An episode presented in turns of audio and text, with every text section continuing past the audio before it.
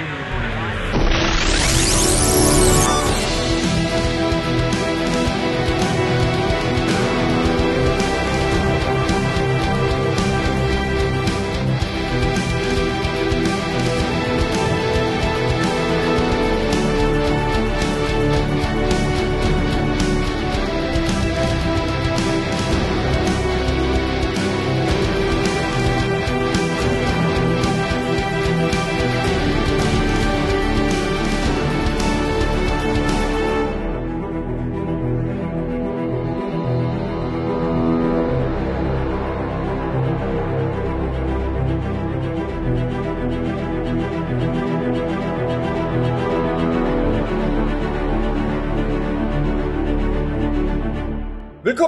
Weiteren Batcast Special. Heute wollen wir ausführlich über Joel Schumachers Batman Forever sprechen, welcher bekanntermaßen bis heute das Fandom spaltet.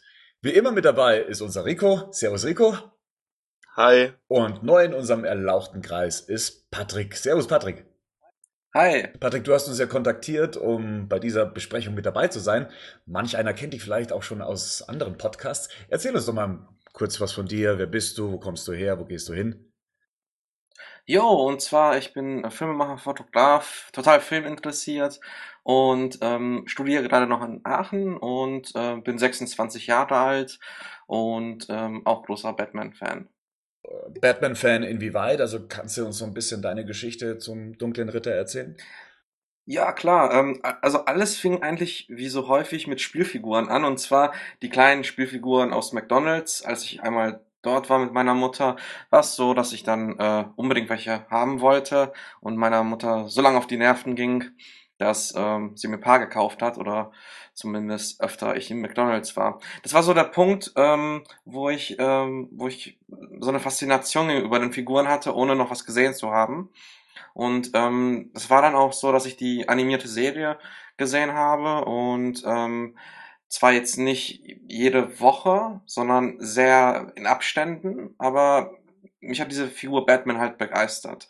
Und nach einiger Zeit habe ich auf, auf VHS damals noch Batman Returns gesehen. Das war mein erster Realfilm. Ähm, die, die alte Serie habe ich damals noch gar nicht gesehen. Und ähm, als ich Batman Returns gesehen habe, fand ich diese ikonischen Darstellungen vom Pinguin, von Batman und ähm, die sehr interessanten Bilder schon irgendwie faszinierend. Und ähm, ja, dann, ähm, dann, wo eigentlich die Joel Schumacher-Filme kamen, äh, hat sich so ein bisschen mein Interesse nach unten verlagert, weil ähm, ich dieses damals bunte eigentlich nicht so interessant fand, sondern wollte eher was Düsteres. Ähm, so ein Alter so von 13, 14 wollte ich dann halt so Dramen oder düstere Sachen sehen und ähm, habe dann angefangen auch so ein bisschen mit den Comics, Graphic Novels äh, mich einzuarbeiten. Hatte dann aber auch so ein paar Jahre Pause und wirklich mit Batman Begins ähm, kam die Leidenschaft wieder durch. Also so dieser ernsthafte Stoff, wie Nolan den angegangen hat, ähm, hat mir sehr viel Spaß gemacht, jetzt so als Filmfan und dann habe ich nochmal äh, sozusagen mir die, mir die Graphic Novels gekauft und dann auch paar Figuren und eigentlich ist es bis heute noch so, so, dass meine Mutter mir beispielsweise noch zu Weihnachten als kleines Geschenk so einen Schlüsselanhänger aus Metall von Batman schenkt oder dieses Jahr so ein Lego-Set.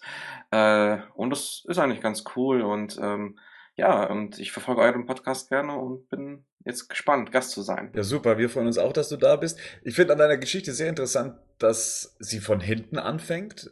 Also, dass sie eigentlich nicht mit dem Ursprung von Batman anfängt aus den Comics oder wie es bei vielen ist über die Filme, sondern dass es eigentlich mit den Actionfiguren anfängt. Ich denke mal, bei, bei Rico war es ja ähnlich. Und äh, man praktisch dann die Schritte rückwärts gemacht hat, über die Figuren zur Animated Series, dann zum Film, um dann erst am Schluss dann zu den Comics zu kommen. Das ist ähm, etwas unorthodox.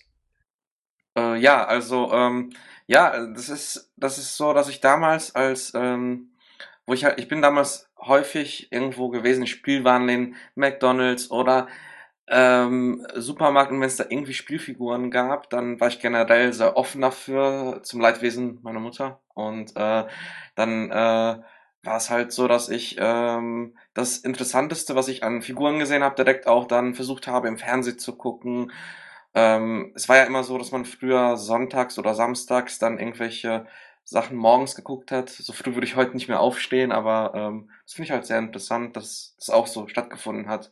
Und dass ich jetzt sozusagen auch durch euren Podcast letzt, äh, der letzten Male, ähm, jetzt auch wieder vor der Entscheidung stehe, ah, kaufe ich mir die Figuren der Animated Series. Damit hat es ja auch irgendwie angefangen, dass dieser Nostalgie-Bonus natürlich noch da und bin mal gespannt, ja.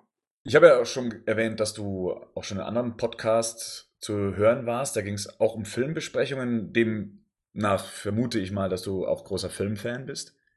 Ja, also ich, ähm, ich mag das Medium Film sehr gerne. Ich habe schon früher als äh, kleiner Junge auch schon ähm, von meinem Opa eine Kamera bekommen, habe damit auch was gedreht. Also äh, was man bei Super 8 beispielsweise gesehen hat, da konnte ich mich gut identifizieren mit und ich schaue einfach auch extrem viele Filme. Also äh, ist eigentlich so aufs Jahr runtergerechnet ein, ein Film pro Tag. Und äh, ja, mich fasziniert das Medium und verschiedene Sachen auch. Also es ist jetzt nicht so, dass ich nur eine Sparte habe, sondern ich bin für alles offen und gucke mir das halt an. Und ähm, ja, Podcaste äh, gerne so als Gast und ähm, ist auch so, dass ich auch gerne viele Podcasts über Filme oder Serien oder beispielsweise dann jetzt auch über Batman höre. Was wären so deine drei Lieblingsfilme, damit man so eine Orientierung hat, was, was deinen Geschmack betrifft? Ähm, okay, das wäre dann vielleicht, ähm, das ist sehr schwer, weil es gibt so viele tolle Filme. Ich sag einfach mal Fight Club, der hat mich nämlich auch irgendwie mitgeprägt. Dann ähm, finde ich Oldboy klasse, also das Original ist nicht das Remake. Ähm, und ähm, dann sagen wir noch, ähm, ja, einen Moment, einen Moment. Sagen wir dann einfach auch Batman Begins, weil ich den für so einen Blockbuster echt toll finde und das auch mein Lieblings-Batman-Film ist. Ja. Also noch nicht mal äh, The Dark Knight, wie es bei den meisten ist? Ich muss sagen, nein, weil, ähm, um es so aufs kurze runterzubrechen, ich finde die Entstehungsgeschichte von Batman spannend. Ich finde die Darstellung von Gotham und den Slums halt sehr schön, hat mich so ein bisschen an Blade Runner auch erinnert. Und ähm, ich mag Dark Knight auch sehr gerne. Die laufen sehr eng beieinander. Und ähm, ich finde den Film toll, aber ähm, die Figur Batman wird so schön ausführlich ausgesprochen. Es war immer ein Wunsch, es gab diese Zeit, wo ich ähm, die Frank Miller Sachen gelesen habe und ähm, dann war es halt so, dass ich äh, unbedingt einmal Batman Year One auf der Leinwand sehen wollte und ähm, als Christopher Nolan dann das gemacht hat, fand ich das echt super. Also das ähm, ich mag auch The Long äh, Halloween, was ja so ein bisschen auch die Vorlage für The Dark Knight war, also sehr sehr grob natürlich, aber da werden ja auch viele Sachen übernommen und ähm, ja, aber ich Batman Begins und die Entstehung von Batman. Ich finde auch Christian Bale ähm, ist, ist ein sehr guter Bruce Wayne und Batman auch. Also finde ich toll. Was hältst du von ähm, Ben Affleck? Können wir das dann noch komplettieren, wenn du schon Christian Bale gut findest als Batman? Also ich muss sagen, ich, ich mag Ben Affleck sehr gerne. Super gerne. Also das ist dann, ähm, ich mag, wie er äh, Regie führt. Also sein ähm, Argo und äh, Town großartige Filme. Ähm, er ist nicht einer der besten Schauspieler auf jeden Fall, aber ich finde, er hat so ein, eine gewisse Ausstrahlung und ich kann mir gut vorstellen, dass er ähm, in dieses Zack Snyder-Universum gut reinpasst, was Zack Snyder halt äh, schön aufgebaut hat und ähm, was ich bisher von Bildern und und ähm, so von Setbildern auch gesehen habe, da finde ich das sehr passend. Auch dieses muskulöse und bisschen mit, grau, also grauhaarige, das, das gefällt mir ganz gut. Ich, ich freue mich unheimlich auf Batman äh, v Superman und ähm, ja, das könnte auch natürlich äh, einer meiner Lieblings-Batman-Filme werden. Also ich bin da jetzt nicht so skeptisch, weil es ja diesen großen Shitstorm gab. Ja, wunderbar. Das klingt doch alles schon mal sehr gut und ich denke, da können wir dann jetzt auch einsteigen in unsere Filmbesprechung. Sprechen wir mal kurz drüber, wie wir es diesmal abhandeln, denn wir wollen es auch diesmal ein bisschen anders da angehen. Äh, Tim Burtons Batman haben wir eigentlich nur so aus der Erinnerung rezensiert. Batmans Rückkehr war ein Fan. Audiokommentar, wenn man so will, den man gleichzeitig hören konnte, wenn man den Film geguckt hat. Und bei Batman Forever wollen wir nochmal etwas expliziter reingehen. Ihr müsst diesmal keine DVD einlegen oder keine Blu-ray einlegen. Wir wollen den Film aber dafür Szene für Szene auseinandernehmen, was bei so einem umstrittenen Film eigentlich auch ganz sinnvoll ist und wollen dann eben genauer beleuchten, was der Film gut macht und was weitaus weniger gelungen ist. Viele haben den Film, hm, sagen wir mal so, als Batman und Robin 2 im Kopf. Wenn, sie haben den Film wahrscheinlich sehr lange Zeit nicht mehr gesehen und äh, vermischen diese beiden Filme. Batman Forever hat komplett andere Qualitäten als Batman und Robin. Ich glaube, so viel können wir schon mal vorwegnehmen. Dessen sind sich viele nicht mehr bewusst und dementsprechend wollen wir den Film ein wenig sezieren. Also ich glaube, wir dürfen uns hier auf eine recht lange, aber auch gleichzeitig spannende Diskussion freuen. Ähm, und bevor wir in den Film selbst einsteigen, möchte ich gerne mal von euch beiden wissen, wann und wie ihr Batman Forever zum ersten Mal gesehen habt und was ihr damals von dem Film gehalten habt. Ich sag mal, äh, Rico, wie war das bei dir? Also ich weiß noch, dass meine, ich glaube, meine Mutter war das damals, die hat den ähm, von der Videothek mitgebracht. Und ich fand das Cover damals schon so richtig cool mit Batman, wie er dasteht und dann die ganzen anderen Nebenfiguren noch mit drauf sind. Ich wusste nicht, wer die blonde Frau ist und aber erst später erfahren, dass die außer dem Film, glaube ich, nicht nirgendwo mehr auftaucht. Aber ansonsten fand ich ihn schon ziemlich cool. Ich mochte das Batmobil damals als Kind natürlich. Ich meine, wie alt war ich, als der Film rausgekommen ist? Da war ich, da war ich gerade mal sieben, acht Jahre alt und habe damals schon, war damals auch schon mein Eindruck, dass ich gefunden habe, dass das sehr Comic, sieht aus wie ein Comic, finde ich. Und auch jetzt, wo ich nochmal angeguckt habe, ist mir das auch wieder aufgefallen und auch als, ich habe als Kind auch ähm, Jim Carrey richtig witzig gefunden. Ich glaube, der hat ja davor die Maske und Ace Ventura gemacht.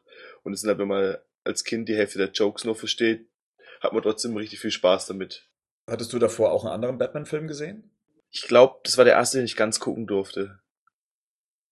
Was heißt ganz gucken durfte? Wurde dann mittendrin ausgeschalten?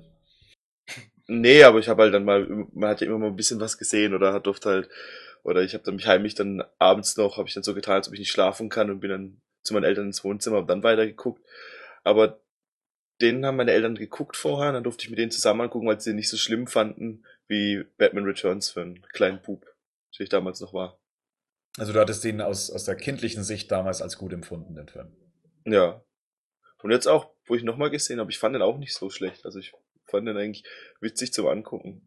Das, was, was, was bei Batman und Robin viele stört, das fand ich da eigentlich noch relativ smart. Also, was bei Batman und Robin die, die Bad-Kreditkarte ist, ist da halt noch, dass er mit Batmobil durch den Drive-In fährt. Und das finde ich eigentlich noch relativ witzig.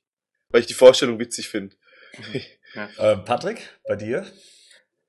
Ja, ich hatte den Film damals gesehen, ein bisschen in der Erwartung, weil ich noch nicht so viel mich erkundigt habe über Filme, dass ich sozusagen so ein Batman 3 bekomme, also im Stile von Tim Burton. Habe dann aber schon gesehen in der Videothek, hm, dass es so sehr bunt ist. Dann habe ich gedacht, okay, der Film wird bunter. Ähm, und, und der Batman-Schauspieler ist irgendwie ein anderer, habe den aber mitnehmen lassen. Und ähm, ja, dann war es halt so, dass ich mir den angeguckt habe, aber ich habe den, glaube ich, damals den Fehler gemacht, dass ich erstmal nochmal Batman Returns geschaut habe davor.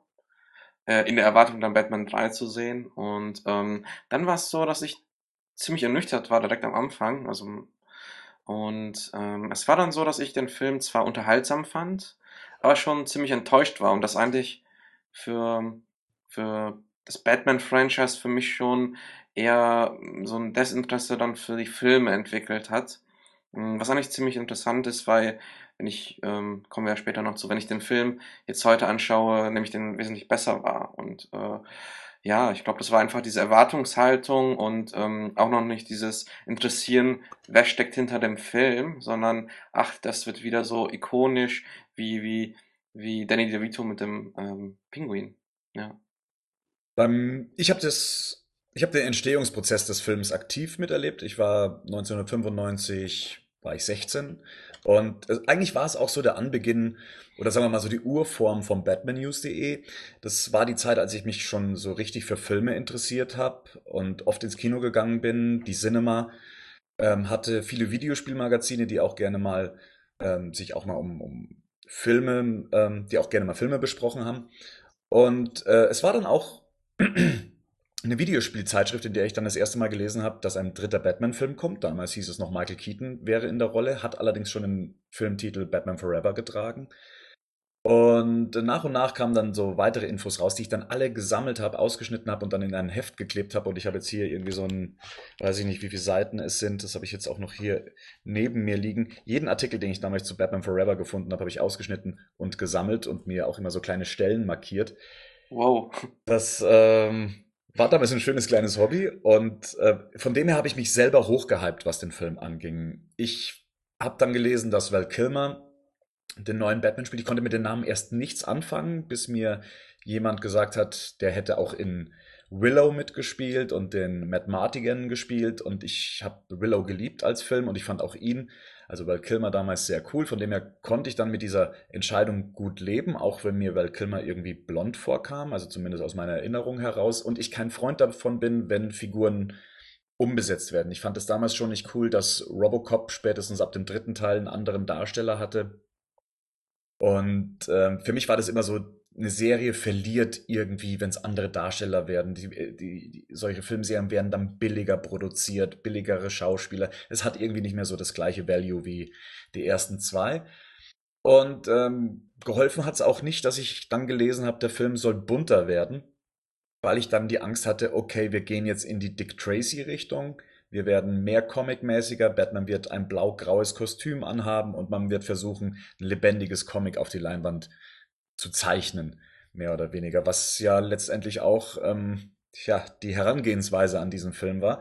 Aber so nach und nach konnte ich mich immer mehr mit dieser Vorstellung anfreunden. Die ersten Bilder kamen raus. Ähm, das war dann Batman im Sonarsuit. Ähm, Jim Carrey, ich war ein großer Fan von ihm damals schon. Ich habe Ace Ventura geliebt und Dumm und Dümmer.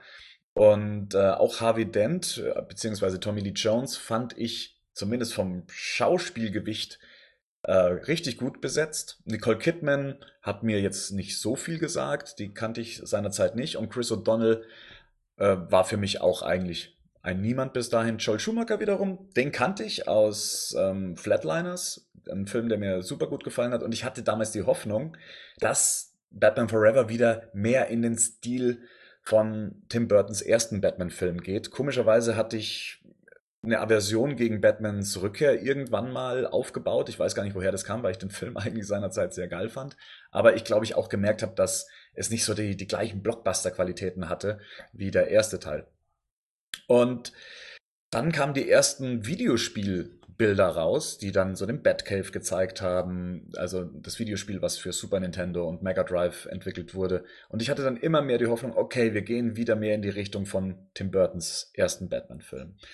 Naja, das Ganze ähm, hat sich dann aufgelöst, ähm, indem man dann die ersten Ausschnitte dann eben gesehen hat der Trailer, der noch mit Danny Elfmans Musik unterlegt war, ähm, den, ich, den ich sehr cool fand. Und dann das Musikvideo von U2 hat damals auch wahnsinnig viel äh, beigetragen, damit ich mich noch mehr äh, hochgehypt habe, weil die Musik und die Filmausschnitte, die haben ähm, eine wahnsinnig gute Stimmung aufgebaut und man hat sich richtig gut auf den Film freuen können.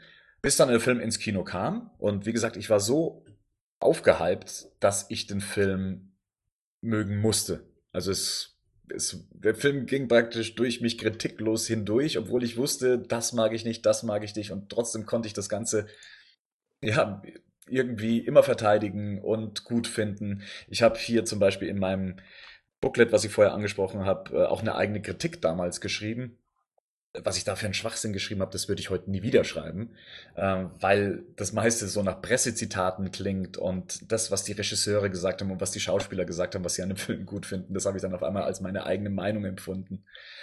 Ja, und der Hype nach dem Film ließ eigentlich auch erstmal gar nicht nach. Ich, ich wurde zum, zum riesigen Batman Forever Fan. Ich hatte Batman Forever T-Shirts, äh, Caps. Ich habe mein Kinderzimmer, also was man als 16-Jähriger noch so als Kinderzimmer hat, mit diesen Fragezeichen ausgestattet, weil ich eigentlich auch so eine Höhle haben wollte wie der Riddler. Und hatte mir auch da jegliches Merchandising-Zeugs gekauft. Also ich war da, bin da richtig verblendet aus dem Film auch wieder rausgekommen. Ich war geflasht von diesem Batman-Hype um die Figur an sich. Ähm, obwohl ich damals schon wusste, so ganz meins ist es eigentlich nicht, nicht so zumindest, wie ich es mir vorgestellt habe. Ja, das ist so in Anführungszeichen kurz gefasst meine Geschichte zu Batman Forever. Gut, so war dann praktisch unser Eindruck damals. Ähm, bevor wir jetzt auf den Eindruck von heute gehen, noch kurz eine kleine Geschichte eben zur Entstehung. Es gibt ja so ein paar Gerüchte und, und Legenden, die sich da ranken um die Entstehung von Batman Forever. Unter anderem, dass es einen Batman 3 von Tim Burton gegeben hätte. Da, glaube ich, müssen wir ein bisschen aufräumen oder so manche Illusion zerstören, den gab es nie. Also nicht in Storyform und auch natürlich nicht in der Umsetzung, davon wüssten wir ja bereits. Tim Burton hatte damals, das wissen wir vom Making of zu Batmans Rückkehr, so ein paar Ideen, äh, die man eben für einen weiteren Batman-Film umsetzen konnte. Wir wissen nicht, welche Ideen es waren. Ähm, hier und da hört man immer, ja, er hätte auch den Riddler eingesetzt und dieser hätte ein einrasiertes äh, Fragezeichen am Hinterkopf und ähm, er hätte dann auch Harvey Two-Face ähm, eingesetzt, äh, in, in, dem Fall halt eben Billy D. Williams, der ja im ersten Batman-Film äh, Harvey Dent gespielt hat. So langsam kann ich das nach viel Recherche nicht mehr glauben, dass da wirklich viel Wahrheit drinsteckt an, an diesen ganzen Legenden. Ähm, ich denke einfach, dass Warner Bros. zu Tim Burton gesagt hat, du, danke, dass du für uns die zwei Filme gedreht hast. Hast du nicht andere Ideen für andere Filme? Wir schauen mal. Und Warner Bros. wollte dann, nachdem Batmans Rückkehr nicht so erfolgreich war wie gewünscht und nicht so der Familien- und Blockbuster war, den man gerne gehabt hätte, hat man sich nach einer Neuausrichtung orientiert und hat sich einen neuen Regisseur dafür gesucht. Äh, man wollte wieder familienfreundlicher werden, damit man auch äh, McDonalds beruhigen kann, die sich ja über Batmans Rückkehr sehr ausgelassen hatten, dass das kein Film ist, über die man äh, Nahrungsmittel verkaufen kann, wenn einem der Pinguin mit seiner äh, Flüssigkeit aus dem Mund dann entgegenschreit.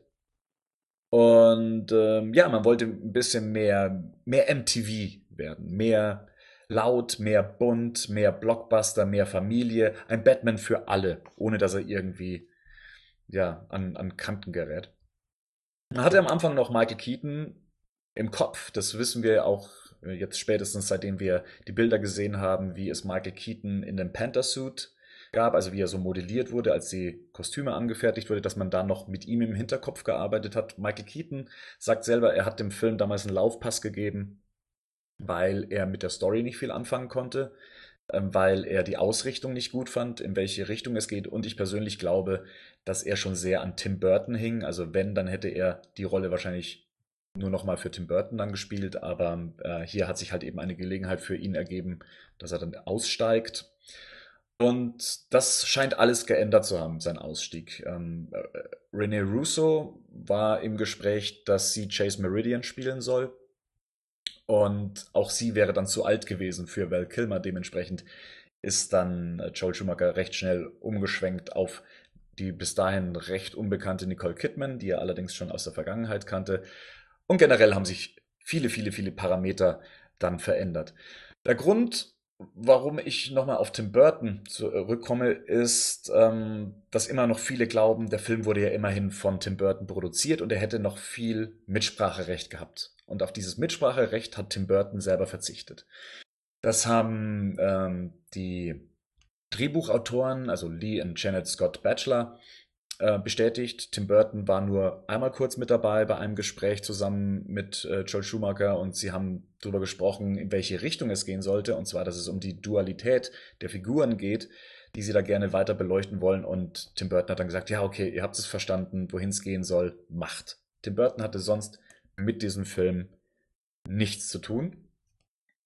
Und ähm, das wird für, für viele wahrscheinlich so ein bisschen komisch sein, weil sie Batman Forever immer noch so als den düsteren Teil von den Zweien, die Schumacher gemacht hat, ähm, so als Grund gesehen haben, aber dem ist halt leider nicht so. Tim Burton hatte mit Batman Forever, außer seinen Namen als Produzent, als Überleitung, als Staffelübergabe, nicht wirklich was zu tun. Ja, das mal so als lange Einführung zum eigentlichen Film. Ähm, jetzt würde ich sagen, besprechen wir mal den Film einzeln Szene für Szene. Wir sollten vielleicht noch kurz erwähnen, was in dem Jahr als Konkurrenz startete, damit man weiß, was filmisch in dem Jahr auch noch geboten war, in welchem Umfeld man sich da begeben hat. Wir hatten in dem Jahr Stirb langsam 3, Toy Story, Apollo 13, Golden Eye, 7, Waterworld, Ace Ventura 2, Braveheart, Outbreak, Heat, 12 Monkeys und noch als weitere Comic-Verfilmung Judge Dredd. Also das ist so, wenn man, wenn man den Film vergleichen möchte, weil das ja auch immer eine Zeitgeistgeschichte ist, das war das Umfeld, in dem sich damals Batman Forever bewegt hat. Seid ihr bereit? Yes, yes. Sowas von. Dann steigen wir in die Geschichte ein, die nicht direkt an Batmans Rückkehr anschließt. Batmans Rückkehr hatte ja einen ähm, Prolog, die Entstehungsgeschichte des Pinguins. Und hier hat man komplett auf den Prolog verzichtet und startet wie gewohnt mit dem Warner Bros. Symbol, was sich dann so neuzeitlich dann auch schon in das Batman-Symbol ja, morpht. Und ähm, hier finde ich, hat man sogar den, den gesamten Ton des Films versucht direkt zu zeigen, hier, es geht um was anderes. Ja. Es ist ein anderer Batman. Wir fahren diesen Film komplett anders auf. Wir nutzen ähm, ja, die modernen Möglichkeiten und zeigen dies dann auch schon im Vorspann.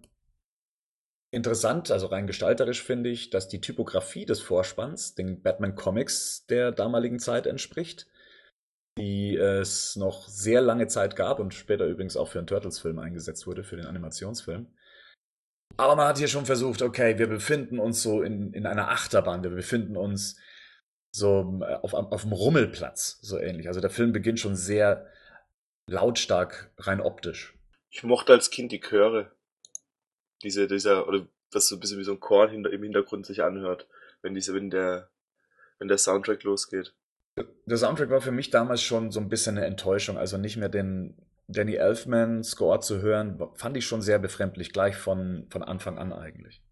Ja, also ich ähm, hatte irgendwie so diese Konnotation bei dem Intro, bisschen mit meinem Besuch von äh, diesem Warner Movie Park, mhm. den es damals gab.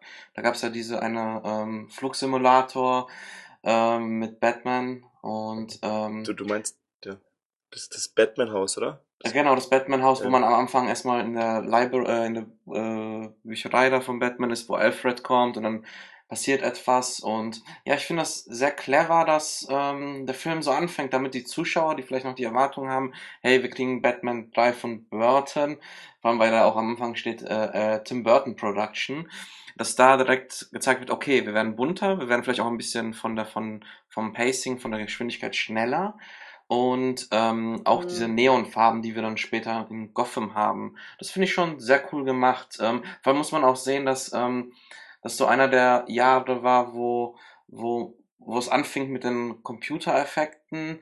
Ähm, das war nicht so ausgeprägt wie heute und ähm, das war noch ein bisschen aufwendiger. Und da fand ich das eigentlich ganz, ganz schön und hat sich auch ein bisschen ähm, für mich 90er angefühlt. Ich fand das, äh, jetzt wo ich das gesehen habe, äh, einen sehr schönen Einstieg. Zum Soundtrack, was meinst du zum Soundtrack, Patrick? Äh, ich muss sagen, der Soundtrack, ähm, den finde ich okay, aber ähm, nicht so ikonisch leider. Also der ist, der ist für mich so, ähm, hätte auch ein anderer Film sein können. Also das ähm, jetzt generell gesprochen. Also hätte nicht unbedingt ein Batman-Film sein müssen. Es ist auch ein bisschen schwierig, den, den Soundtrack zu ändern, wenn er schon durch zwei Filme so bekannt ist und nicht nur durch die Filme, sondern eben auch in der Animated Series dann eben auch in dem Opening vorkommt. Mhm, genau. Genau, ja. Was ich ganz cool finde, ist, wie das Forever-Zeichen dann reinkommt und auch farblich dann eben sagt, okay, das sind unsere Hauptfarben des Films, das dunkle Blau, das Grün. Mhm. Und dass man auf den Titel verzichtet, also man verzichtet auf den Namen Batman, sondern einfach nur Forever. Fand ich eigentlich ganz cool. Ja, und nach dem Vorspann steigen wir eigentlich schon direkt in die Action-Szene ein, was ja so ursprünglich nicht geplant war. Ursprünglich sollte das Ganze ja mit dem Ausbruch von Harvey Dent aus dem Arkham Asylum, was wir da das erste Mal im Film gesehen hätten, oder überhaupt filmisch das erste Mal gesehen hätten, starten. Ähm, aber man hat sich dann dazu entschieden, aufgrund von Pacing und dass man auch direkt mit einer nicht gar so düsteren Szene einsteigt, sich erstmal auf die sag mal, Vorbereitungsszene ähm, einzusteigen. Man sieht also hier das erste Mal Batman, wie er sich anzieht, wie er seine ganzen Waffen, seine ganzen Gadgets sammelt und man, bekommt einen neuen Batman präsentiert. Ja, also ich fand es hier etwas überraschend, dass wir direkt äh, am Anfang des Films gesehen haben, wie, wie, wie sozusagen er sich anzieht, weil äh, man sonst in der Dramaturgie das immer kennt, das wurde auch beispielsweise bei Batman Begins gemacht, dass man dieses Anziehen erst im letzten Drittel sieht, kurz vorm großen Finale. Das hat mich ein bisschen überrascht. Und ähm, es gibt ja auf der Blu-ray ähm, auch diese, diese Arkham Asylum äh, Szene gibt es ja, und ich finde es echt schade, dass die weggelassen wurde, weil die ähm, sehr atmosphärisch ist und die vielleicht sogar ein, ein schöne, eine schöne Brücke geschlagen hätte. Okay, wir haben zwar diesen, diesen bunten neuen Film, aber wir haben auch die alte, düstere Vergangenheit von Tim Burton, da hätte man vielleicht schon eine Brücke schlagen können. Und die fand ich ein bisschen schade, dass die nicht mehr reingekommen ist. Man hat den Film ja an der Stelle sehr stark digital nachbearbeitet, farblich zumindest. Das Set, wenn man die Produktionsbilder sieht, ähm, sind eigentlich äh, ist eigentlich in einem Braunton gehalten, also die Höhle ist bräunlich und hier hat man dann alles in so einem Blaufilter getaucht. Ich weiß nicht, ob das der Grund war, damit der Film etwas düsterer wirkt oder weil man da vergessen hat, über das farbliche Konzept nachzudenken oder weil Braun halt einfach irgendwie nicht gut zu Batman passt. Wir sehen hier auch das erste Mal das neue Batman-Kostüm, den Panther-Suit. Ähm, die Nippel sind da noch nicht so ganz ersichtlich in dem Moment. Was haltet ihr davon, also von dem Kostüm an sich, was er da trägt? Also ich finde schon, ist klar, es ähnelt arg dem, dem Tim Burton Batman-Suit, finde ich. Also auf den ersten Blick mit dem gelben Symbol, das gleiche Zeichen. Ich finde es auch krass, dass man nicht direkt, ähm, also ich jetzt auch erstmal erwartet, dass man vielleicht erstmal den neuen Batman-Schauspieler sieht. Aber wenn man jetzt, wenn man sich jetzt nicht mit beschäftigt hat, könnte man vielleicht auch erstmal überrascht sein, wenn er seine Maske auszieht, dass es nicht ähm, Michael Keaton ist. Ja, gebe ich dir recht, es ist ganz interessant, dass man tatsächlich sofort mit Batman einsteigt ohne Bruce Wayne zu zeigen, ohne den neuen Darsteller. Ich weiß nicht, ob es Absicht war, damit man sagt, okay, wir verwirren die Leute jetzt erstmal nicht, das ist alles gleich. Ich meine, Val Kilmer hat ja auch so eine sehr eigene Lippenform, äh, wie sie Michael Keaton ja auch ähm, hat. Vielleicht hat man das genutzt, um zu sagen, okay, wir sprechen erst später darüber, dass das ein komplett anderer Darsteller ist. Das Kostüm selber, ähm, ja, ich, äh, ich mag den Panther-Suit ähm, sehr gerne. Ich habe ja selbst eine, eine Replika davon hier bei mir im ähm, im Gang stehen. Was ich nicht so ganz an dem Kostüm mag, ist es, dass es so übermäßig nach, ähm, nach einem Körper geformt wurde. Das fand ich bei Tim Burtons ersten Batman-Film schon ein bisschen eleganter, dass er nicht so ganz, ja, ausmodelliert war und nicht ganz so shiny und glossy war, wie es hier der Fall ist. Da waren die Töne ja so etwas gedämpft. Ähm, und mir hat immer noch der gelbe gelbe Gürtel bei Tim Burtons Batman besser gefallen als hier der komplett schwarze. Ja, also ich finde ähm, ist auch, also ich finde den Anzug ähm, okay. Es, aber ich, also ich finde ihn jetzt ähm, sehr mittelmäßig. Für mich ist es kein Highlight, der, wenn man jetzt die Batman Anzüge so in der Historie jetzt vergleicht. Ähm, aber ist mir auch nicht negativ aufgefallen. Also ich muss sagen, ähm, es war so etwas, da habe ich drüber gesehen. Ich fand es eher interessant, ähm, wie beispielsweise so die Kamera zum ersten Mal so auf Batman zu kommen. Das war schon so ein anderes Kameragefühl wie, wie bei Tim Burton. Das fand ich schon sehr spannend und ähm, auch die Ausleuchtung ein bisschen anders. Ähm, ja, aber ähm, ist mir erstmal gar nicht so aufgefallen, muss ich sagen. Irgendwie ähm, fand ich da, wie gesagt, wieder Tim Burton ikonischer und, äh, und so eigene Präferenz, dass so die, Bat äh, die Christopher Nolan Anzüge mir ein bisschen besser gefallen, ja. Schön ist es auch erstmal posiert für die Kamera, bevor er einsteigt. nachdem er sich angezogen hat. Das ist richtig. Ja, ja. Dass er seinen Schmollmund in die Kamera macht. Und wenn du jetzt auch sagst, dass es so runtergeregelt oder so ein Blaufilter drüber gemaut wird, wo man nur sein, also ich habe gerade stand das Bild gestoppt und habe ich nur seinen Kussmund. Sieht aus, als ob er so einen Entenschnabel hat. Weil nur genau seinen Mund draus, aber es ist eigentlich schon gut. Ja, neben, neben dem neuen Kostüm und mehr oder weniger einem neuen Darsteller wird uns auch das neue Batmobil gleich in der ersten Szene präsentiert. Fand ich jetzt damals nicht so geil. Also mir hat das Tim Burton Batmobil, das war für mich so das Batmobil schlechthin und für mich war jetzt das Batman Forever Batmobil eher eine Verschlechterung. Ich hatte es als Spielzeug auch, unter anderem, wie die meisten Film Batmobil bis Batman Begins. Und ich mochte es, weil dann konnte man unten drauf drücken und ich meine, im Prinzip, das sah genauso aus wie das äh, Batmobil dort. Das sieht ja auch eher aus wie ein Spielzeug, wenn man ehrlich ist. Es sieht nicht aus wie, also dass die überall LEDs eingebaut haben. Es macht jetzt nicht so viel Sinn, dass er durch die ganze Stadt erstrahlt, wenn er rumfährt. Aber als Spielzeug war das dann schon relativ cool, weil du dann halt auch dann diese Flügel, diese, diese, diese hinten aufklappen konntest. Und du konntest, glaube ich, wenn du auf den, da wo die Flammen rauskommen, und du da drauf gedrückt hast, dann auch das komplette Batmobil blau geleuchtet. Oh, geil, das klingt gut. Und, aber wie gesagt, auch das, ich meine, wenn man sich das Batmobil später sieht, was ja ein bisschen besser anguckt, dann wirkt das ja alles wie so eine Textur unter diesem Batman-Gitter. Also, mhm. das, was der Motorblock ist, sieht einfach aus wie eine Textur. Und so sah es auch bei dem Spielzeug aus. Und das fand ich dann schon, also das hat mich dann schon gefreut, als ich den Film gucken konnte und nebenher mit meinem Batmobil rumfahren konnte als kleiner Bub. Das fand ich schon gut. Also, ich muss sagen, ich fand es damals ähm, auch nicht so stark. Äh, ich fand das ähm, von Burton, äh, vor allem von Batman Returns dann etwas ähm, spannender. Aber ich muss sagen, ho heute, also wo ich den Film jetzt wieder gesehen habe, hat es mir irgendwie Spaß gemacht, weil es so, so eine Neuinterpretation ist. Und ich, ich bin eigentlich so ein Fan davon, wenn wir verschiedene, verschiedene Adaptionen von dem Comic haben, dass wir gerne auch mal so ein bisschen was anderes sehen können. Und da finde ich halt dieses, dieses leuchtende, spannende, auch die, dass die Räder, glaube ich, leuchten, irgendwie doch ganz amüsant. Also ich hatte so ein Lächeln irgendwie auf den Lippen, wo ich das jetzt äh, vor einer Woche nochmal gesehen habe. Hat mir Spaß gemacht irgendwie. Ja, fand ich doch jetzt sehr auch, schön. Ja.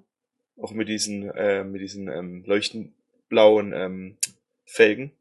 Hat so ein bisschen was, als ob er damit zu Pimp My Ride gefahren wäre und sein Auto ein bisschen hat überholen lassen.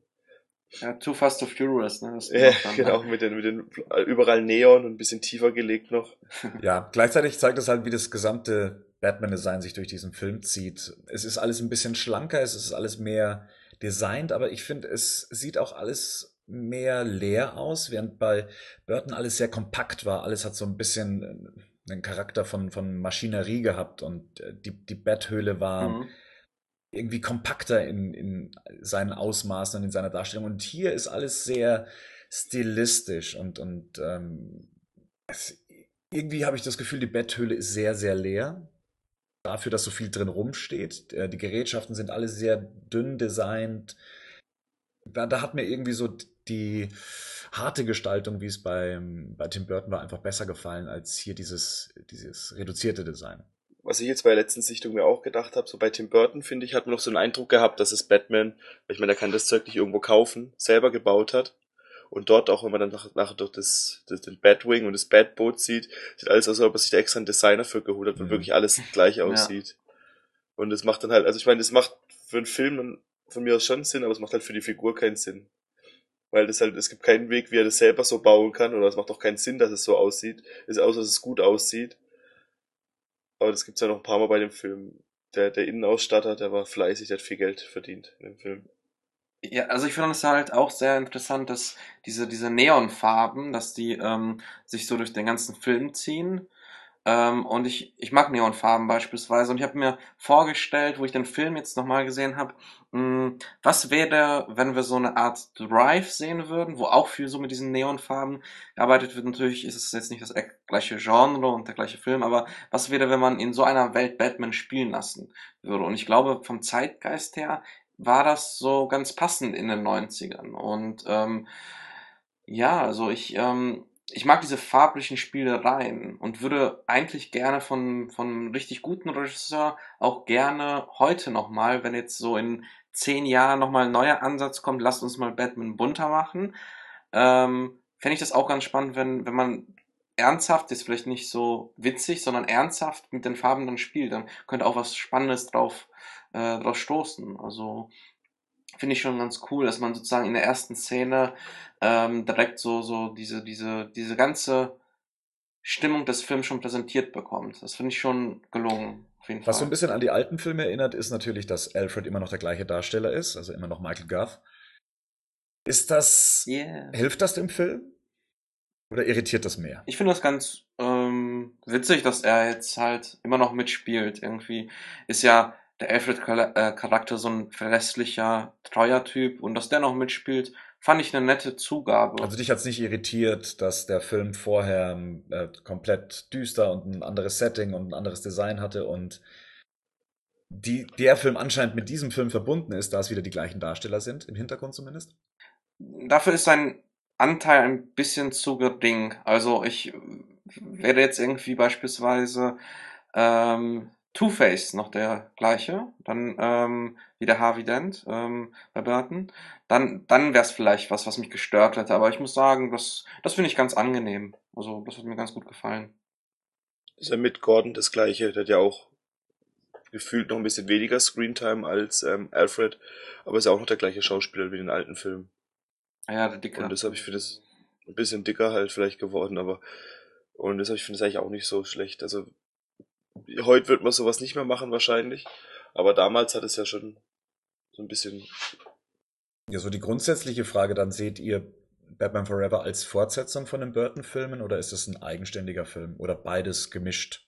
Naja, Chase spielt ja da auch so ein bisschen drauf an. Die macht ja auch so einen Spruch irgendwie, ob er lieber wäre mit einer Peitsche. Die, also ich, für mich ist es schon eine Fortsetzung. Also ich, ich Ja. sehe das so, dass ähm, das ist eigentlich wie, wie ein Comic. Es gibt, es gibt ähm, verschiedene Comicreihen. Wir kennen die Grundgeschichte von Batman, wie er zu Batman wurde. Und das ist halt da eine, eine, eine andere Welt ist. Also wie eine andere Comicreihe, die komplett eigenen Regeln folgt und ähm, aber natürlich Gemeinsamkeiten hat, gemeinsame Anknüpfpunkte, nur die Inszenierung und Darstellung anders ist. Ich würde sagen, das ist schon ähm, sozusagen der dritte Teil, aber in einer komplett anderen Welt. Ja. Ja, andere Welt, das merkt man auch gleich, wenn dann einer der Darsteller den Mund aufmacht. Äh, aufmacht. Ähm, die Szene beginnt wahnsinnig cool, wie er sich aufrüstet mit seinen ganzen Gadgets und dann eben das Batmobil hochfahren lässt. Und dann kommt halt eben der Satz, ob er nicht noch was zum Essen mitnehmen möchte, was dann nur noch getoppt wird dadurch, dass er dann eben durch einen Drive-In dann noch fahren wird und sich unterwegs was holen wird. Uh, also ich kann ja verstehen, dass man hier versucht hat zu sagen, okay, wir haben hier so ein bisschen mehr Witz, aber ähm, hat es das gebraucht? Ich, ich finde, das zieht sofort irgendwie so die, die Erwartung an die Figur nach unten. Und auch an den Film. Er hat halt Hunger. Er hat halt Hunger. Ich meine, muss halt noch was essen. Es ist halt nicht so, wenn man, gerade wenn man es aus heutiger Sicht sieht, ist es halt schon anders. Der, wenn in den, den gerade in den Nolan-Filmen, wenn dann Alfred immer mit einem Tablett Bruce hinterherläuft und er will nichts essen, oder trinkt maximal einen Shake und hier ist dann so, dass er noch kurz durch den Drive-In fährt, zumindest sagt er das. Aber so einen Spruch würde ich doch jetzt nicht von Batman erwarten. Auch als Antwort nicht. Von Alfred vielleicht, ja, von Alfred, dass er sagt, okay, soll ich die, die Pizzas ähm, stornieren, wie es in Batman und Robin dann fragt. Aber die Antwort drauf, Batman würde nicht antworten, er würde einfach einsteigen und losfahren. Meiner Meinung nach. Ja, den, vielleicht den Batman, den, den wir uns alle vielleicht gewünscht hätten oder den wir heute auch gern sehen würden, aber der Batman, der da halt ist, hat halt mal noch einen lockeren Spruch auf den Lippen. Der 1995 Batman. Ja, also es, es, es gibt ja so diese goldene Regel, dass ähm, der Zuschauer, also die Meinung eines Films wird in den ersten zehn Minuten sehr ausgeprägt und dann am Ende. Und ich glaube, da wollten sie auf Nummer sicher gehen, hey, okay, die kriegen jetzt einen total witzigen Batman, im Gegensatz zum Tim Burton Batman, und mussten da was machen. Ich finde den Spruch selbst auch nicht so super, aber ähm, ich finde schon wichtig, dass der Zuschauer ähm, da direkt so diese Stimmung bekommt und ich finde ganz ehrlich so einen witzigen Batman auch mal cool. Also so, ähm, wir leben zwar jetzt im Jahre 2015, wir sind die neuen Batmans gewohnt, wir, wir kriegen bald einen neuen Batman, der wahrscheinlich auch eher in die düstere und ernste Richtung geht, aber ey, wieso nicht? Es ist ja auch ähm, spannend, mal diese andere Variation zu sehen. Und in dem Film finde ich das noch echt okay, wie, wie Batman mit Sprüchen umgeht. Also ähm, da finde ich das nicht so katastrophal wie beispielsweise bei Batman äh, und Robin. Und ähm, ja, der Spruch ist nicht der coolste, aber ich finde es schon wichtig, da so, so, so einen Gag rauszuhauen, damit wir wissen, okay, der Film ist nicht so ganz ernst. Ja. Also Christian Bates Batman hat ja auch mal ab und zu mal einen lockeren Spruch auf den Lippen gehabt. Ein, zwei Mal, zumindest in Batman Begins noch und auch später dann. Wobei das ja ironischer war, ne? Also nicht so nicht, nicht Ja, so es war halt-. Also Ist, ist halt auch 15 Jahre später Ja. und der Film war ja auch viel ernster. Muss man auch dazu sagen. Da, da gibt's ja im Batman Begins sieht man ja niemanden mit Neonröhren auf einen einschlagen. Und von dem her fand ich das jetzt nicht, also ich finde in den Filmen, wie es passt, da, da finde ich nachher viel, ganz andere Sachen viel schlimmer. Also, was ist nicht schlimm, aber Es setzt halt schon den Ton. Also die Humorfarbe ist halt tatsächlich eine komplett andere. Klar hat Batman in der Vergangenheit auch immer schon mal so einen Spruch äh, auf den Lippen gehabt. Das war ja auch bei dem Kampf gegen Catwoman in Batmans Rückkehr, äh, dass sie doch den, den Boden lecken soll oder den Boden essen soll. Ähm, und es ist leider nur Teppichboden. Ein Scherz, den ich bis heute noch nicht verstehe. Aber ähm, da hat er das auch schon gemacht, aber es ist halt ein. Ja, ich habe halt hier so das Gefühl bei der Szene, das ist so, man hinterfragt bestimmte Sachen, also ähm, aus dem Comic aus. Das ist wie, dass, dass Schauspieler in Filmen oder dass Figuren in Filmen nie auf die Toilette gehen, weil sie nicht müssen. Dass ein Jack Bauer nie Mhm. aufs Klo muss oder sowas oder nie was essen muss. Mhm. Und man halt eben versucht, da die vierte Wand nochmal zu durchbrechen und dann nochmal so ein bisschen das Ganze auf die leichte Schulter zu nehmen. Also ich, ich hätte den Spruch halt an der Stelle weggelassen, weil es, weiß ich nicht, es gibt später viel mehr Möglichkeiten, den Ton des Films nochmal zu setzen. Wir befinden uns jetzt gerade mal eine Minute im Film und ähm, dann wären wir schon mit einem komplett anderen Batman und auch einem anderen Humor und einer anderen Ausrichtung konfrontiert. Vielleicht etwas zu viel für den Einstart. Meiner Meinung nach. Ja, weiter geht's. Batman ist ja unterwegs, dann eben zur ähm, zweiten Bank von Gotham und auch hier kriegen wir dann die neuen Charaktere dann vorgestellt. Wir sehen erstmal Gotham City, wie es aussieht. Gotham City ist inzwischen bunt und ähm, voller bunter Persönlichkeiten auch. Im Hintergrund sieht man Personen, die bunte Perücken tragen. Ich nehme an, man wollte damit auch die Comics imitieren, weil mal ähm, von Koloristenseite aus die Figuren falsch ausgemalt wurden oder man merkwürdige Farben benutzt wurden. Und wir treffen das erste Mal wieder auf Commissioner Gordon und auf Chase Meridian, eine Figur, die es nicht in den Comics gab, die extra für den Film erfunden wurde. Eine Psychologin, die eigentlich dafür abgestellt wurde, sich um den Fall Two-Face zu kümmern. Ähm, was ich ganz lustig finde, weil sie macht das später im Film eigentlich überhaupt nicht mehr. Also ihre Rolle ist ja tatsächlich so ein bisschen platt geraten. Und Batman kommt dann eben ähm, in einer recht coolen Szene dann eben angeflogen und landet bei den beiden. Und ja, hier wird einem Chase Meridian vorgestellt, die sich sofort für Batman interessiert und ihn sehr interessant findet. Und auch hier ist die Darstellung ja komplett anders. Batman würde sich eigentlich nie so einer Konfrontation für so lange Zeit aussetzen und ähm, sich dann auch noch dieser Dame, die, sagen wir mal, sehr sexuell aggressiv auch noch ist, also sie wird ja sehr aggressiv dargestellt, was ihre ähm, erotischen Vorzüge angeht. Ich meine, damals war Nicole Kidman auch noch heiß. Heute könnte sie eher Two-Face spielen, aber damals sah die ja schon noch richtig hübsch aus. Und ich fand auch den an, an sich schon, das war, ist mir auch aufgefallen, wenn man mit heute bedenkt, wo Batman eher so ein Schatten ist und keiner weiß, dass es den wirklich gibt. Und damals er, fliegt halt mitten in eine Menschenmasse rein.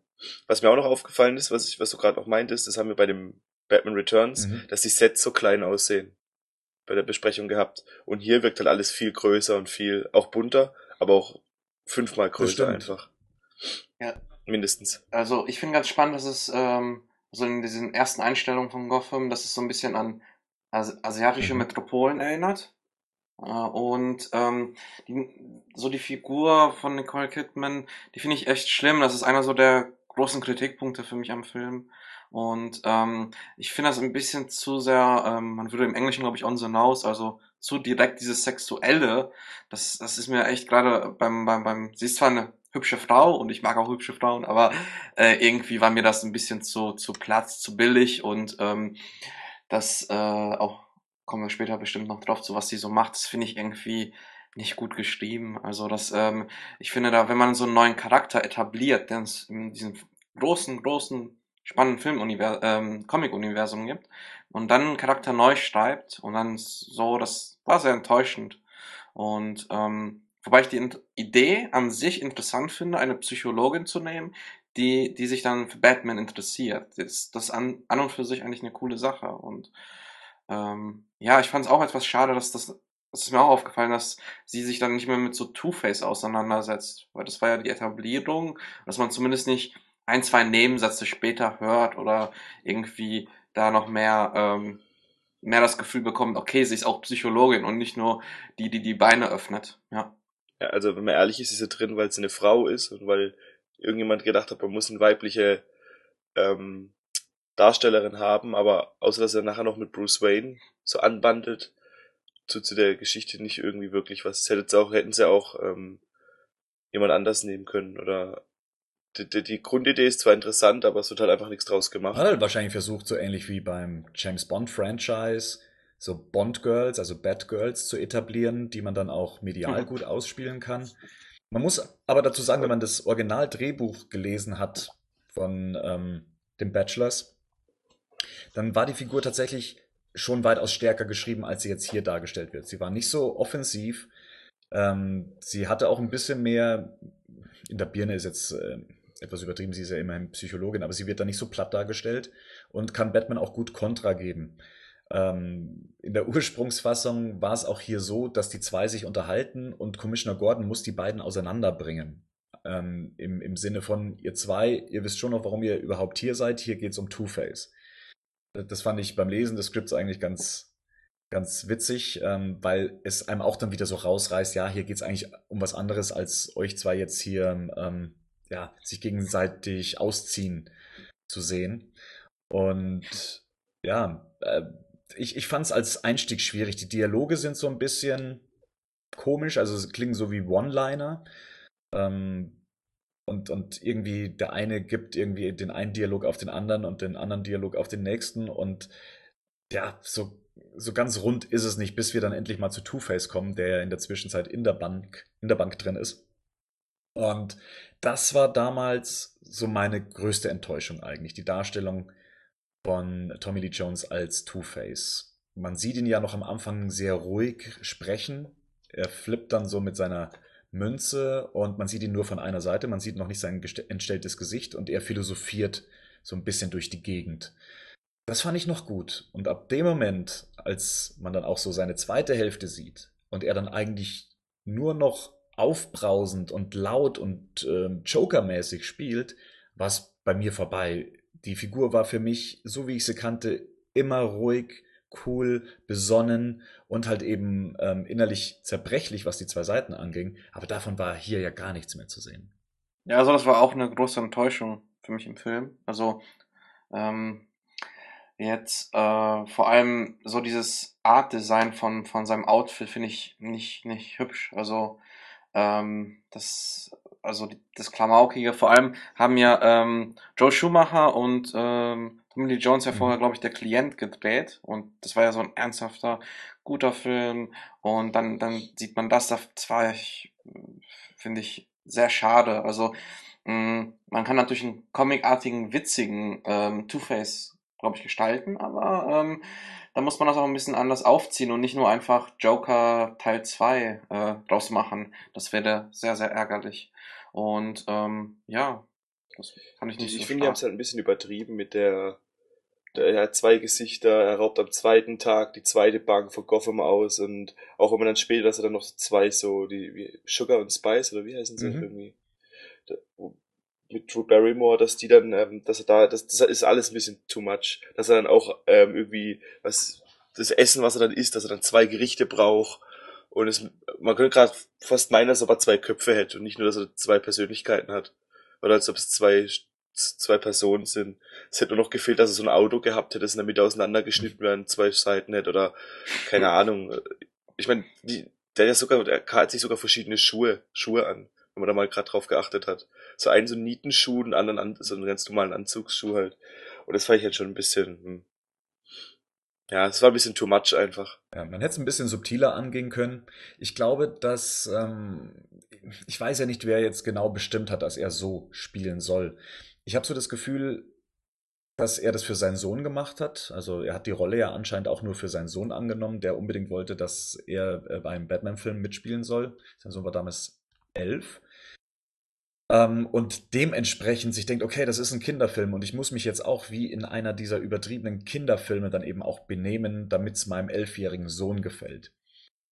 Was das Design angeht, muss ich auch sagen, ja, finde ich auch etwas over the top. Es gab viel coolere Designvorschläge, die geradliniger waren und nicht so übertrieben und auch nicht so übermäßig bunt. Da war die eine Hälfte des ähm, Anzuges mit so neon-orangenen ich nenne es jetzt mal Blutspritzern oder Farbspritzern bedeckt, fand ich, fand ich viel besser als das. Ähm, wie, wie ist es dann eigentlich? Habt ihr diese, diese ähm, Szene, die jetzt kommt, diesen Tresor, der in der Luft fliegt? Da fand ich das, hat mich so ein bisschen erinnert an die 66er-Serie.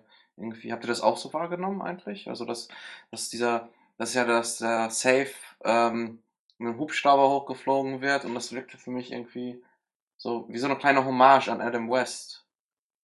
Ich glaube nicht, dass es eine Hommage war. Ähm, okay. Unter anderem deswegen, weil, wenn man sich die Making-ofs und Audiokommentare anhört, ist sich Joel Schumacher über die 60er-Jahre-Serie nicht wirklich bewusst. Der, oh, okay. Es gibt ja später die Szene mit äh, Holy Rusted Metal, äh, wo Robin mal dieses, ähm, dieses heilige Geschichte äh, zitiert. Und äh, im Audiokommentar sagt der Joel Schumacher, er weiß gar nicht, woher dieses heilige kommt. Ob das aus den mhm. Comics kam von damals oder aus dieser Serie. Und eigentlich weiß jeder, dass es aus der Serie stammt. Und Mhm. hätte er wirklich jetzt ähm, das hier als ja, äh, Hommage an die 60er-Jahre-Serie geplant, dann ähm, hätte er sich dann wahrscheinlich auch mit der 60er-Jahre-Serie ausgekannt. Ich glaube halt eher, dass es das Übertriebene aus den Comics der 40er und 50er Jahre ist, an denen man sich da über, Ah, okay, ähm, ja. orientiert hat. Das war auch von den Drehbuchautoren die Quelle, an der sie sich äh, gelabt haben. Vielleicht kann man da kurz auch was zu sagen. Also die, die Schreiber des Drehbuches, die haben sich halt, ähm, die haben eigentlich nur die Comics von 1939 bis 1949 gelesen. Das war den ihr Hauptstamm. Da haben die die Origin für den Riddler her, da haben sie die Origin für Two-Face her. Sie haben auch, um ein bisschen Gespür für den Zeitgeist zu bekommen, sich ähm, Frank Millers Comic, also The Dark Knight Returns, mal durchgelesen, was dann hauptsächlich in die Szene mit Bruce Wayne, wenn er in die Höhle reinfällt, ähm, übernommen haben oder sich dafür inspirieren lassen. Und sie haben noch ein bisschen was von der Nightfall-Saga gelesen, die damals recht aktuell war. Aber hauptsächlich haben sie sich aus den ähm, 40ern bedient. Mhm. Was vielleicht so einiges erklärt, warum die Darstellung mancher Figuren Okay. und Settings so ist. Genau, wenn wir im Tresor sind, das war damals für mich so eine Szene, ja, mei, ähm, also äh, die Szene im Tresor fand ich ja noch ganz cool. Auch hier dieser One-Liner mit dem Hörgerät, das hätte es für mich nicht gebraucht.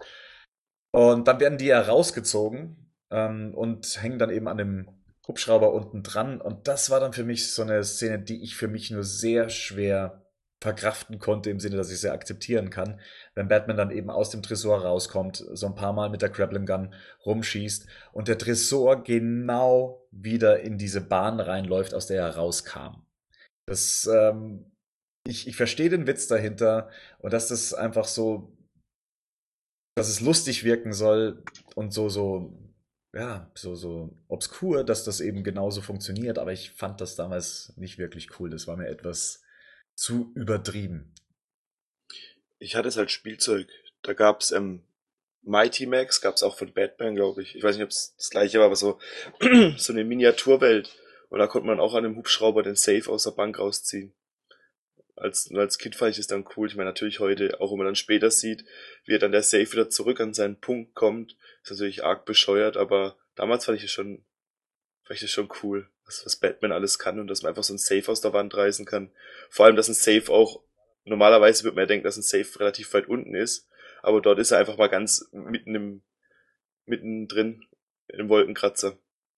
Eine Szene, die wir übersprungen haben und auf die würde ich noch gerne äh, eingehen, das ist ja, wie Batman das Gebäude betritt. Er kommt ja da aus diesem Fahrstuhl raus und trifft dann auf die Goons von Two-Face. Und äh, die Darstellung der Goons fand ich halt auch so ein bisschen over the top. Ja. Ich glaube, keiner spricht davon ein Wort gerade aus. Also die mumbeln ja nur so, so was ich auch schon sehr strange fand. Äh, Sie haben dann diese Waffen, die dann eben auch mit Neon besetzt sind. Okay, das gehört zum Stil des Films. Und das sind natürlich so Übermuskelprotze auch gewesen. Mit wahrscheinlich sehr wenig Schauspielerfahrung. Und Batman trifft dann das erste Mal auf die und dann kommt die erste Batman in Action-Sequenz, die mir etwas zu schnell war. Man, man nimmt kaum Batmans Gadgets wahr, die er in dem Moment benutzt. Und es gibt die eine Szene, da lässt er ja den einen Goon fast in den Fahrstuhl reinlaufen, so dass er runterfällt. Ich glaube, Tim Burton hätte, hätte ihn tatsächlich runterfallen lassen. Ich, ich finde es halt, also ich hab, musste da, als ich ähm, Arkham City gespielt habe, dran denken irgendwie, weil die mich daran erinnert haben mit ihren Masken, Mhm. die Goons. Ansonsten, ja, ich finde, was auch, ich meine, der Film zeigt halt die ganze Zeit auch diese 90er-Effekte und auch wieder dieses, ähm, ich weiß nicht, was genau, aber als er mit dieser Betäubungspistole dann auf den einen schießt und dann der so blau, blaue Blitze um sich rum hat. Sieht ein bisschen aus wie von Star Wars, wenn, wenn, wenn die Sith äh, die Blitze abschießen. Also bei den alten Filmen jetzt. Mhm. Äh, genau. So. Ich, ich, ich ich, ähm, fand diese Goons so ein bisschen wie so eine, auch wieder billige Kopie wie von ähm, dem ersten Batman von Tim Burton, diese Bande von, von, von äh, Jack Nicholsons Joker. Ähm, ja, das hat mir auch nicht so gut gefallen. Also ich mag die Waffen, ich bin total, wie gesagt, ganzen Film Fan von diesen Neon-Effekten, aber die fand ich schon auch irgendwie seltsam. Aber da- das ist auch wieder, ich muss sagen, die haben so einen kleinen Teil eingenommen äh, und der Film ist halt auch so schnell in der Erzählgeschwindigkeit in dieser Szene, dass es jetzt nicht so mich gestört hat. Also jetzt, wenn ich drüber nachdenke und nochmal über die Szene sozusagen Kopfkino nachdenke, dann, dann stört's mich. Aber so im Film muss ich sagen, okay, das war halt eine Action-Szene. Das mit dem Aufzug war eigentlich ganz cool inszeniert, dass der Aufzug erstmal hochkam, sie haben geschossen und dann ging der Aufzug auf. Das, das, das fand ich eigentlich ganz okay. Mhm. Aber die Szene geht so schnell um, das, das muss ich sagen, mir das jetzt nicht so im, im Film, im ganzen Film, äh, gar nicht so negativ aufgefallen ist. Gut, dann befinden wir uns jetzt inzwischen im Hubschrauber, Two-Face und seine genauso nervösen Goons, was mir an der Darstellung übrigens auch nicht gefallen hat, dass die so hyperaktiv allesamt sind, ähm, versuchen Batman dann eben durch Gotham City zu schleudern. Also Batman hängt unten an der Kette und hier sehen wir mal dann so das immense Ausmaß von Gotham City, wie groß diese Stadt eigentlich ist. Und ähm, ich, ich glaube, Rico, du hast es ja gesagt, dass man endlich wieder sieht, wie groß Gotham City sein kann im Vergleich zu Batmans Rückkehr, dass man da nicht so die einzelnen kleinen Sets hat, sondern hier sieht man mal diese gigantische Stadt mit den gigantischen Statuen, so wie sich ja viele ähm, gerne immer vorstellen. Ich fand so effektemäßig fand ich es okay. Ich fand halt schon, dass man gemerkt hat, dass das ähm, dass es Miniaturen sind. Ich weiß nicht, ob es an der Beleuchtung lag, dadurch, dass alles so bunt angestrahlt ist. Aber es wirkt für mich so ein bisschen, ja, wie so eine kleine Miniaturszene. Besonders wenn man es weiß, dass es eine ist. Auf jeden Fall ist es ein sehr stabiler Hubschrauber. Der tut einen 10.000 Tonnen Safe tragen und fliegt dann noch mitten durch so ein explodierendes Auge. Ich glaube, in, in, in dieser Version oder in dieser Welt darf man echt nicht nach so der Logik gehen, weil dann ist der Film direkt vorbei. Ey, das, das, ähm, manche Filme können ja auch durch die Logik mal so ein bisschen außer Acht lassen und, und eigene Regeln etablieren. Ähm, ja, das, äh, ich finde, ich, äh, die Szene ähm, ist sehr schlecht gealtert irgendwie, weil man teilweise Computereffekte, teilweise auch ähm, die Explosion beispielsweise ähm, sind echt, aber das finde ich schon schlecht gealtert, die Computereffekte, weil es halt auch so diese ersten Jahre mit den Computereffekten waren und ja, das, das hat mich auch so ein bisschen heut, heute so rausgerissen. Ja. Was, ich aber, was mir richtig gut gefällt, ist, dass der Hubschrauber ein Lenkradschloss dabei hat. Das fand ich richtig Dass der Hubschrauber überhaupt ein Lenkrad hat. Ich dachte immer, Hubschrauber haben so eine Art Joystick. Ja, die Idee an sich ist eigentlich schon richtig geil, das muss ich schon sagen. Da bin ich mir jetzt, bin ich jetzt technisch nicht so versiert, aber ich glaube nicht, dass Hubschrauber ein Lenkrad haben. Aber gut, außer auf diesen Rummelplätzen, wenn sie dann da als Kind fährst. Ja, da haben sie den wahrscheinlich mhm. auch her. ähm, ja, Patrick, weil du sagst, dass die schlechte vom, äh, die, die, die, schlechte, die Effekte recht schlecht gealtert sind. Ich habe damals ähm, vor ein paar Jahren auf dem Oktoberfest ähm, einen der Special Effects Menschen kennengelernt. Aus Zufall heraus, aus dem, aus dem Gespräch heraus, erzählt mir der dann, dass er damals an Batman Forever auch gearbeitet hat, an den Special Effects. Und tatsächlich war das für sie eine der schwierigsten Szenen, sie auch umzusetzen nach den mit den damaligen Möglichkeiten. Sie haben sich immer geärgert, dass es nicht äh, gut aussah, dass ähm, sie es gerne anders gemacht hätten, aber der Regisseur darauf bestanden hat, dass diese Szene so auszusehen hat und irgendwie haben sie sich dann damit abgefunden und äh, waren halbwegs zufrieden mit dem Ergebnis, was dabei rumkam. Aber es scheint damals schon nicht so einfach gewesen zu sein, diese Szene, diese Szene an sich, diese gesamte Szene so umzusetzen, wie sie jetzt aussieht. Ja. Muss ich öfter zum Oktoberfest mal gehen. Kann ich nur empfehlen, da trifft man so allerlei.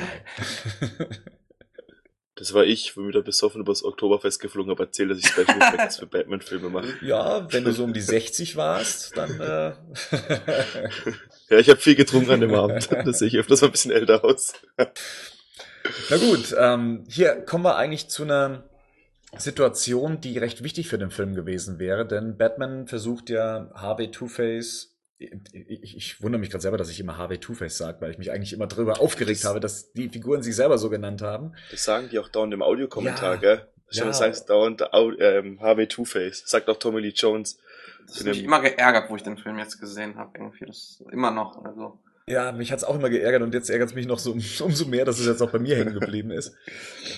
Also auf jeden Fall, Batman versucht Two-Face daran zu hindern, mit dem, ähm, ja, mit dem Hubschrauber weiterzufliegen. Und im Skript und auch in gedrehter Form kam eine hier entscheidende Szene, die später wichtig wird und die eigentlich für den gesamten Film, also was den Titel Batman Forever angeht, wichtig war. Denn ähm, Two-Face konfrontiert Batman in, in einem Dialog ihn damit, dass er auch ein Killer wäre, dass er auch ein Mörder wäre. Batman müsse nicht so tun, als wäre er unschuldig an den vielen Sachen, die hier passieren und äh, was es für Figuren in Gotham City gibt, die da rumlaufen. Auch er wäre ein Mörder. Das ist ein recht, recht wichtiger Satz, der später im Film dann nochmal behandelt wird und aber nicht weitergeführt wird. Das jetzt schon mal so als Anmerkung. Diese Szene wäre sehr wichtig für den gesamten Verlauf des Films gewesen. Na gut, Two-Face entkommt der ganzen Szenerie und äh, der Hubschrauber landet dann in Lady Gotham. die komischerweise so ein bisschen aussieht wie, hm, ich weiß es nicht, so eine Französin, die vor New York steht. Ach, ich wusste doch, ich kenne die irgendwo her. Ja. Ich dachte Paris, aber naja. Also ich, ich möchte kurz noch was sagen. Und zwar, wenn, wenn, wenn Batman ins Wasser fällt und wieder auftaucht, ich finde, ähm, mich hat es überrascht, jetzt beim, beim jetzigen Sehen, wie gut die Kameraarbeit teilweise Mhm. ist. Also, die hat mich echt begeistert. Das äh, finde ich schon ähm, für die damalige Zeit auch, auch wie beweglich die Kamera agiert, sehr toll. Also, das, äh, weil wir jetzt schon so ein paar negative Sachen herausgearbeitet haben, Mhm. finde ich es auch wichtig, dass auch mal positive Sachen erwähnt werden, wie die Kameraarbeit ist wirklich extrem gut. Und Ja. ähm, ja. Mir hat auch die Szene gefallen, wie er da aus dem Wasser auftaucht. Die hat sich bei mir so in den Kopf auch eingebrannt, dass jedes Mal, wenn ich in einem anderen Film so eine Szene sehe, wenn jemand auftaucht und nach Luft schnappt, dass ich immer wieder an die Szene aus Batman Forever denken muss. Ähm, die fand ich nämlich auch sehr schön gefilmt, auch unter Wasser und wie er auftaucht und äh, wie er dann da im Wasser ja, hilflos liegt. Ich stelle mir das auch schwierig vor, mit so einem Anzug zu schwimmen. Also wenn man schon mal so eine Latexmaske aufgehabt hat. Ich glaube, das ist ziemlich anstrengend, wenn man dann unter Wasser ist. Also das stelle ich mir. Er wäre gar nicht unter Wasser vor. gewesen, das ist ja der Gag. Die Filmemacher haben erzählt, dass sie seine Sohlen extra mit Blei ausstatten mussten, weil sonst wäre er wie so ein aufgedunsener, ähm, ja, so ein aufgedunsener Beutel dann die ganze Zeit oben auf der Wasserfläche gewesen, weil sich das Latex eben mit Wasser gefüllt hätte und mit, mit Luft gefüllt hätte und dadurch wäre er die ganze Zeit oben geschwommen. Aber ja, schön ist es bestimmt nicht. Das Motiv, äh, das Motiv, das Kostüm ist an sich ja nicht so beweglich. Ja, und hat auch irgendwie, es wurde auch ein paar Mal erwähnt, dass es irgendwie 20 Kilo gewogen hat. Ja. Muss man dann auch nochmal. Und dann noch nass, kann ich mir schon unangenehm vorstellen. Ja, man hört nichts, man sieht nichts und wenn man noch so ein bisschen klaustrophobisch veranlagt ist, äh, glaube ich, gerät man sehr schnell in Panik. Hm. Dann haben wir einen Szenenwechsel und wir sehen das erste Mal Gotham City bei Tageslicht. Ich glaube, es ist eine Computeranimation. Auf jeden Fall, also das ist, das ist, ei, das, das gefällt mir ganz und gar nicht. Vor allem am Anfang hat man diese schönen Bilder von diesem asiatischen, äh, anmutenden Gotham, was, was Bauten sind, äh, Modelle, ähm, und hier komplett digital. Da dachte ich so, oh, äh, wa- wa- was ist denn das hier? Ist das aus einem Computerspiel? Oder was haben die denn da gemacht? Und das finde ich schon schade, dass da, ähm, eigentlich finde ich es immer spannend, wenn eine Filmwelt aufgebaut wird und dann konstant, entweder konstant Computereffekte oder konstant Modelle eingesetzt werden und dann kommt plötzlich eine, eine, eine Einstellung, wo komplett computergenerierte Sachen auftauchen. Also ich kann mir gut vorstellen, dass es irgendwie äh, Budgetgründe hatte oder irgendwelche terminlichen Gründe, weil eigentlich wirkt die nicht so, nicht so in den Film passend, was ich so empfinde dabei. Ja, Wie sie wirft einen schnell raus, ne? Man hat irgendwie so das Gefühl, jetzt was komplett anderes zu sehen. Erstmal schon, weil Tag und Nacht sich hier äh, abwechseln und weil es von der Optik her einfach wie, auch wie eine Science-Fiction-Stadt auf einmal aussieht. Mhm. Mhm. Aber ist euch das damals aufgefallen? Also, weil jetzt ist es mir offensichtlich auch aufgefallen, aber damals, ich weiß nicht, ich dachte, ich glaube damals war ich eher beeindruckt davon, sowas zu sehen. Da hab ich, ich, also ich, für die damaligen Verhältnisse fand ich das eigentlich schon ganz nicht so schlecht. Ich bin mir da schon gar nicht mehr so sicher. Ich meine, das ist 20 Jahre her, also Ja, ja, auf jeden Fall. Also, wie, ge- wie ich schon ein paar Mal irgendwie gesagt hatte, das ist schon so diese Anfänge dieser Computereffekte, aber ähm, wenn, hätte ich mir so eine, so eine Konstante gewünscht. Wenn, wenn man schon Modelle hat, wieso benutzt man diese Modelle nicht im ganzen Film? Hm. Oder hübscht etwas mit Computereffekten auf, aber wenn ich dann den Anfang des Films mit Modellen habe und die nächste Szene ist dann plötzlich Computer und dann kommt wieder ein Modell, dann ist es so un inkonsistent in sich und das finde ich halt nicht schön. Ähm, für damalige Verhältnisse ist das sicherlich beeindruckend und schön und äh, passend, aber wenn dann ganz oder gar nicht und das finde ich ein bisschen schade hier. Wir sehen auch das erste Mal Wayne Enterprises. In den vorherigen Filmen hat man ja nie den Arbeitsplatz von Bruce Wayne gesehen. In Batmans Rückkehr gab es mal kurz, ja, einen, einen Hinweis darauf, dass Bruce Wayne auch noch eine Firma im Hintergrund hat. Und hier sieht man, wie er jetzt mal seine eigene Firma besucht und in ihr tätig ist. Wie hat euch so Wayne Enterprises gefallen? Also mir hat in der Einstellung auch sehr gut gefallen, dass man sozusagen Bruce Wayne zum ersten Mal auf einem Zeitungsartikel, also auf dem Cover sieht. Mhm. Das war eine nette Idee. Ähm, und ich muss sagen, ähm, ich äh, war etwas überrascht. Ich äh, hätte äh, nicht damit gerechnet, dass das so, so, so ein, also für mich wirkte das wie so ein kahler langer Flur, wo dann so viele Leute eng beieinander sitzen. Und ich habe immer dieses Bild von Wayne Enterprise, halt so große Räume, wo vielleicht vier, fünf Personen im Managementbereich eher drüber reden. Und ähm, ich fand ich schon etwas ungewohnt, so ähm, gefühlsmäßig, dass man diese, diese wissenschaftliche Abteilung so aufgebaut hat. Aber ähm, ja, insgesamt ähm, ganz, ganz okay. Wie, wie sieht er das denn? Ich fand das Gebäude an sich relativ klein. Also das, ich hätte mir da eher was Größeres vorgestellt an sich. Was ich aber auch interessant finde, ist, dass Bruce Wayne in den alten Filmen immer eine Brille trägt. Also soll das dann so ein bisschen Superman-mäßig sein, dass er noch, um noch mehr zu verdeutlichen, dass es nicht ist? Das ist eine gute Frage. Ähm, ich glaube einfach, dass er da als Mensch mit Schwächen dargestellt wird. Mhm. Ich finde ich find halt bei den alten Filmen, ähm, also gerade von in der, in dem Film jetzt, gibt es eigentlich keinen Unterschied zwischen Batman und Bruce Wayne finde ich. Also es gibt nicht wirklich, du kannst nicht sagen, also außer dass er natürlich eine Maske trägt, aber von der Art ist er eigentlich die gleiche Person. Finde ich. Also das habe ich mir beim, beim, beim Gucken gedacht. Dass als Batman ist er diskutiert, tut sich nicht zurückhalten und das macht er da als Bruce Wayne auch nicht. Sonst ist er immer so, Batman ist ein bisschen ruhiger, dann als Bruce Wayne versucht er vielleicht ein bisschen mehr den Playboy da, da, da stehen zu lassen. Und da gibt's hier eigentlich in den, also gerade in dem Film überhaupt keinen Unterschied, finde ich. Ja, bei, bei, bei den Nolan fand ich diese Szenen immer ganz cool, wenn, wenn Christian Bale da irgendwie, also das war glaube ich auch bei Batman Begins, wo der äh, auf seinem Ball geht, wo er Geburtstag hat und dann diesen Monolog startet. Und das gibt's natürlich hier, hier, hier nicht so ausgeprägt. Ähm, aber ähm, ich glaube, das steht auch so ein bisschen für die damalige Zeit. Wir haben, wir leben momentan in so einer, so, so einem äh, Fil Filmmäßig, dass Charaktere sehr groß erzählt werden, dass die Persönlichkeit sehr in den Vordergrund kommt und früher waren die Filme eher auf diese ganzheitliche Geschichte ausgelegt. Da waren diese, da waren diese großen Dramen oder die großen Abarbeitungen der Persönlichkeit nicht so im Vordergrund und ich finde schon, wenn man so Filme aus der damaligen, so Mitte 90er sich anschaut, passt das durchaus so den Zeitgeist rein. Und ich glaube, die haben es so gemacht, wie es damals gepasst hat.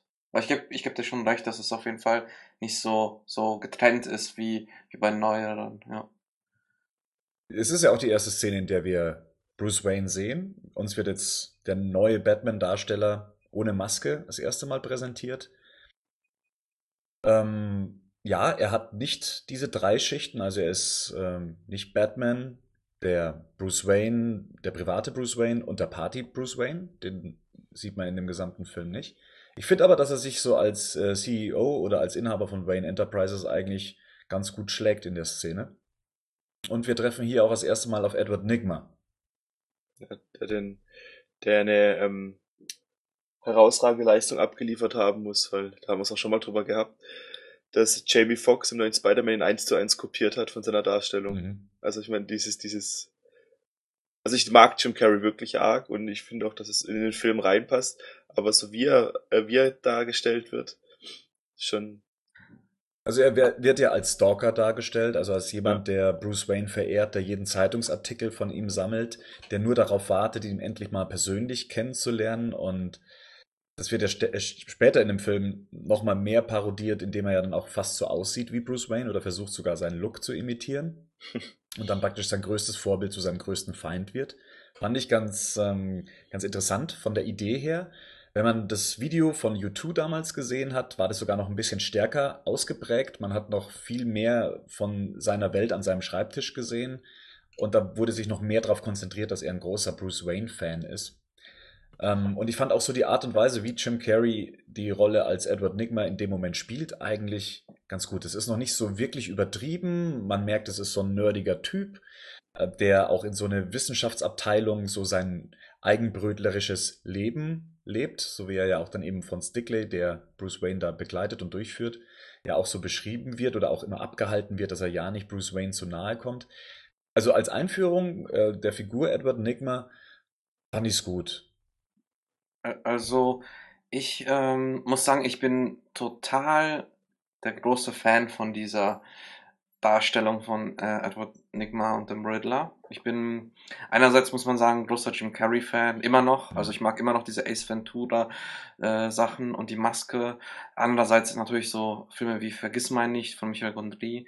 Ähm, und dieser Flair, den die erste Szene hat, erinnert mich ein bisschen an diesen Trash Horror-Klassiker Reanimator, dieser verrückte Professor, der total aufgewühlt ist und diese tolle Idee unbedingt jetzt nahebringen muss und dann trifft er das große Vorbild oder wo er Fan ist und ich muss sagen, das ist absolut klasse. Ich bin großer Fan und ich war überrascht, wo ich den Film jetzt gesehen habe, wie gut mir das gefallen hat und äh, es ist ein ziemlich schmaler Grad nach meiner Meinung zwischen Overacting, was funktioniert weil es der dem Film zugutekommt und Overacting, mh, hm, was zu viel ist, was, was, was ähm, ähm, so ein bisschen in die Nick Cage-Richtung geht. Und hier finde ich das, wow, ich habe, ich muss sagen, das ist einer der Highlights der Filme für mich. Also ich bin überrascht, wie cool ich das selbst finde, aber ich finde super. Also ich muss sagen, tolle Leistung. Mir, mir gefällt der Charakter an sich auch. Ich finde halt, das alles immer so ein bisschen. Ich habe mir den Riddler eigentlich eher so ein bisschen auch wenn ich jetzt ein bisschen ruhiger vorgestellt. Er ist so ein bisschen eher noch der, der Joker-Riddler, was vielleicht ein unfairer Vergleich jetzt ist, weil es halt zu Jim Carrey auch gut passt. Aber im Prinzip macht er, ja, hätte ich mir auch gedacht, hätte ich mir auch vielleicht vorgestellt, dass er ein bisschen, also heute würde ich mir ein bisschen ruhiger vorstellen. Nicht ganz so überdreht. Es gab, gab ja immer diese, diese Gerüchte nach äh, The Dark Knight, ähm, dass Christopher Nolan mal einen Riddler äh, in Angriff nehmen könnte. Ich könnte mir natürlich auch so einen sehr ruhigen, besonnenen und mysteriösen Riddler vorstellen.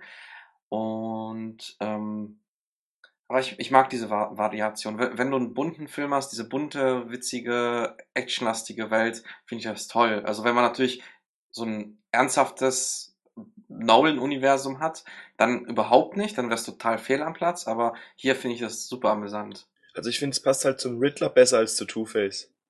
Ja, ja, absolut, ja. ja. Also, denn bei, bei Two-Face hätte man, man hätte, man hätte nicht zwei, deshalb kommt, glaube ich, auch oft dieser Batman 66 ähm, Vergleich auf. Weil beide lachen sie noch nachher später in ihre Fäuste rein, wenn sie ihren bösen Plan geschmiedet haben und ausgeführt haben und wie sie auch miteinander dann umgehen. Ich finde, es ist einfach too much. Da hätte einer, auch trotz dem bunten Setting, hätte ein ernsterer Charakter oder einen, der vielleicht nicht ganz so überdreht ist, ganz gut getan, glaube ich. Da gebe ich dir absolut recht. Also ich glaube, das ist auch mitunter der Grund, warum das alles so überdreht wirkt, weil alle Figuren so agieren. Mhm, ja, ja. Es hätte tatsächlich gereicht, Two-Face als den ernsthaften, düsteren Charakter darzustellen und dann halt eben diese Nervensäge in Form vom Riddler ja, daneben zu stellen. Das hätte, hätte dem Film hätte ihm sehr viel sehr gebracht ja, und, und aufgewertet und ähm, hätte wahrscheinlich auch mehr Spaß gemacht, zwei verschiedene Figuren zu haben, die unterschiedlich agieren, als hier zwei Figuren, die tatsächlich ähm, hampelnd durchs Bild laufen und sich gegenseitig ähm, hysterisch angreischen, lachen und was weiß ich, was sie noch alles tun. Ich finde die Darstellung vom Riddler an sich als Figur, wenn man jetzt mal wieder im Hintergrund oder im Hinterkopf behält, aus welcher Zeit die Origin stammt, also aus den 40er Jahren, finde ich okay. Dass ähm, Jim Carrey sich auch eher an den 60er Jahre Riddler orientiert hat, finde ich auch fein. Es passt irgendwie zur Figur. Ich habe ihn jetzt nie als zweiten Joker gesehen. Das fand ich bei Two-Face dann schon weitaus schlimmer. Von, von dem her passt mir das schon so. Und ich glaube, dass auch viele, die mit der Zeichentrickserie damals aufgewachsen sind, also mit der Animated Series, halt auch ein anderes Bild vom Riddler hatten. Denn damals wurde er, mhm. glaube ich, erstmals in einem Massenmedium als ja eher ernsterer Charakter dargestellt, als besonderer Charakter, so wie wir ihn heute gerne sehen würden, als so ein Mastermind, der einfach im Hintergrund ähm, agiert und seine Rätsel stellt. Und hier ist er halt sehr plakativ, sehr laut, äh, sehr schrill, so wie es halt in den 40er Jahren eher der Fall war, als es in den aktuellen Comics oder in den damaligen Comics der Fall war. Ich finde halt auch, wenn man dann sich mal den Vergleich jetzt hat zu den, zu den Burton-Filmen, da wirkt der Joker fast ruhig dagegen, gegen die zwei, dann vor allem in Kombination. Ja, auch weil Jim Carrey eine komplett andere Körpersprache hat. Ne? Sein ganzer Körper ist auch ähm, die ganze Zeit nur am Arbeiten unterwegs. Das Bein zieht er hoch, er hüpft von einem ähm, Standpunkt zum nächsten rüber. Das, das hat der Joker natürlich bei, äh, also in der Jack Nicholson-Variante auch nur sehr selten gemacht. Ja, ich stimme aber äh, Bernd dir vor allem zu, dass eigentlich ähm, schadet, schadet diese, ich sag jetzt mal, dieser Joker Two-Face-Interpretation, äh, ähm, glaube ich, auch so ähm, dem, dem Riddler, weil hätten wir diesen besonderen Part, den du auch ähm, ja, gesagt hattest, ähm, da wäre es irgendwie ich glaube, dann wäre die Darstellung vom Riddler auch im Nachhinein am Fandom und ähm, so allgemein, äh, glaube ich, auch besser angekommen. Aber da haben wir später halt diese zwei ulkigen Gestalten, die da ihr, in ihrer Welt leben und sich ins Fäustchen lachen. Das, das, das fand ich auch nicht so cool. Also ich hätte es auch cooler gefunden, wenn, ähm, oder passender und stimmiger, wenn wir diesen besonderen nachdenklichen äh, Two-Face gehabt hätten. Tommy Lee Jones ist ja auch ein klassischer Schauspieler, ja. der hätte das so super, super machen können. Und dazu dann dieser verrückte, verrückte ähm, Riddler. Absolut, ja. Und ich hätte es aber auch Jim Carrey zugetraut, auch die leisere Variante zu spielen. Besonders jetzt nach all den Jahren, in denen man weiß, was Jim Carrey eigentlich sonst noch drauf hat. Also er hätte auch, er hat ja auch seine dunklen Momente in dem Film. So ist es ja nicht seine ruhigeren Momente. Mhm. Und da fand ich ihn ja eigentlich auch sehr stark. So hätte ich ihn mir auch durchgehend wünschen können. Mhm. Es, jetzt kann man sich auch vorstellen, ursprünglich war äh, Robin Williams für die Rolle vorgesehen. Zumindest mhm. wurde sie von den Drehbuchautoren mit ihm im Hinterkopf geschrieben. Da wäre halt interessant gewesen, was für eine Art von Riddler uns dann da erwartet hätte, weil ich glaube, Robin Williams wäre jetzt nicht so hyperaktiv gewesen. Oh, da würde ich glaube ich hm. widersprechen, weil ja, ich auch. Weil, weil äh, ich finde Robin Williams und und Jim Carrey sind ziemlich, wenn man jetzt die ganze Filmografie betrachtet, ziemlich ähnlich. Die beiden hatten ihre ernste Rolle, beispielsweise Jim Carrey auch im Mond, der Mondmann, äh, Truman Show auch noch und dann haben wir natürlich äh, Robin Williams mit One Hour Photo. Ähm, aber die beiden haben dann auch ihre, ihre Filme, wo die total am Rad drehen. Und ähm, ich glaube, unter der Regie und wie, wie die Figuren alle in dieser Welt funktionieren, ähm, ich glaube, da hätte wäre es ziemlich ähnlich abgelaufen. Also ähm, da hätte man schon, glaube ich, jemand ganz anders besetzen müssen. Also da stimme ich dir nicht so ganz zu. Ich finde auch, also, sich auch, wenn man gerade ähm, Robin Williams mal gesehen hat, in, wenn er live irgendwo auftritt oder wenn er irgendwie bei den Oscars noch irgendwelche so Laudatios gemacht hat, dann war der auch immer sehr überdreht, wie es auch Jim Carrey ist, wenn er irgendwo ist. Und deshalb glaube ich auch, dass der relativ ähnlich gewesen wäre dann von der Darstellung. Ja, nicht, dass er mich falsch versteht. Was ich meine, ist ähm, das, Körperliche auch, was der Riddler mitbringt, also was Jim Carrey mitbringt. Jim Carrey arbeitet sehr viel, äh, fast schon wie eine Pantomime mit seinem gesamten Körper mhm. und ich glaube, das hätte äh, Robin Williams nicht gemacht. Vom Humor her, ja, es wäre weiterhin eine witzige Figur gewesen, glaube ich. Ähm, und man hätte ihn auch so als den eingeschüchterten Wissenschaftler darstellen können und das hätte er auch bestimmt super gemacht. Aber ich glaube, er wäre nicht so von Bild zu Bild gesprungen, hätte dann wahrscheinlich auch nicht so agiert mit seinem äh, Stab, den er die ganze Zeit in der Hand hat. Ich, also ich glaube schon, dass es nicht ganz so überdreht gewesen wäre, wie es jetzt äh, Jim Carrey gemacht hat. Jim Carrey lebte halt zu der Zeit auch, das muss man vielleicht auch wissen. Jim Carrey war damals ja noch nicht so groß. Ähm, damals, er hatte seinen Ace Ventura damals. Dumm und Dümmer stand gerade in den Startlöchern. Und äh, es gab so einen halben Hype über ihn, aber der Film ist ja vorher gedreht worden. Das heißt, die Leute haben eigentlich eher darauf warten müssen, äh, ob Jim Carrey sich auch als großer Star dann irgendwann mal etabliert. Aber das war das Einzige, womit Jim Carrey damals immer punkten konnte, mit Grimassen, mit ähm, ja, eben seiner überdrehten Darstellung von vielen Sachen. Das sieht man auch in den Interviews, die er damals 95 geführt hat. Er kann kein Interview ohne irgendeine Grimasse zu schneiden oder jemanden zu imitieren führen. Das war damals sein Ding. Dafür hat man ihn damals gewollt und de dementsprechend hat man ihn damals in einem Film platziert. Und bei Robin Williams, glaube ich, wäre das, ja, wäre der Humorlevel zumindest, glaube ich, ein bisschen zurückgeschraubt worden. Die, die Klamauk-Geschichte wäre wahrscheinlich etwas weiter zurückgeschraubt worden. Weil viel wurde ja von Jim Carrey äh, spontan gemacht, was wir da in dem Film sehen. Es steht ja jetzt nicht im Drehbuch unbedingt drin, wie er sich zu bewegen hat. Und, und das ist ja alles äh, Interpretationssache des Schauspielers dann letztendlich und wie es der Regisseur dann auch letztendlich haben will. Und da glaube ich, wäre Robin Williams nicht ähm, auf, auf den gleichen Zug aufgesprungen. Meine Meinung. Also ich glaube halt, dass ähm, allgemein Jim Carrey arg mit, also ja glaube auch an den Kostüm hat er mit bestimmen können oder mit dran ge gearbeitet. Und ich glaube einfach, dass die Figur 95% ähm, Jim Carrey halt einfach ist. Sei es jetzt das Outfit, sei es wie er spielt, sei es wie die Dialoge auch zum Teil, war ja auch, glaube relativ viel improvisiert. Und ja. Ich glaube, da hat er sein viel, viel, viel dazu beigetragen. Also ich mag die Körperlichkeit jetzt so, so, so generell im Film sehr gerne, weil äh, allein wie er jetzt so beispielsweise, wo er zu seinem zu seinen Erfindungen läuft, der hat dann so eine gebückte Haltung, die, ähm, die schon diese ganze Passion und Verrücktheit schon ausdrückt. Ich finde es super klasse. Ich denke, jetzt, äh, wo du das erklärt hast mit der, mit der äh, Körperlichkeit, kann ich dir absolut zustimmen. Da wäre das auch äh, anders verlaufen mit Robin Williams. Aber ähm, ich bin so ganz froh und ähm, gehen wir mal davon aus, dass es nicht Robin Williams gewesen wäre, sondern jemand anders anstatt äh, anstatt äh, Jim Carrey. Hm, ich glaube, das wäre. Ich finde schon ganz gut, dass Jim Carrey das gemacht hat. Also ich, ich bin großer Fan, merkt ihr ja selbst, wie begeistert ich hier rede. Äh, ich, ich mag die Leistung sehr gerne in dem Film. Gut, dann machen wir mal einen Sprung vorwärts. Und zwar ähm, wird Batman gerufen und benötigt. Bruce Wayne sieht ja in seinem Gespräch, das er mit Edward Nigma hat, im Hintergrund das Bat-Signal. Ähm, wichtig wäre vielleicht hier noch zu wissen, dass das eigentlich die Einstiegsszene in dem Film sein sollte ursprünglich. Also nach dem Ausbruch von Two-Face wäre man direkt zu Wayne Enterprises gegangen und Batman wäre zu seinem ersten Einsatz gerufen worden, was in dem Fall ähm, die Geschichte mit Two-Face in der zweiten Bank von Gotham gewesen wäre. Und ähm, ja, hier äh, setzt er sich in sein Büro und durch einen ewig langen Tunnel anscheinend, den weiß ich nicht, wer den gebaut hat. Einer seiner Mitarbeiter oder war es wieder Alfred, der das bauen musste, genau. Äh, kommt er dann eben im Batcave an und zieht sich um. Und dann hätten wir hier die erste Szene gesehen, wie er die ganzen Gadgets krapscht und dann ins Bettmobil steigt und ob er nicht unterwegs noch was essen möchte. Das wäre alles dann hier passiert, wird halt eben alles umgesch umgeschnitten. Aber hat auch so ganz gut funktioniert. Hier, wir sehen wieder ein bisschen was von Gotham City, wie das Batmobil fährt, fährt erst die Straße runter und im nächsten Moment, wenn die Kamera nach oben fährt, sieht man schon, wie das Batmobil von rechts nach links durchstartet, wie auch immer das dann so schnell nach oben kam. Das unterstützt natürlich immer so den Comic-Charakter des Films, ja, dass, dass man dem Zuschauer ja immer sagt, nehmt uns nicht zu ernst, das ist ein Comic-Film.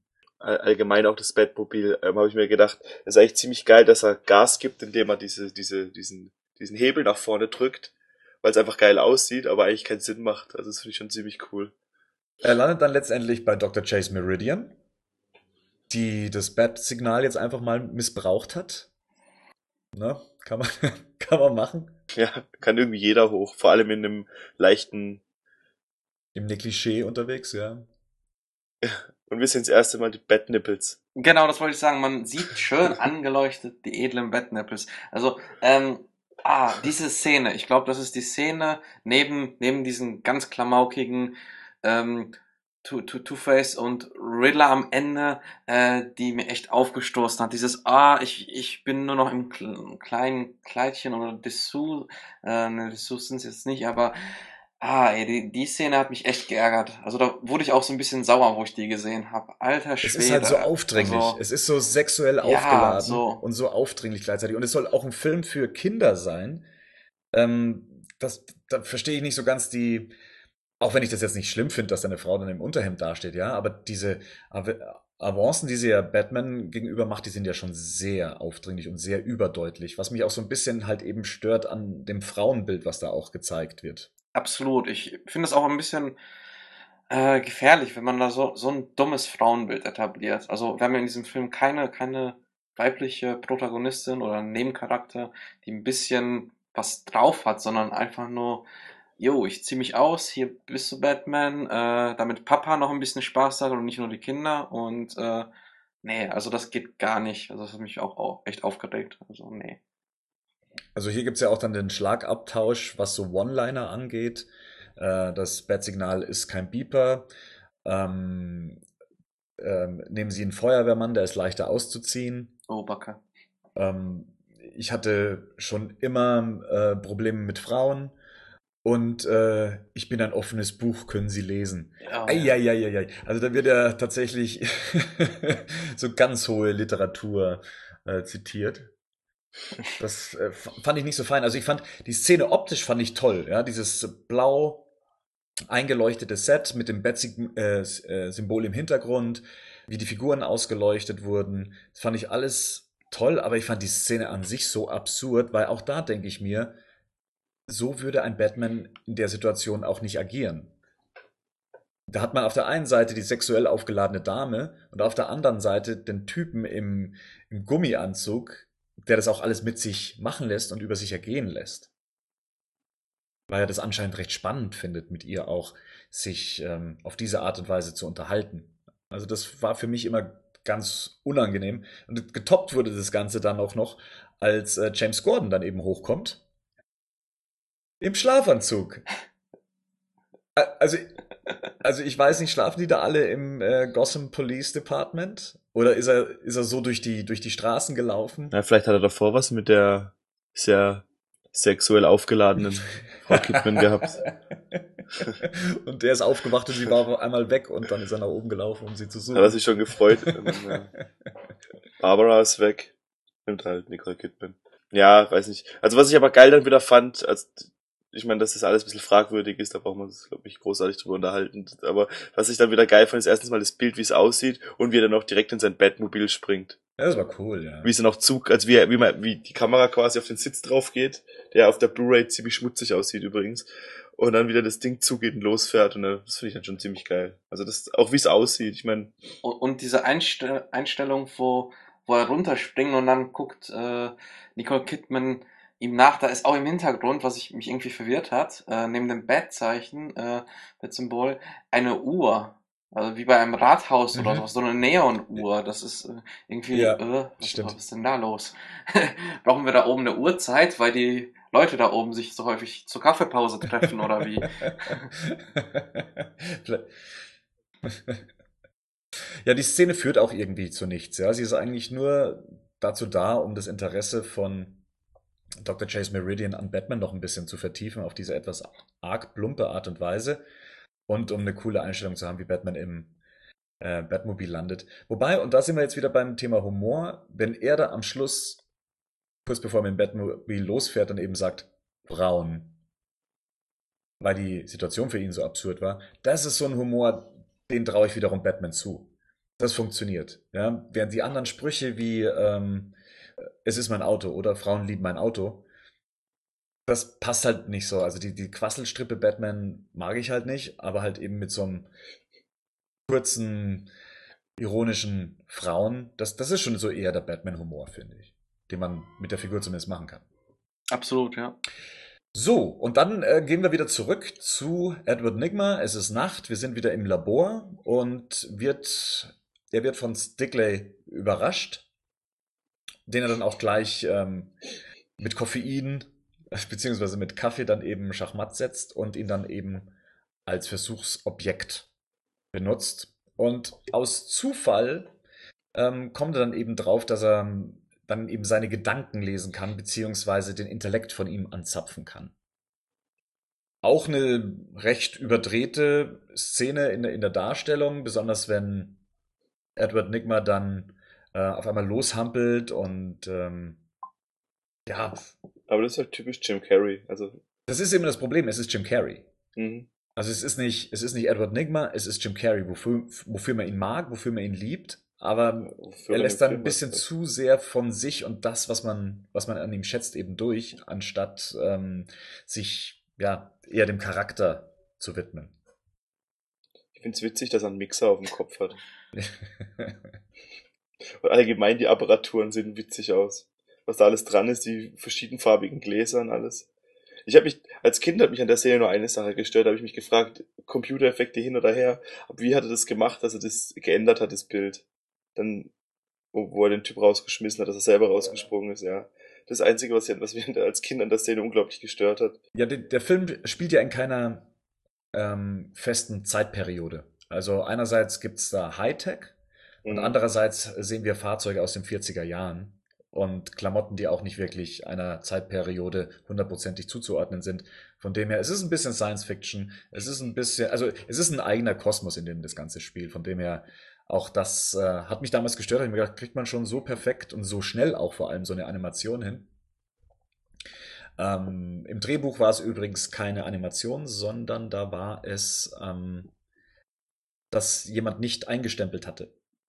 Also es war niemand anderes da und die Daten wurden anscheinend gefälscht, also die Einstempeldaten und nicht eine komplette Videoanimation. Aber bleiben wir mal noch ganz kurz dabei beim Mord an sich. Er schiebt ihn ja dann raus und ähm, lässt ihn dann kurz noch am Fenster baumeln. Ich glaube, dem Zuschauer sollte da kurz suggeriert werden, dass er sich nochmal anders überlegt hatte und ihn jetzt nochmal retten möchte. Wahrscheinlich ja, doch. Also ich, ich finde, ich fand's eher cool, wie er hinterhergerannt ist und wie er dann grinst dabei schon, dann sein diabolisches Grinsen schon mit eingebaut hat. Das fand ich eher ganz geil an der Szene. Das hat mir gefallen. Ob dass er, dass er nochmal ihn überleben lassen will, daran habe ich eigentlich gesagt keine Sekunde gedacht. Also mir war es eigentlich klar, dass er irgendwas noch holen will oder irgendwas noch sagen will. Interessant ist auch, wenn man sich die britische Fassung davon ansieht, also die, die ich zumindest damals auf VHS hatte, da wurde die Szene geschnitten. Oh. Da war es nicht so, dass er nochmal hinterherlief und ihm dann die Apparatur vom Kopf zog, sondern dass er direkt rausflog aus dem Fenster. Ich glaube, das hat was mit Selbstjustiz zu tun oder halt eben der, der Darstellung, jemanden umzubringen. Es ist halt nochmal was anderes, als wenn man jemanden aus dem Fenster rausschubst oder halt nochmal hinläuft und ihn absichtlich runterfallen lässt. Vermute ich mal, dass da die Engländer ein paar Probleme mit der Szene hatten. Ich glaube, der Charakter, der, der Riddler-Charakter hier spielt auch gerne. Also ich, es ist ja dieser, dieser verrückte Wissenschaftler und, ähm, und hat seinen Spaß, den noch ein bisschen zu, zu, mit dem zu spielen und nicht einfach rauszuwerfen. Das wäre halt so dieser kurze, schnelle Prozess. Und hier hält er noch das Kabel an und, und fasst ihn noch an den Kopf oder an, an der Apparatur und hat noch seinen Spaß und lacht ja dabei so diabolisch ja. und ähm, ich kann echt empfehlen, wenn, wenn jemand, äh, der Hörer, diese Leistung auch so cool findet wie ich, dass äh, er euch Reanimator anschaut, so ein Trash-Film aus den 80ern, super cool. Und äh, das hat mich sehr daran erinnert. Und weil ich den Film halt auch mag, passt das ganz gut. Und äh, genau, ja. Als nächstes sehen wir die Origin-Szene von Two-Face. Wir sehen eine Gerichtsverhandlung innerhalb einer, einer News-Sendung, genau, und Sal Maroney schüttet Harvey Two-Face, äh, Harvey Dent Säure ins Gesicht und Batman saß anscheinend die ganze Zeit in dieser Verhandlung äh, als Zeuge bei. Ist auch nicht aufgefallen, hat einen Schnurrbart getragen und eine Brille. Oder hat so eine Zeitung gelesen mit so Kucklöchern. ähm, ja, das äh. kommt schon so ein bisschen, bisschen komisch, dass Batman da mit dabei ist. Ähm, ja, das Problem ist hierbei, dass irgendwie so eine Zeitlupe verwendet wird. Und ähm, auch, auch wo, wo er die Hand an den äh, Gangster packt, das ist, ach, das ist alles, so das, das ist eine Szene, die hat mir nicht gut gefallen. Wieso sollte das so Zeitlupe ablaufen? Weil man jetzt davon ausgeht, okay, das sind die Nachrichten, dann läuft es in Zeitlupe ab. Und ich finde es auch irgendwie so dilettantisch, wie, wie, wie Harvey Dent äh, da äh, den Ordner vorhält und dann so, oh, okay, ich habe nichts abbekommen, aber dann irgendwie trotzdem rumschreit, nee, das, das, Ach, ich, äh, es gibt, gibt eigentlich Two-Face, habe ich es richtig in Erinnerung, Batman die Schulter dran? Ja. Das macht halt auch keinen Sinn. Also das macht wirklich überhaupt, also ich bin niemand, der da aufsatz, aber es macht halt wirklich. Ich meine, er springt ja noch dazwischen und versucht zu fighten und es gibt jemanden, der das gefilmt hat. Wobei, ich, ich muss sagen, ähm, es ist ja so, dieser, dieser Two-Face-Charakter lebt ja ähm, von diesem Hass, ist verbittert und dann ist es ja häufig so, so, so eine Reaktion, dass man vielleicht Leuten eine Schuld gibt, die zwar im Umfeld oder vielleicht irgendwie gerade helfen wollen und dann gerade die Reaktion ist, du bist schuld, weil du mir so nahe stehst, beziehungsweise weil, weil du mir hättest helfen können. Dann geben sie dir Schuld. Also ich finde das schon okay, no, no, ach, die Szene ist total Banane, also sorry, aber das, das regt mich auf. Also, wie das gezeigt wurde, das ist eigentlich so eine, so eine ikonische Szene auch, in vielen, vielen Graphic Novels total schön auch ähm, gezeigt und dann hier, uh, und äh, Tommy Lee Jones kann es ja auch, ach, lassen wir das Typ. Vor allem, dass dann auch die Haare sich rot färben auf einmal danach und ich meine, er kriegt dann wirklich nur zwei Spritze ab und danach ist er, ja. Aber über Sinn müssen wir uns ja nicht unterhalten eigentlich. Aber es ist halt wirklich, es wirkt, wirkt halt komisch, es wirkt halt überhaupt nicht, es passt überhaupt nicht zum Rest des Films. Da hätte man sich sogar was bunteres und lauteres einfallen lassen können. Meiner Ansicht nach, was vielleicht dann viel verrückter gewesen wäre, aber dann auch mehr Sinn gemacht hätte. Da wirkt das schon fast zu, das wirkt fast aus einem, wie aus einem anderen Film, finde Ja, aber guck mal, also ich, der, der, der, äh, Joe Schumer hat vorher, vor, vor Batman Forever und nach Batman Forever zwei, äh, Krimis oder Thriller, ähm, im, im Gerichts, also der Klient und die Jury, glaube ich, ähm, gedreht. Er kann's ja. Wieso, wieso macht das nicht cool? Also das, das, äh, das verstehe ich nicht. Man hätte es auch ein bisschen selbst in einer witzigen Welt, wie das hier der Fall ist, mit dem Riddler, mit diesen ganzen Gestalten, kann man ja trotzdem ein paar wichtige emotionale Szenen ernsthaft inszenieren. Und das finde ich halt schade, weil, weil gerade Joel Schumer es damals zumindest konnte. Und äh, ja, das, das, ach, das regt mich echt auf. Mein Blutdruck wird hoch. ich finde, ich, ich finde, es gibt ja auch ein, zwei ernste Szenen in dem, gerade später in dem Film, die die es halt wesentlich besser geschafft haben. Also meiner Meinung nach hätte ich diese Origin-Szene anders versucht in den Film zu integrieren, denn ich denke, an der Origin-Szene an sich ist das ganze Dilemma der Figur Two-Face zu erkennen. Man hat die Figur sowieso nicht gut aufgebaut, das muss man auch sagen. Ähm, man hat eigentlich alles gestrichen oder zumindest ähm, nicht unterstrichen, was die Figur ausmacht, dass er Mal abgesehen davon, dass er Staatsanwalt war, ein guter Freund von Bruce Wayne war, dass er schon vorher psychische Störungen hatte, was so ähm, es kommt ja jetzt nicht nur einfach durch den Säureangriff, dass er eine gespaltene Persönlichkeit hat, sondern dass er die schon vorher hatte und dass die dann damit eigentlich erst ähm, zum, zum optischen Ausdruck seiner Psyche wurde. Und das verpufft einfach, indem man das in so einer kurzen Sequenz zeigt, ohne zu wissen, wer ist diese Figur, was hat die schon vorher durchgemacht und warum wird er dann durch so einen Angriff dann auf einmal zu dieser platten, äh, zweigespaltenen Persönlichkeit. Das ähm, hätte man das hätte man anders machen sollen. Vielleicht sollte man da auch noch zum Hintergrund wissen, dass die Drehbuchautoren damals gesagt haben, also sie sehen gar keinen Grund für Two-Face in dem Film. Sie wollten die Figur eigentlich gar nicht drin haben. Die hätten sich ja, auf den genau. Riddler konzentriert. Und Two-Face ist irgendwie so, weiß ich nicht, vielleicht die Muscles zum Brain vom Riddler, vom Riddler aber so wirklich pff, herausstechen kann die Figur dann auch nicht und erst recht nicht so, wie sie es eigentlich tun sollte oder so, dass es ihr gerecht wird. Ich möchte aber noch sagen, dass Patrick, deine Analyse davon, dass er Batman die Schuld dafür gibt, ähm, genauso im Drehbuch drin steht. Also das war sehr gut analysiert, dass er tatsächlich ihm die Schuld gibt, weil er hätte ihm doch helfen können. Hat ja extra gewartet im, Pub in der, in der, im Publikum des Gerichtssaals, hat er extra gewartet kurz. Na, man sieht ja auch, dass die Säure, die Säure auch nicht genauso grad von oben nach unten, also so grafisch durchs Gesicht geht, sondern sich eigentlich noch viel mehr über sein Gesicht verteilt, auch auf die andere Seite hin. Ähm, ist eigentlich auch ganz witzig, dass äh, auf der anderen Seite dann eben diese grafische Version vom Two-Face dann eben bei rumkommt. Aber George, George Schumer hat sich dann gedacht, okay, dann, dann nehmen wir einen Ordner und dieser Ordner wird sämtliche giftige Säure absorbieren, ja. glaube ich. Also. Ist es nicht, ist nicht nur ein Papier? Ja, es ist so, so ein Pappordner, also so ein, so ein, wie nennt man diese ja. Teile? von ähm, Babschuberling. Ja, ist halt eben, dass du deine Unterlagen reinlegen kannst, ohne so ein Hefter. So ein genau. Papierhefter ist das. Wobei, ähm, wenn jetzt der Patrick nicht die Szene an sich so kritisiert hätte, ich wollte eigentlich sagen, dass ich da die Darstellung, wie Tommy Lee Jones sich benimmt, für diesen kurzen Moment, den man ihn eben als diesen Staatsanwalt sieht, so hätte ich ihn halt gern als Two-Face gesehen. Ja, absolut, das habe ich auch gedacht. Also, da bin ich voll bei dir, ja. Gut. Ja, es ist halt so ein bisschen, wie es auch, ein bisschen verschenkt halt. Also, das Bund und alles ist gar nicht das Problem. Ich finde, das Problem wirklich von dem Film ist einfach die Darstellung von Two-Face. Alles andere funktioniert eigentlich für mich ganz gut. Genau, wir kommen zum Tatort Wayne Enterprises. Ah. Ähm, und zwar wird ja Bruce Wayne ähm, alarmiert, dass es einen Selbstmord bei ihm in der Firma gab oder überhaupt einen Unfall gab. Und ja, also hier sind wir dann schon sehr weit im Comic-Bereich. Also das ist eine sehr, sehr absurde Szene. Und dabei meine ich jetzt noch gar nicht mal, wie Jim Carrey da künstlich weint und äh, sich über seinen Chef und so weiter äußert, das ist alles fein. Aber was halt hier wirklich so deutlich unterstrichen wird, ist, wie unsinnig ähm, die Rolle von Jim Gordon ist. Das ist aber in dem ganzen Film so, dass die Polizei eigentlich völlig nutzlos ist. Die ganze Polizei wartet, macht gar nichts selber, sondern wartet drauf und klatscht, bis Batman ja. kommt. So. Aber ich meine, noch aber, dümmer als da kann man es ja gar nicht machen. Ich meine, sie finden diesen Brief, er liest es durch, so adieu, schöne Welt, ist so grausam, bla bla bla. Ah ja, Selbstmord, tschüss, Servus.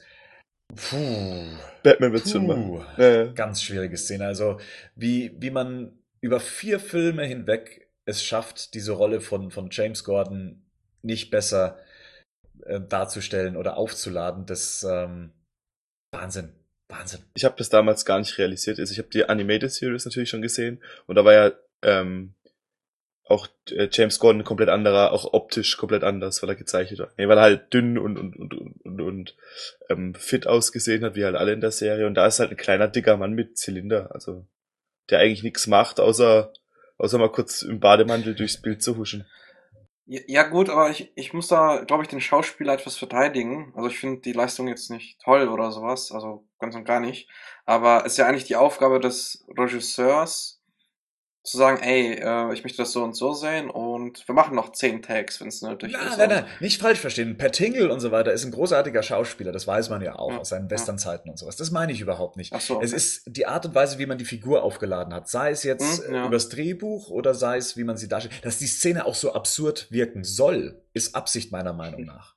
Dass er diesen, Ja. dass Ja, er diesen. Brief findet und sagt, ja, okay, war Selbstmord, tschüss, schönen Tag noch. Das ist, das ist meiner Ansicht nach ähm, Absicht. Aber dass man es halt tatsächlich nicht geschafft hat, wie bei den Dark Knight-Filmen letztendlich, der Figur eine bestimmte Wichtigkeit zu geben, anstatt einfach nur Stichwortgeber zu sein im Hintergrund. Das ist halt schon sehr schade. Und halt hier so plakativ. Ich meine, wir haben es, glaube ich, im, im Batman and Robin, wenn wir dann äh, das nächste Mal drüber sprechen wollen, hat man es noch weiter geschafft, diese ähm, Figur zu demontieren.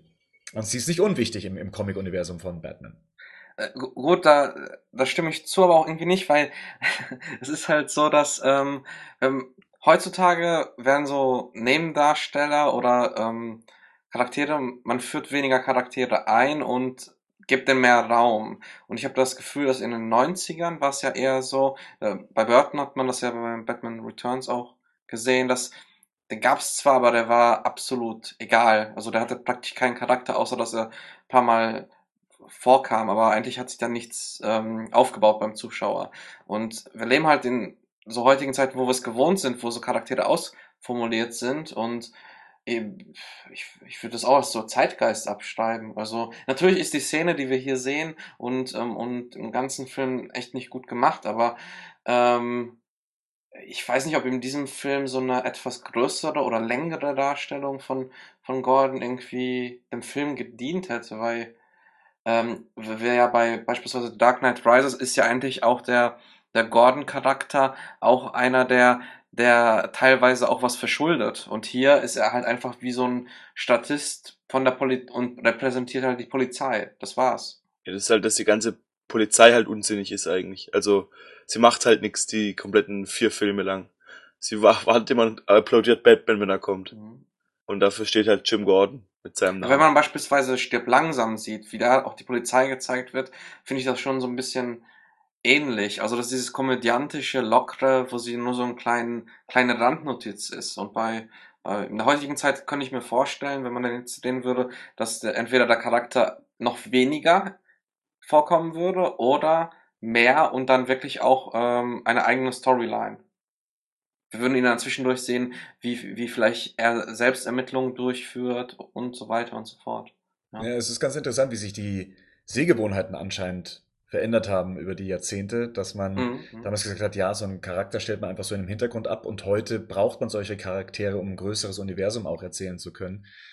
Also es, äh, heutzutage äh, können ja Fans im Foren, in, in, in, auf großen Webseiten, direkt auf Facebook, irgendwie bei dem, bei, beim Filmstudio sich beschweren und haben ihre Stimme. Aber damals war ja das Internet, glaube ich, so gerade so in Anfangszügen und äh, längst nicht so groß. Ich glaube, das hat sich auch massiv geändert, dass halt beispielsweise auch so Marvel-Filme auch viel Fanservice bieten, weil, weil, weil diese Internetgemeinde mittlerweile schon äh, sehr groß ist und auch ein Film, ähm, deswegen gibt's ja auch Comic-Con, würde ich mal ganz krass behaupten, damit man den Fans das gibt, was, was sie sehen wollen. Also es wirkt schon mehr wie Fanservice sein komplette, sein komplettes ähm, Erscheinen.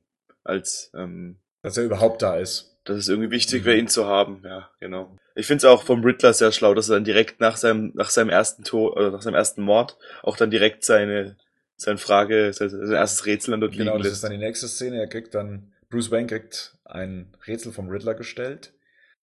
Ähm, das war, glaube ich, dieses Gesichtsrätsel, wenn ich mich. Mhm, wo man so die Zunge runterzieht ja. oder das Gesicht, irgendwie sowas. Genau. Ja. Und Bruce Wayne nimmt es einfach erstmal für sich so hin, dass er das bekommen hat und dass das Rätsel, wer dahinter steckt, das eigentliche Rätsel ist.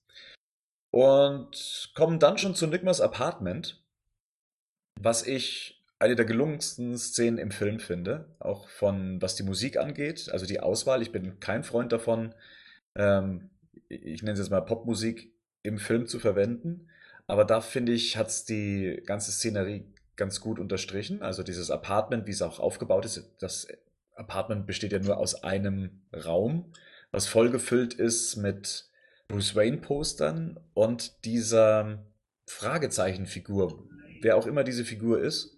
Und im Hintergrund dann eben vom Jahrmarkt diese Wahrsagerfigur oder diese Fragezeichen und No-Figur, keine Ahnung, was die für eine eigentliche Bedeutung hat. Ähm, die hat mir sehr gut gefallen, weil sie auch recht düster daherkam, auch von der Gestaltung der gesamten Szenerie. Da war, glaube ich, kein bisschen Neon zu sehen. Also mir hat die Szene auch unheimlich gut gefallen, also sehr atmosphärisch und ähm, ich finde es auch hier sehr schön, wie man auf diesem engen Raum auch erstmal haben wir so eine Kamerafahrt durch den ganzen Raum hin zur Figur.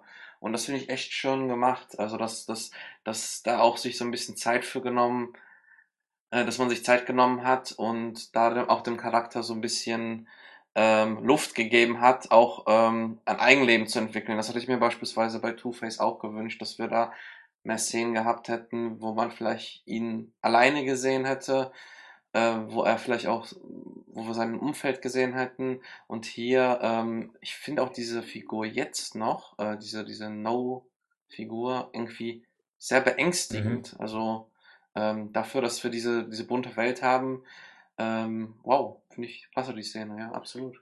Mich hat er als Kind immer an den Riddler aus der Animated Series erinnert, diese Figuren im Kasten. Ich weiß auch nicht warum. Ich hab da immer irgendwie gedacht, es soll es die sein. Vom durch Gesicht die Melone her. oder durch das Outfit? Ich, ich, ich weiß nicht, warum das Gesicht hat mich unglaublich daran erinnert, aber ich kannte das Gesicht irgendwo her. Mhm. Also ich dachte immer, es wäre aus der Animated Series, aber das sieht ja auch ein bisschen anders aus. Aber ansonsten finde ich halt, ähm, man sieht erstmal, dass bei Wayne Enterprise nicht viel Geld verdient. Da muss man scheinbar in so einem kleinen, in so einer Dachschräge Wollte ich gerade sagen, ich glaube, so generell ist es für seinen Charakter eine wichtige Szene. Man erfährt ja das erste Mal so ein bisschen seine Umstände, in denen er lebt. Man bekommt so ein bisschen Mitleid mit ihm. Es sieht cool aus, weil man merkt halt einfach, dass der Charakter viel weiter fortgeschritten war in der, in der, in, der, in dem, wie er halt sein soll, mhm. als Two-Face. Er hat wirklich eine Geschichte. Two-Face ist halt einfach nur so der Bane quasi von Batman Forever. Ja, das trifft's, glaube ich, ganz gut. Mhm man, man, man kriegt zwar eine kleine Geschichte um ihn, aber im Prinzip nur so, dass man halt, dass man halt, dass halt drin ist einfach, aber mehr auch nicht. Dass man doch, dass man noch quasi für, ich meine, das Einzige, was Two-Face nachher halt zu tun bekommt, ist halt dann, was man dann, was dann bald kommen wird, die Szene, dass dann auch Robin einen Grund hat, drin zu sein, aber ansonsten hat Two-Face eigentlich nicht wirklich was zu tun. Oder nicht wirklich Grund, im Film zu sein.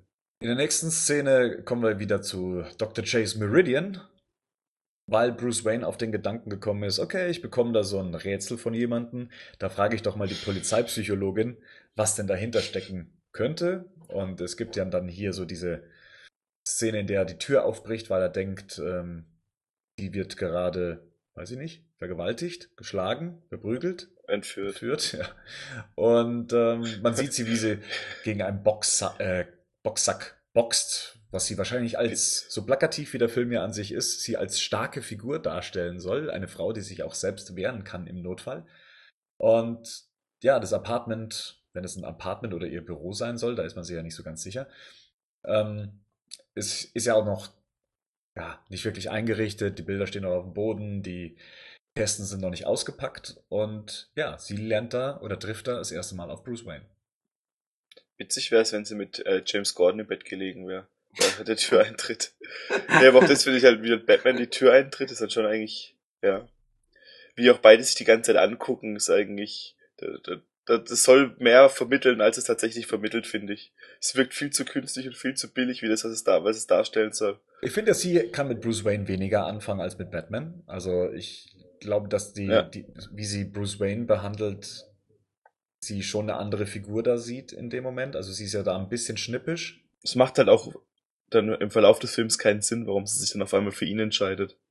Weil sie eigentlich diese ganze Aufladung zu ähm, Batman gegenüber hat. Und Bruce Wayne ist so ein bisschen, ja, wie, wie du gerade schon sagtest, bisschen entgegentritt. Was ich aber äh, viel bezeichnender finde, ist der Rorschach-Test, der an der Wand hängt. also er fragt ja, ah, Sie haben ja eine Vorliebe für Fledermäuse. Und sie sagt, das ist ein Rorschach-Test, da sieht nur jeder, was er darin auch sehen will. Also ich frage mich, was kann man denn noch anderes sehen als eine Fledermaus bitte in dem Ding? Also ich finde, hier, hier wird auch gezeigt, was, was am Film generell nicht so ganz gut funktioniert. Also ich, ich bin ja nicht so absolut negativ gegenüber dem Film. Ich mag viele Sachen am Film. Aber hier erstmal, dass wir die Tür eintreten und was ich total obskur finde, wie er die Tür dann wieder ins... Wie es einfach hinstellt. einfach nur hin. hin. Ja, und äh, okay, das äh, dann diese Szene hätte, ähm, wenn man die etwas anders geschrieben oder vielleicht ein bisschen anders inszeniert hätte, echt spannend sein können, dass dieser dieser äh, Nicole Kidman Charakter ähm, wie, wie heißt der Charakter? Ich habe den Namen Dr. Chase Meridian. Meridian. Dieser Meridian-Charakter äh, sich halt nicht für Bruce Wayne interessiert und für Batman aber. Und dass sich im Laufe des Films das so zuspitzt, dass sie sich doch für beide interessiert.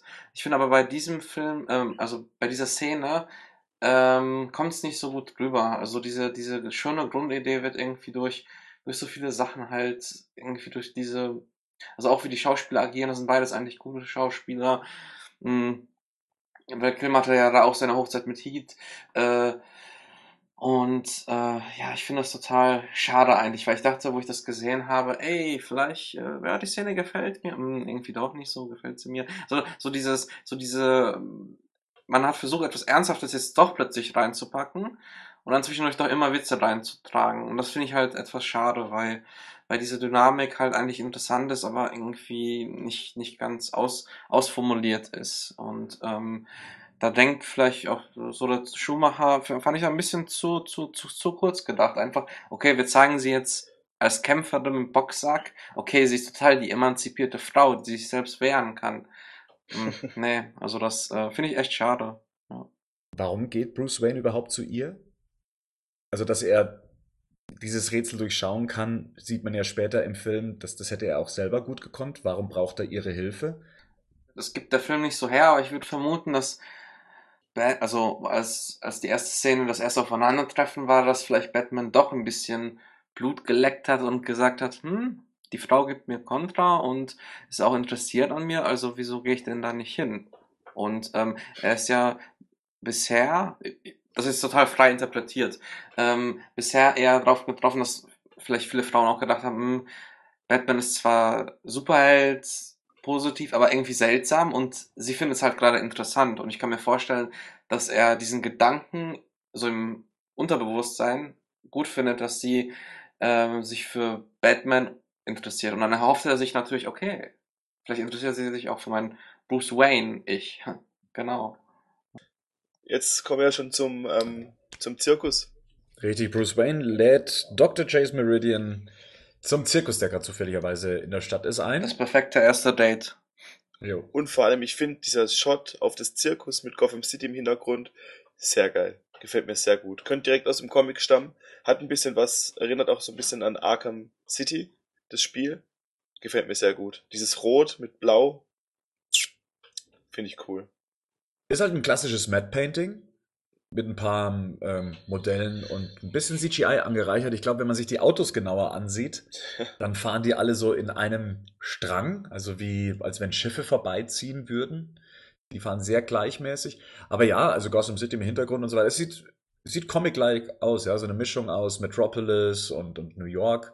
Ja, ist schon ganz fein. Und mittendrin halt eben das Hippodrom, in dem sich ähm, ja, der Zirkus der Stadt befindet. Ich meine, so generell die gesamte Szenerie, die ist geil ausgestattet. Also, ähm, wie man die ganzen Figuren gestaltet hat, äh, da gibt's glaube ich, nichts zu bemängeln. Die sieht, äh, das gesamte Zirkuszelt sieht meiner Meinung nach großartig aus. Definitiv, ja. Also auch die, die, die, da macht es halt auch das erste Mal in den ganzen Schuhmacher und ähm, auch Burton-Films Sinn, dass dauernd jemand ein Rad schlägt oder Putzelbau macht oder keine Ahnung was. Weil es halt ein Zirkus ist und nicht die Straße. Ähm, ja. Der Riddler hat es gleichzeitig im Fernsehen laufen, also in Gotham überträgt man anscheinend noch gerne Zirkus. den Zirkus der Stadt. Warum, warum dann hingehen, wenn man es auch im Fernsehen daheim Ja. gucken kann, oder? Vor allem das Logo vom Nachrichtensender ist da drauf im Fernsehen. Das fand ich ein bisschen verwirrend. Nachrichten übertragen jetzt äh, Zirkus? Ja. Ach so, ja, das ist äh, GNN, also soll ja anscheinend auch optisch an CNN erinnern. Ah, okay, der Sender, okay. Ja, aber es stimmt schon so als, als Broadcast, also so als News-Broadcast, würde man jetzt, glaube ich, keinen Zirkus begleiten. So groß ist das Event dann auch wieder Ja. nicht. Wer weiß. Hier sehen wir auch dann die, das erste Mal die Graysons, die um ein Familienmitglied reicher wurden. Denn wenn ich mich recht erinnere, hatte Dick Grayson keinen Bruder. Und die Autoren des Drehbuchs meinten, ja, sie brauchten für so eine Ak Akrobatiknummer brauchten sie vier Personen. Und dementsprechend hat man ihm noch einen Bruder an die Seite gestellt. Hat er einen Namen? Nein, also nicht im Drehbuch, glaube ich, wenn ich mich recht erinnere. Oder war es Mike? Ich bin mir nicht mehr sicher, aber tut ja auch nichts zur Sache, da ja sowieso niemand von den Graysons benannt wird. Der Ja, Vater hat keinen Namen, die Mutter hat keinen Namen. Ich, ich fand damals, als ich das erste Mal Robin gesehen habe, also ähm, Val Kilmer neben Chris O'Donnell und mit der deutschen Synchro, dass die relativ gleich alt wirken. Gibt es eine Aussage, wie alt Dick Grayson sein soll in dem Film? Ich habe ihn immer als 16 empfunden. Wirklich? Also jetzt nicht vom, vom optischen her. Optisch war er natürlich sehr reif, aber ich dachte immer, er soll als 16-Jähriger dargestellt werden. Also Weil- noch nicht jemand, der volljährig ist, der selber entscheiden kann, wo er hingeht beim Tod seiner Eltern, sondern halt eben so ein Mündel wie, äh, be- beziehungsweise ein Vormund, wie Bruce Wayne braucht. Das ist schon ein Motorrad, das sein eigene Harley schon. Ich dachte halt, weil ich habe den, ich habe den Film bis jetzt immer nur auf Deutsch gesehen, muss ich dazu sagen. Und mit der Synchro finde ich wirkt er relativ alt. Also ich finde, er wirkt nicht nicht wirklich jünger als ähm, als als als Bruce Wayne. Und wenn du dir aber mal das Making of anguckst und da wo er aus dem Batmobil aussteigt, da wirkt er gleich, da wirkt er fast wie ein Teenager, finde ich dagegen. Mhm. Also ich finde, er wirkt sehr jung. Und dann noch mit seinem neckigen Ohrring da. das die beste Tarnung ist, noch einen goldenen Ohrring zu haben, wenn du eh schon nur eine Maske trägst. Ich weiß nicht. Aber ja.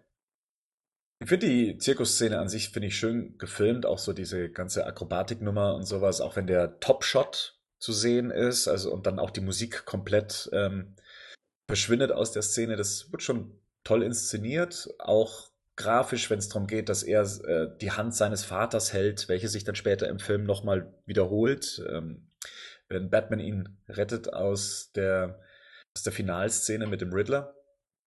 Ähm, ja, ich finde, die, die Graysons werden da gut etabliert. Was haltet ihr denn generell davon, dass Dick Grayson jetzt kein zwölfjähriges Kind ist oder neun, neun Jahre alt? Also, ich finde das eigentlich sehr spannend. Ähm, man kann da natürlich ein bisschen mehr erzählen oder auserzählen, ähm, als wenn, wenn das jetzt so ein, so ein Zehnjähriger wäre.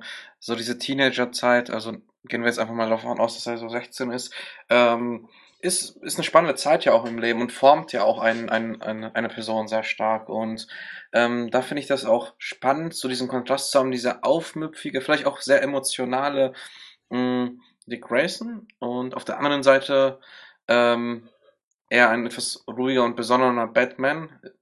Äh, und ich finde es gelungen. Also ich ähm, muss dazu sagen, äh, ich habe irgendwie keine Meinung, ob ich das jetzt gut oder schlecht finde, was, äh, was der Schauspieler hier so zu, als Robin abliefert. Also es hat mich nicht gestört, aber ich fand es jetzt auch nicht besonders wow gut, wie beispielsweise beim Riddler. Ähm, aber ähm, so dieses Alter, auch so dieses Rebellische mit dem Motorrad, finde ich schon Mhm. ganz, ganz, ganz gelungen, ja. Ich glaube, das wäre auch too much gewesen, wenn es jetzt ein neunjähriger Junge gewesen wäre in so einem Film. So nimmt man halt schon dann auch gleich ein bisschen ernster. Ich glaube, das ist so eine Grund, äh, Grundsatzdiskussion, so einen jungen Robin zu haben, also den dann Bruce Wayne aufnimmt. Äh, Das kann in den Comics gut funktionieren und lässt sich auch gut inszenieren, ihn auch kämpferisch dann darzustellen. Ich weiß nicht, ob es sich filmisch gut darstellen lässt. In, ähm, wie hieß die Comic-Verfilmung mit Nick Cage? Ähm, äh, Kick-Ass? Äh, Kick-Ass, genau. Da funktioniert das auf eine sehr absurde Art und Weise. Ja, aber das liegt ja auch an der, an der Kleinen und mit dem Spiel von Nick Cage und ihr. Also, Und dass es ihr Vater ist. Ja, ja, genau. Und nicht jemand, der einfach mal einen Jungen bei sich zu Hause aufnimmt. Und deshalb, ja, das kommt dann auch so ein bisschen komisch rüber. Also, deshalb für die, da macht es dann schon Sinn, so, auch dann später, wenn er dann Namensvorschläge sich gibt und so. Auch wenn ich vielleicht optisch einen jüngeren Schauspieler vielleicht genommen hätte. Beziehungsweise einen älteren Bruce Wayne. Ich finde, Bruce Wayne wirkt sehr jung in dem Film. Ja. Vor allem im Vergleich, wenn man dann ähm, jetzt George Clooney im nächsten Teil und davor ähm, Michael Keaton gehabt hat, da wirkt, da, wirkt ja Val Kilmer direkt mal zehn Jahre jünger. Vor allem, weil ja noch so Leute wie Christian Bale als Robin angedacht waren. Das stimmt übrigens nicht. Das habe ich nochmal recherchiert. Also Christian Bale hat selber gesagt, äh, das ist ein Gerücht, was in die Welt gesetzt wurde. Leonardo DiCaprio wäre eine Option gewesen. Der wollte nicht, gell? Der, der wollte nicht. Ihm war die Ausrichtung, dass die Filme wieder etwas mehr peppig werden, nicht Aber- angenehm genug. Also ähnlich wie es bei Michael Keaton der Fall war. Jude Law wäre ein Kandidat gewesen, Matt Damon oder Ewan McGregor. Matt Damon. also, Der- was, was hat das denn damit auch auf sich, dass äh, Marlon äh, Wayans ähm, für die Rolle gecastet wurde? Ich habe das dann irgendwie mitbekommen, dass er irgendwie gecastet wurde und dann später ausgetauscht wurde. Wie war das denn eigentlich? Der wurde für Batmans Rückkehr gecastet. Da hatte man vor, Robin einzuführen. Ah, Da okay. hat man ja das letzte Mal in dem Special drüber gesprochen, dass es eine Szene gegeben hätte, in der Robin als äh, Mechaniker dargestellt wird und man hatte äh, Marlon Waynes dann schon eben unter Vertrag Mhm. und dann eben die Hoffnung, dass er dann im dritten Teil dann als Robin endlich zum Einsatz kam, äh, kommt. Aber da haben sich ja viele Sachen geändert. Äh, Billy D. Williams nicht mehr als Harvey Dent und dann eben wurde ähm, er wurde ausbezahlt. Ich meine, er kann sich jetzt nicht wirklich beschweren. Ähm, also beide wurden anscheinend dafür ausbezahlt, was der Vertrag für sie vorgesehen hatte. Oh. Aber es kam halt dann doch anders, anderer Regisseur, andere Vorstellungen davon, wie eine Figur auszusehen hat. Ich glaube, es wäre auch schwierig gewesen, ähm, das Kostüm für einen kleineren und jüngeren Robin. Weil so, so ein Stoffkostüm ist schwierig. Aber auch wenn du jetzt einen kleinen Jungen hättest als Beispiel, würde auch, glaube ich, so ein komplettes Latex-Kostüm mit Nippeln komisch aussehen. Ich will nicht daran denken. Nein, aber jetzt mal ernsthaft. Nein, Ja. aber das ist, es ist tatsächlich äh, befremdlich, ja. Also, das hätte wahrscheinlich noch ein bisschen was dran geändert, so wie Batgirl später auch keine Nippel an ihrem Suit hat, hätte dann wahrscheinlich der Kleine auch keine. Aber, aber ein Loch für ihre blonden Haare. ja, doch. Hm. Ja, schwierig. Also, ich hätte, ich deshalb mochte ich auch, glaube ich, von den, von den, ähm, von den ersten Bildern ähm, Batman und Robin mehr, weil da ähm, George Clooney wesentlich älter aussieht als als Robin. Und es hat für mich besser gepasst. So, die ich finde, die sehen gleich alt aus einfach. Ja. Und ich finde, das stört halt so ein bisschen das Bild. Ich meine, du, du siehst dann halt einen Batman, der halt ähm, einen erwachsenen Mann aufnimmt und du fragst dich, warum nimmt er jetzt einen erwachsenen Mann auf? Er kommt mit Motorrad, ist, fährt mit einer Lederjacke. Er wirkt nicht wie ein Minderjähriger oder wie ein, wie ein, wie ein Teenager. Je- Jetzt mal ehrlich, wenn du den Film jetzt geschaut hast, war das wirklich etwas, was dich Ja, rausgerissen hat? Das Echt? hat mich damals schon als Kind Okay. gestört, ohne Scheiß. Okay, weil ähm, ich hab, ich beispielsweise habe mir gar keine Gedanken gemacht über das Alter oder so, sondern habe mir einfach gedacht, okay, das ist ein Jugendlicher und der kann halt Motorrad fahren äh, und finde das eigentlich ganz cool, weil es auch so dieses leicht ähm, rebellische zeigt, Motorrad, dann will er direkt wieder wegfahren und ach ja, das ich fand das eigentlich ganz ganz, ganz gelungen und habe mir da gar nicht so die Gedanken gemacht. Ähm, Außer dass, außer dass wir das jetzt hier angesprochen haben, natürlich, ja. Gut. Two-Face bricht dann später in diese Zirkusszenerie und wird damit automatisch zum Mörder seiner Eltern. So war es ja damals laut den Comics ja nicht, aber gut, für den Film funktioniert's. Das Chaos bricht aus und Two-Face ist eigentlich nur da, um zu erfahren, wer Batman ist.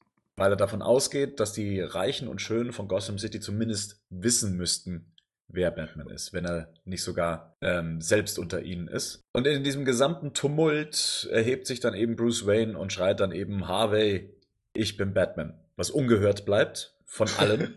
Vor allem auch, dass die, die Nicole Kidman hockt direkt neben ihn und hört es einfach nicht. ja, wobei man sagen muss, in der Originalfassung hört man es tatsächlich nicht. Da, da kann man sich besser vorstellen, dass es in diesem ganzen Tumult untergeht. In der deutschen Variante sticht es weitaus mehr hinaus, wo man sich dann fragt, Nö. und das hat jetzt keiner Trotzdem. gehört. Trotzdem frage ich mich, er stürzt sich ja dann ins Getümmel und kämpft als einziger, als einziger gegen diese äh, Gang von, von Two-Face.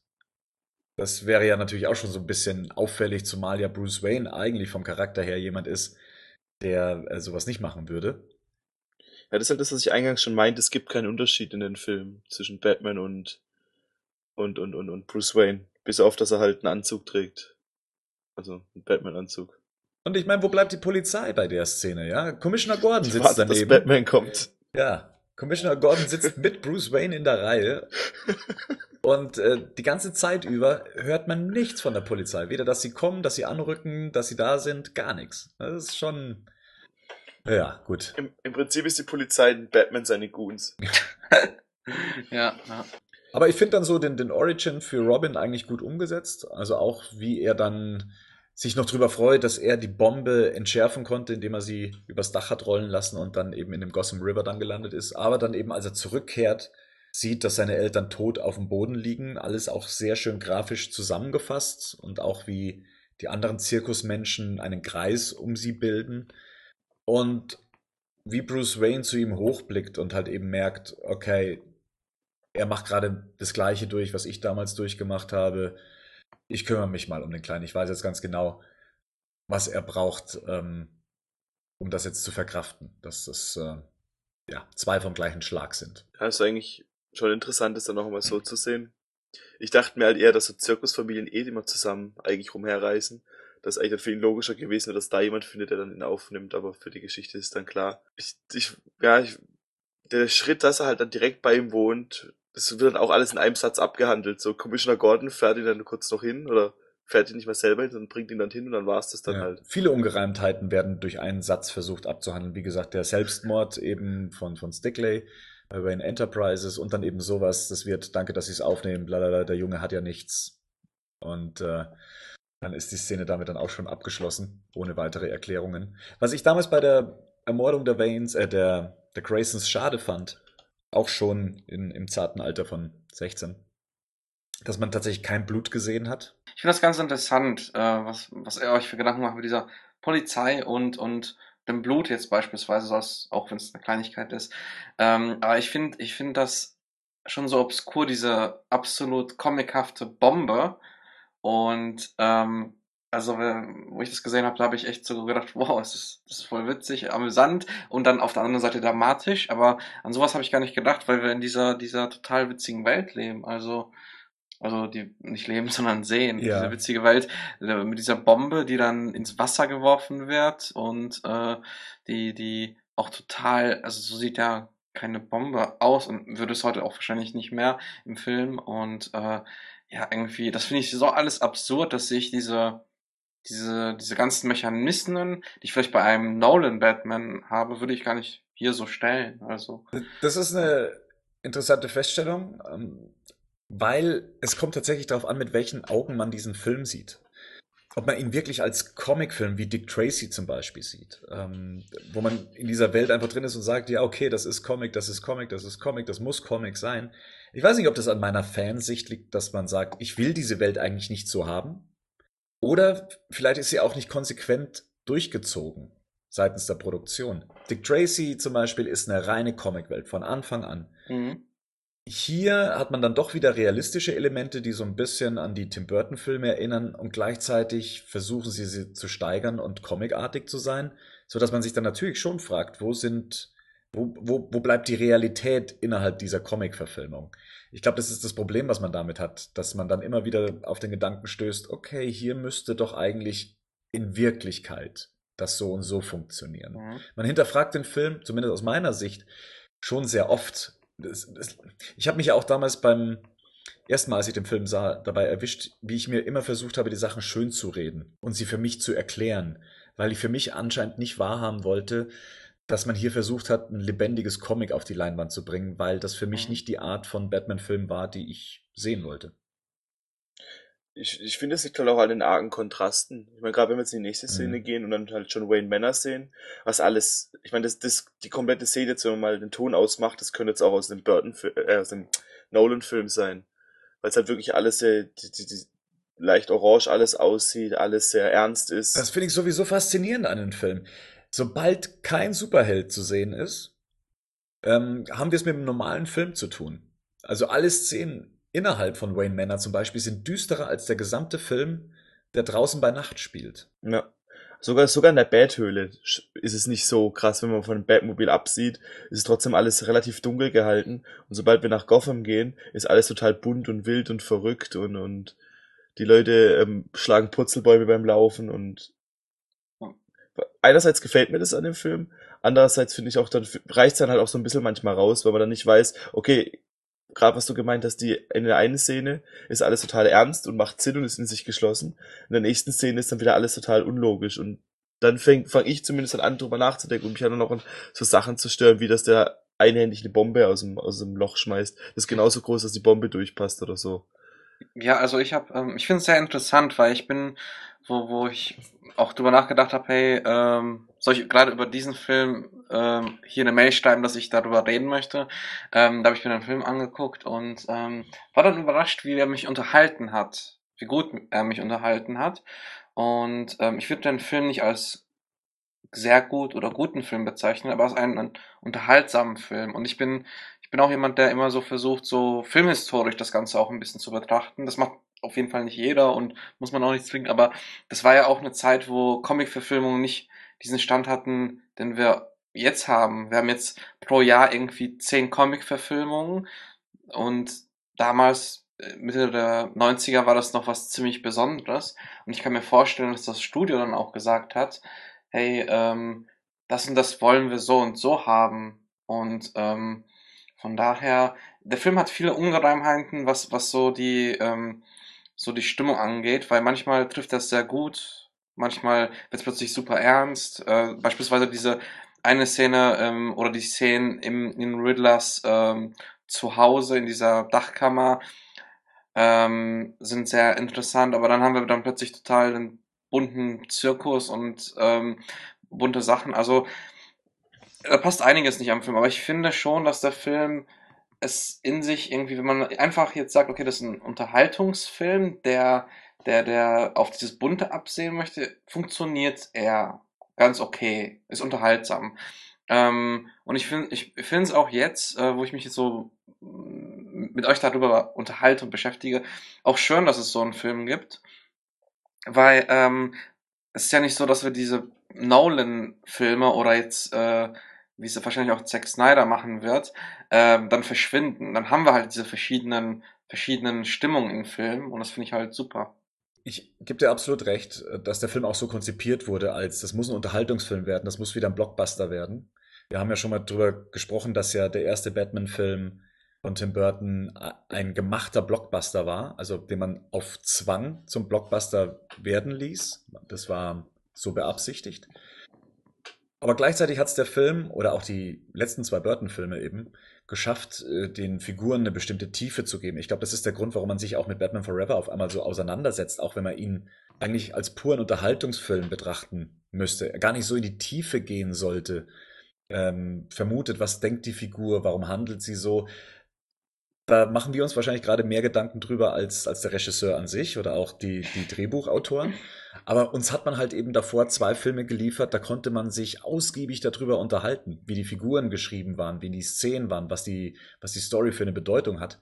Und wenn einem das auf einmal weggekappt wird, tut man sich sehr schwer, den Film dann, ja, so als, als reines Entertainment-Produkt zu betrachten. Naja, man hat sich halt davor viel beschäftigt und dann will man halt schon die Zeit, die man investiert hat, auch irgendwie wieder zurückkriegen.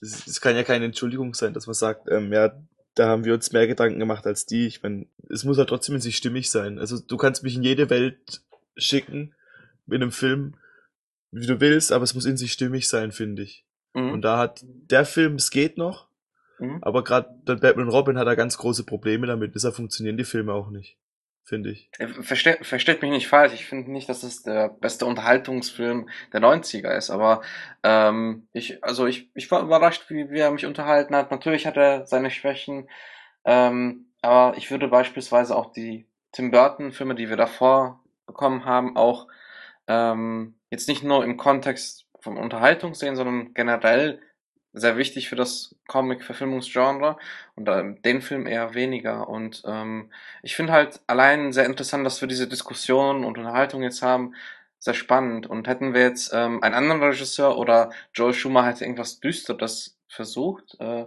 oder auch gemacht bekommen, ich weiß nicht. Also ich, ich finde es spannend, wie es jetzt gemacht wurde. Ja. Also wie gesagt, ich, ich finde den Film auch, also ich habe auch mehr positiv überrascht, als ich ihn dann gesehen habe als ich es gedacht hätte. Ich hab, wusste zwar, dass er mir früher gefallen hat, aber wenn man dann so einen Film schon vier, fünf Jahre nicht mehr gesehen hat, dann ist man auch erstmal, überlegt man sich ja trotzdem erst zwei, dreimal, was dann auf einen zukommt. Und dann hat man schon so, ich will nicht sagen Angst, aber man hatte schon so gewisses, so wie, wie so eine Art Demut und dann, und dafür, dafür war ich dann doch wieder relativ positiv. Gerade Jim Carrey fand ich sehr cool, mir, mir hat mir die Ausstattung gefallen. Aber trotzdem, so ein, zwei Sachen gibt's dann immer wieder mal, wo, wo mich einfach rausreißen. Kommen wir mal zur nächsten Szene, weil hier haben wir einen Link zu den alten Batman-Verfilmungen ähm, von Tim Burton dann eben. Und zwar die Origin-Szene wird hier nochmal nachgestellt. Sie wirkt anders, aber gleichzeitig auch ähnlich wie bei Tim Burton, was so ähm, den Mörder der Waynes angeht. Also die Szene ist im Vergleich zu Tim Burton sehr grafisch dargestellt aber äh, wie dann eben der Mörder auch mit der Waffe aus dem Bild verschwindet in den Nebel hinein. Das erinnert schon sehr stark an Tim Burton. Also da wollte man sich anscheinend nicht zu sehr äh, von entfernen. Was wir dann hier zusätzlich bekommen, ist eben die, wie nennt man das? Ist das die Leichenwache? Keine Ahnung. Ähm, im, Im Original, glaube ich, heißt The Wake. Ich, ich weiß nicht, wie, wie man das im Deutschen sagen würde. Ist das die. Das gibt's doch hier gar nicht so, oder? Mehr. Keine Ahnung. Und hier kommt das erste Mal das rote Buch zum Einsatz. Also der junge Bruce Wayne geht auf einen Tisch zu, auf dem sich selbstständig das Tagebuch seines Vaters aufblättert. Eine Sache, die man für den finalen Film ganz stark abgeändert hat. Ähm, Bruce Wayne würde jetzt in dem Moment eigentlich die Zeilen lesen, dass der kleine Bruce darauf besteht, ins Kino zu gehen. Er gibt sich ab dem Moment die Schuld an den Tod seiner Eltern weil er sie anscheinend dazu gedrängt hat, ins Kino zu gehen. Ich habe da auch die ganze Zeit drauf gewartet, dass es, weil das, weil dieses, dieses Buch so gezeigt wird, wie die Seitenblättern, ich habe die ganze Zeit drauf gewartet, dass er da jetzt irgendwas liest oder dass jetzt irgendwie Zeilen kommen. Es wird im ähm, Off-Text dann eben später dann erklärt, dass er ähm, sich dadurch bewusst wurde, dass dieses Buch nie wieder weitergeschrieben wird von seinem Vater. Naja, genau. Auf jeden Fall wären diese Worte, die er dann da gelesen hat, und er hat ja nie weitergelesen, er hat immer nur bis zum bestimmten Punkt gelesen, also dass seine Eltern darauf bestehen, äh, dass der kleine Bruce darauf besteht, ins Kino zu gehen. Denn jetzt öffnet er dann die Augen, Alfred steht bei ihm und er sagt dann, ich habe sie getötet. Und was schon mal keinen Sinn macht. Und Alfred sagt, wie, was, äh, sie haben gesagt, sie haben sie getötet. Und er sagt dann, nee, nee, ähm, Two-Face, Two-Face hat sie getötet. Die Szene macht ab diesem Moment keinen Sinn mehr. Also der Dialog macht keinen Sinn, weil das auch später nicht mehr aufgelöst wird. Wenn man, wenn man weiß, was die Szene eigentlich sagen sollte, und zwar, dass ihm Two-Face vorher schon als Mörder und als Killer bezeichnet hat in der Szene, die nicht mehr in dem Film gelandet ist, und dass er vermutet, seine Eltern ermordet zu haben, beziehungsweise getötet zu haben, indem er sie ins Kino getrieben hat, wäre schon sehr wichtig gewesen für den Film. Und hier entsteht auf einmal ein recht sinnloser Dialog, dadurch, dass diese Szenen fehlen. Ja, auch dann, wenn man dann anbetracht, anbetracht später, was dann noch kommt, dass dann die Betthöhle auch dann, dass er das Cape quasi an Nagel hängt, das kommt dann irgendwie alles so ein bisschen rüber, warum jetzt. Also es gab keinen wirklichen Grund, das zu machen. Also ich fand es auch ähm, etwas schade, weil es eigentlich nett inszeniert war. Also äh, dieser Gang sehr atmosphärisch und plötzlich, also ich, ich war auch gerade, also wo ich den Film letzte Woche geguckt habe, war ich auch etwas verwirrt in dem Moment. Da dachte ich so, soll das jetzt irgendwie die Schuld zeigen? Soll das jetzt irgendwie zeigen, dass er jetzt das nicht noch verarbeitet hat und deswegen so verwirrt ist? Aber hm, fand ich ein bisschen schade. Wir werden ja aus der Szene rausgerissen, indem mal wieder das Bat-Signal im Hintergrund erscheint. Und dann gibt es eine sehr schöne Szene zwischen Michael Guff und Chris O'Donnell, in dem sie über Robin und seinen Ursprung sprechen. Das finde ich ist eine der besten Szenen, auch ähm, was den Ton angeht, was die schauspielerische Leistung zwischen zwei Schauspielern innerhalb des Films angeht. Michael Guff ist einfach großartig. Das ist aber als allgemein, finde ich, die Robin-Szenen mit die stärksten im Film. Also ich finde hier ganz schön bei dem Film ähm, Alfred sehr schön, wie er mit, mit Robin umgeht, wie ähm, gehen wir mal, äh, nochmal, äh, äh, machen wir die Feststellung, dass diese ganzen Witze, die am Anfang auch Alfred macht, lassen wir die mal zur Seite. Dann finde ich eigentlich Alfred in dem Film auch ziemlich gelungen. Ich hatte immer bei, bei, bei dem Burton-Film so ein bisschen das Gefühl, dass der ein bisschen zu kurz kommt. Und ähm, finde es hier schön, dass es halt auch mal Szenen von Alfred gibt, ohne Batman, Bruce Wayne. bringt so ein bisschen Ruhe rein in den doch gerade fürs Auge sehr aufwühlenden Film, finde ich. Und auch ein bisschen Ernsthaftigkeit. Und ich finde auch es sehr schön erklärt, wie Robin dann später zu seinem Namen kommt. Das haben sie eigentlich, ja, ähm, schön definiert. Ich weiß gar nicht, ob das in den Comics jemals so schön definiert wurde, äh, wie Robin überhaupt zu seinem Namen kam. Ja, man merkt halt, dass da dass auch tatsächlich auch Leute gab, die sich Gedanken gemacht haben, wie man Charaktere Ja. einbaut. In der nächsten Szene sehen wir dann Batman im Batmobil. Und das ist eine Szene, in der man sich auch fragt, was will sie mir denn jetzt eigentlich sagen? Denn sie ist, wenn man sie genau betrachtet, äh, relativ sinnlos.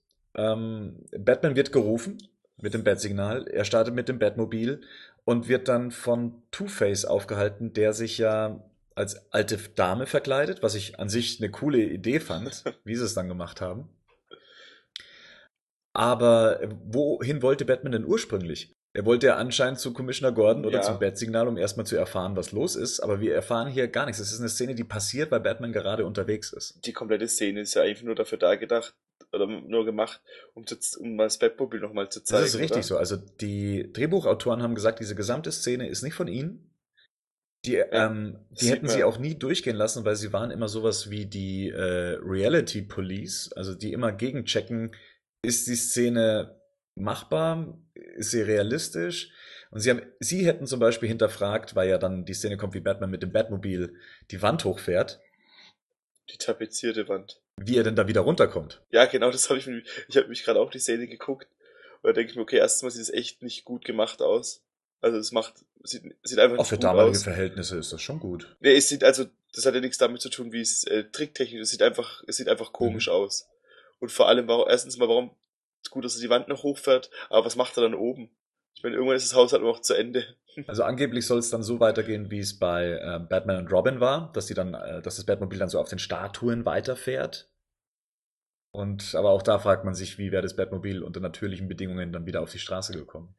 Also, ich muss euch da auch ähm, ein bisschen widersprechen. Ich finde es eigentlich irgendwie ganz, ganz unterhaltsam. Ich mag ja diese ganzen Neonfarben und ähm, finde es irgendwie schräg. Auch ich finde auch die Wagen, die gefahren werden, ist außerhalb des Batmobils, dieses eher so 30er, Ja. 40er Jahre Setting, ganz cool war das auch. Ähm, ich mag die Wagen einfach aus der Zeit und ähm, ja, ich, ich muss sagen, ich äh, mal anders, vor allem ähm, auch so zwischendurch, wo das, äh, das Batmobil hochfährt, gibt es so eine Einstellung, wo Ja. die Leute aus dem Fenster gucken und die ist dann auch so schräg gefilmt. Und die finde ich echt amüsant. Also ich mag halt auch dieses ganze Art-Design von der Stadt ganz gerne. Und ähm, klar, also ist schon ein bisschen, hey, wir wollen mal eine Action-Sequenz einfach in den Film einbauen, aber äh, ich finde es okay. Ich hatte meinen Spaß da. Erinnert fast so ein bisschen wie Batman und Robin in der 66er Serie, wenn die Häus- Häuserwand hochlaufen und dann die ganzen Figuren rausgucken. Stimmt, das kann man natürlich auch so sehen. Was Ja. das Fahrzeugdesign angeht, ja, muss ich auch sagen, die erinnern mich so ein bisschen an die Animated Series, so vom, vom Style auch. Ja, ja. Mhm. Und auch die Szene, wie er dann die Wand Die- hochfährt und dann einmal rausblickt und ähm, da gibt's glaube ich, so einen Typen, der zieht sich gerade die Hose hoch. wenn, man, wenn man sich im Detail Was anguckt. der wohl gemacht.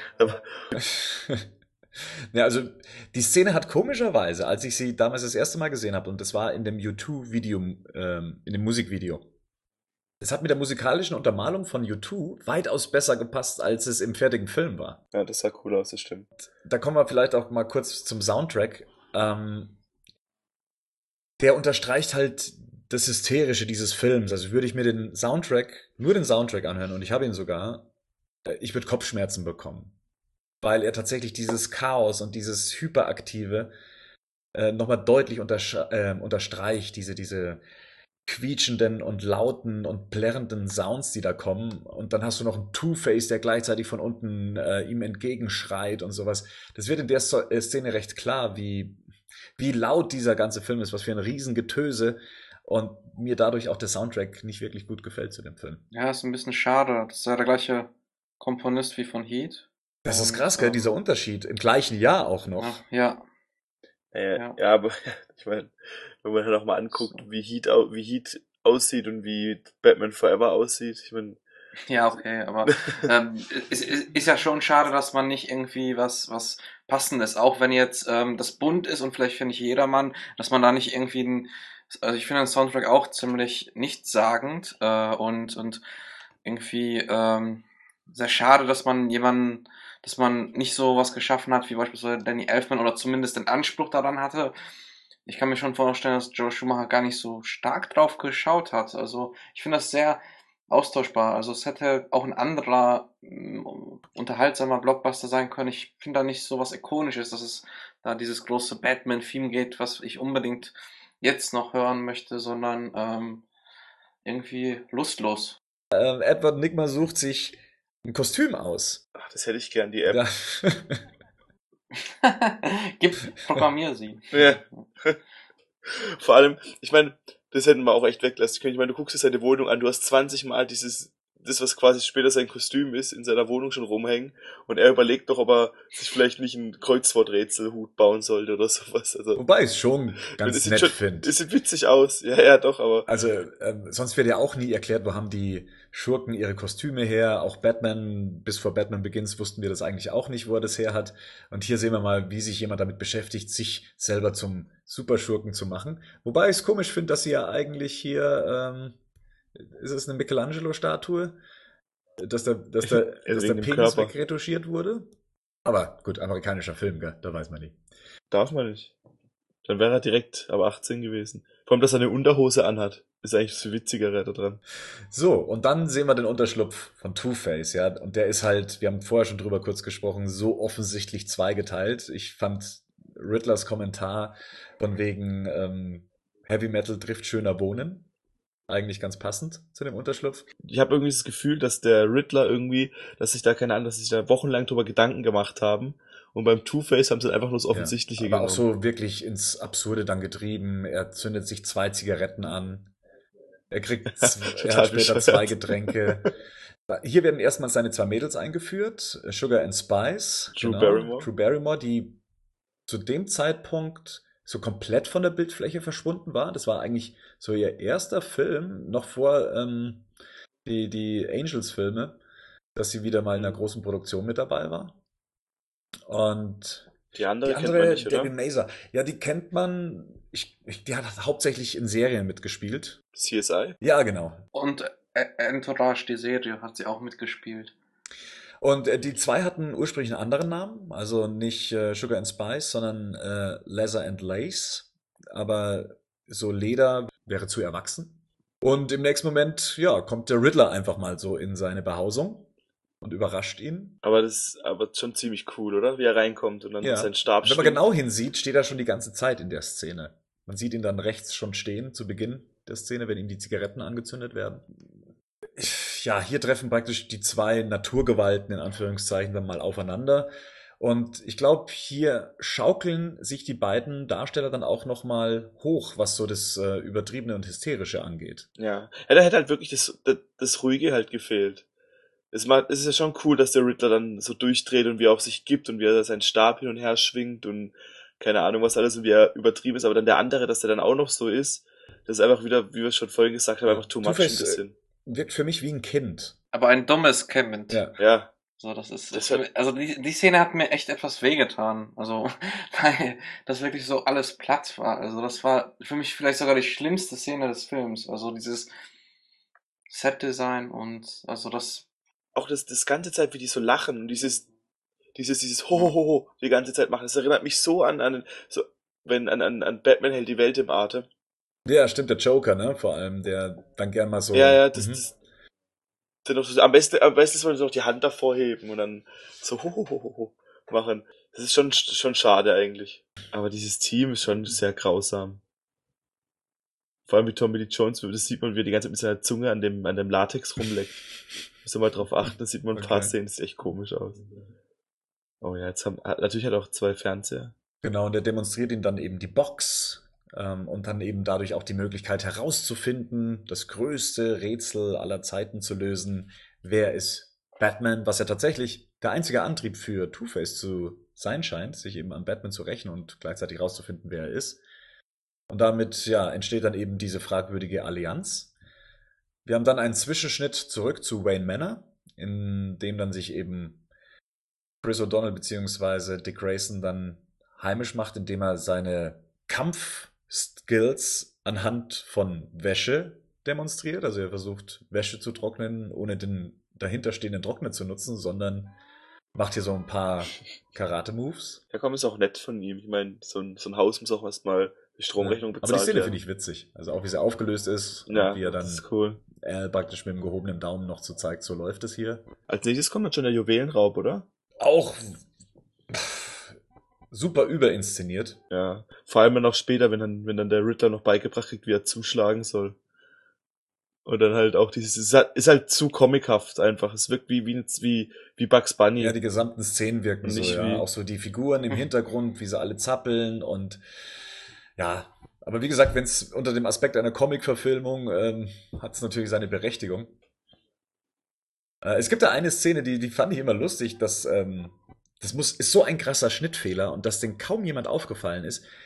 Riddler schlägt auf so ein, ähm, so ein Schaufenster ein und holt dann einen riesen Diamanten aus dem Schaufenster raus, aus diesem, aus diesem Behältnis, hält ihn noch in der Hand, dann gibt's einen Schnitt und er holt sich dann eben so, ein, so eine kleine Lupe aus äh, seinem Anzug äh, raus und, fil äh, und, und möchte dann eben diesen Stein begutachten und dieser Stein ist auf einmal so ein ganz kleiner Diamant. Meinst du? Weil im nächsten Moment kommt Two-Face rein und zeigt ihm den großen, wie groß so ein Diamant sein kann. Ja, das, keine Ahnung, was in dem Kopf von Joe Schumacher vorgeht. Aber das war für mich so, so offensichtlich irgendwie, dass, äh, ich dachte, das hat sich so angefühlt wie ein Witz, Ja. wo keiner drüber lacht. Dazwischen sieht man mal wieder Bruce Wayne und Alfred, wie sie in der Betthöhle sitzen. Finde ich ganz cool, dass man mal so auch die detektivischen Seiten von, von Batman sieht. Das hat man ja in den letzten Filmen eher weniger gesehen. Und als nächstes sieht man dann eben, wie äh, Dick Grayson vermutet, dass hinter dieser Tür irgendwas Besonderes sein müsste. Two-Face, nee, äh, der Riddler hat inzwischen so dieses Geld, was sie jetzt da gestohlen haben, genutzt, um seine eigene Firma aufzubauen und haben dann eben diese Box rausgebracht, die dann irgendwann mehr oder weniger in jedem Haushalt steht. Das ist ja so ein bisschen, aus der heutigen Sicht könnte man sagen, das ist ja schon so eine Google-Referenz. Ja, ich fand's witzig, weil ich habe dann das Bild dort pausiert und geguckt, ob man irgendwas Witziges außer dem Hund entdeckt. Aber man sieht so ganz viele kleine, aber ich habe irgendwie nichts entdeckt. Sie, sie hätten Bob Kane da gut einbauen können, finde ich. So als Cameo-Auftritt, aber nee, die Chance haben sie dann nicht genutzt. Oder irgendwas anderes, ja, aber war irgendwie nix. Äh, Also diese Idee mit der Box finde ich übrigens ziemlich clever. Also die hat mir gut gefallen. Ich dachte, wo ich das jetzt nochmal gesehen hatte, oh, wow, äh, irgendwie eine, eine coole Idee. Und wenn man das halt aus heutiger Sicht sieht, ähm, 20 Jahre später, äh, ist es, ich fand es echt cool, also dass die das gemacht haben. Ich hätte das dem Film irgendwie nicht zugetraut. Also, Ja. Bevor ich den Film gesehen habe, dass, dass da so eine Idee hinter ist. Und ähm, ist auch eine gute äh, Motivation, dass sich halt ähm, der Two-Face und Riddler äh, zusammenschließen. Also das ist schon ganz, ganz nett gemacht. So, jetzt kommt die Szene, wo Robin die umständlichste Form nutzt, um in die Betthöhle zu kommen, die man wahrscheinlich nehmen kann. Aber was sieht dafür cool aus? Lass uns mal kurz über die Betthöhle an sich sprechen. Also er knallt da ja runter und dann beginnt auch der Alarm, was ich ja sehr sinnvoll finde. Weniger sinnvoll finde ich aber, dass die ganzen Apparaturen sich in dem Moment einschalten und dann sogar noch das Bettmobil hochgefahren kommt. Wenn man schon die Betthöhle das erste Mal begutachtet, dann soll man gleich auch sehen, was alles, was er alles da hat. Oder? Oder Alfred wollte kurz zum Drive, durch den Drive-In fahren, hat das Bettmobil für sich Ja. hochgeholt. Also das fand ich in, jetzt in der Nachbetrachtung eigentlich schon so ein bisschen merkwürdig, dass sich dann alle Apparaturen hochfahren. Natürlich im Sinne der Story ist es äh, schon sinnvoll, weil er dann sieht, ah, das hier muss der berühmte Batcave sein. Also ich fand diese ganze Szene, also von, von dem äh, Reinspringen in, in, ins Batcave oder reinfliegen, fast schon, bisschen im Batcave, ähm, irgendwie hätte man da ein bisschen weniger gemacht. Halt nicht, dass er erstmal vier, fünf Mal an die anderen Wände springt, bis er dann da springt, sondern etwas direkter. Ähm, und dann in der Höhle landen. Dann wäre es eigentlich cool gewesen. Vor allem, weil es am Anfang etabliert wurde, dass er halt im Zirkus ähm, sehr talentiert ist. Aber dann auch später, dass das irgendwie alles angeht wie beim so einem Schaufenster, damit man möglichst alles kaufen soll, das finde ich auch ein bisschen schade. Ich finde sie zwar auch cool, die Betthöhle, also da gebe ich dir absolut recht, aber ähm, ich finde es auch ein bisschen zu, zu reißerisch, glaube ich. Also hätte man die an, ganz anders inszeniert, um dann, ich hatte mir auch in meine Notizen gestimmt, ich mache mir immer so ein paar Notizen, ähm, und dass diese Szene eigentlich zeigt, was am Film nicht funktioniert. Und zwar, dass man manchmal zu viel macht und zu viel zeigt. Und dann gibt es eigentlich schon wieder so einen ähm, Schwenk zu Dr. Chase Meridian, wenn ich mich nicht irre. Bruce Wayne trifft sich nochmal mit ihr und ja, so eine kleine Eifersuchtsszene kommt auf, weil Bruce Wayne merkt, dass sie sich sehr stark mit Batman beschäftigt. Und man sieht dann auf ihrem Tisch lauter Magazine mit Fotos von ihm. Ich meine, wann wurden ja. die Fotos denn bitte gemacht? Halt Hat die mal so an die Presse weitergegeben. Komm, gib ihr noch ein bisschen Futter. Komm, mach den Schmollmund. Das nee, hätten ähm, verwackelte Bilder sein müssen. Oder das, aber das sind ja richtige Porträts fast schon, ja. Das hätte jetzt, glaube ich, der wahre Batman nicht mit sich machen lassen. Wie findet ihr seine Apple Watch? die er hat. Ich fand den Sound immer unheimlich cool, dieses Bing. Ja, das stimmt. Das sind wir fast als ähm, SMS-Ton. Was ich hier so ein bisschen schade finde, dass, äh, dass äh, irgendwie, ich, ich finde, dass der Bruce Wayne so ein bisschen nicht die äh, er wirkt nicht so wie der Bruce Wayne oder Batman, den ich so kenne, weil er am Anfang halt so ein bisschen mhm. beleidigt ist oder eifersüchtig. Und ähm, also ich stelle mir vor, dass er eigentlich so ein bisschen in sich hineinlächelt einen Spruch raushaut und das war's und nicht dieses Eifersucht. Ja, er wirkt ja. so ein bisschen kindisch von seinem Verhalten her. Also recht, wie soll man sagen, ähm, nicht als gestandener Mann wieder dargestellt. Es ist komisch auch, vor allem, wenn ruft ihm Alfred an und sagt, das ist ein Problem im Wagen. Ich meine, das ist ein scheiß Multimilliardär und der weiß, dass er gerade ein Mündel daheim hat. Ich glaube nicht, dass Alfred so ein Theater machen wird wegen einem Auto. Und dann, wisst ihr, was ich meine? Dann ist es ja schon relativ klar, dass es dann ums Batmobil geht. Zumindest nach dem dritten Mal, wenn er dann sagt, der andere Wagen. Ja. Und es wirkt halt, es ist irgendwie. Ist Aber komisch. es ist eine lustige Szene. Also im Kino damals hat es immer für große Lacher gesorgt. Der andere Wagen, der andere ja. Wagen. Ja, jetzt sind wir. Und dann sieht man ja auch schon den anderen Wagen im Einsatz, äh, noch so ein bisschen unbeholfen. Ja, hast du ein bisschen Lowrider-mäßig, fährt das so, wippt so ein bisschen beim Fahren. Und ja, auch das ist halt so ein bisschen eine fragwürdige Szene, weil halt offensichtlich ähm, halt eben Dick Grayson in dem Wagen drin sitzt, ja. Jeder andere würde ja Batman da drin erwarten und da sitzt jemand ohne Maske. Also das ist ja schon, würde man herausfinden wollen, wer Batman eigentlich wirklich ist. Wäre ein großer Spoiler, da braucht man nicht ähm, die Millionen von Diamanten klauen, um drauf zu kommen. Eigentlich muss man nur die Augen aufmachen. In dem Fall auf jeden Fall. Also das ähm, ist schon etwas sehr merkwürdig. Aber gut, äh, ist eine spaßige Szene und ähm, in Vogue hat er da noch eine kleinen, einen kleinen Gastauftritt, die damalige RB-Band, die es gab. Das sind die Mädels, die um dem, ums Batmobil rumsteht und äh, sie dann sagt, ach, das ist ja nur Bad Boy. Ich finde aber an sich das ziemlich cool mit diesem Schwarzlicht und diesem Neon. Mhm. Das gefällt mir schon ganz gut. Auch, dass er halt einfach mal eine komplette Gang aufmischt und dann die, das Mädchen küsst. Ich fand das auch ganz, ganz witzig mit diesem ganzen Neon im Dunkeln und ähm, da finde ich, mh, mm, ist ein bisschen schade, dass man bei anderen Filmen das auch nicht so ein bisschen mit der Dunkelheit mehr gespielt hat und ähm, das war schon cool. Ich glaube, das war die Szene von den Action-Szenen, die mir am besten gefallen hat, rein visuell und und vom Timing her fand ich das schon ganz cool. Schade, dass es dann gerade nicht äh, am Anfang Batman war, sondern äh, Robin sozusagen das eingeleitet hat.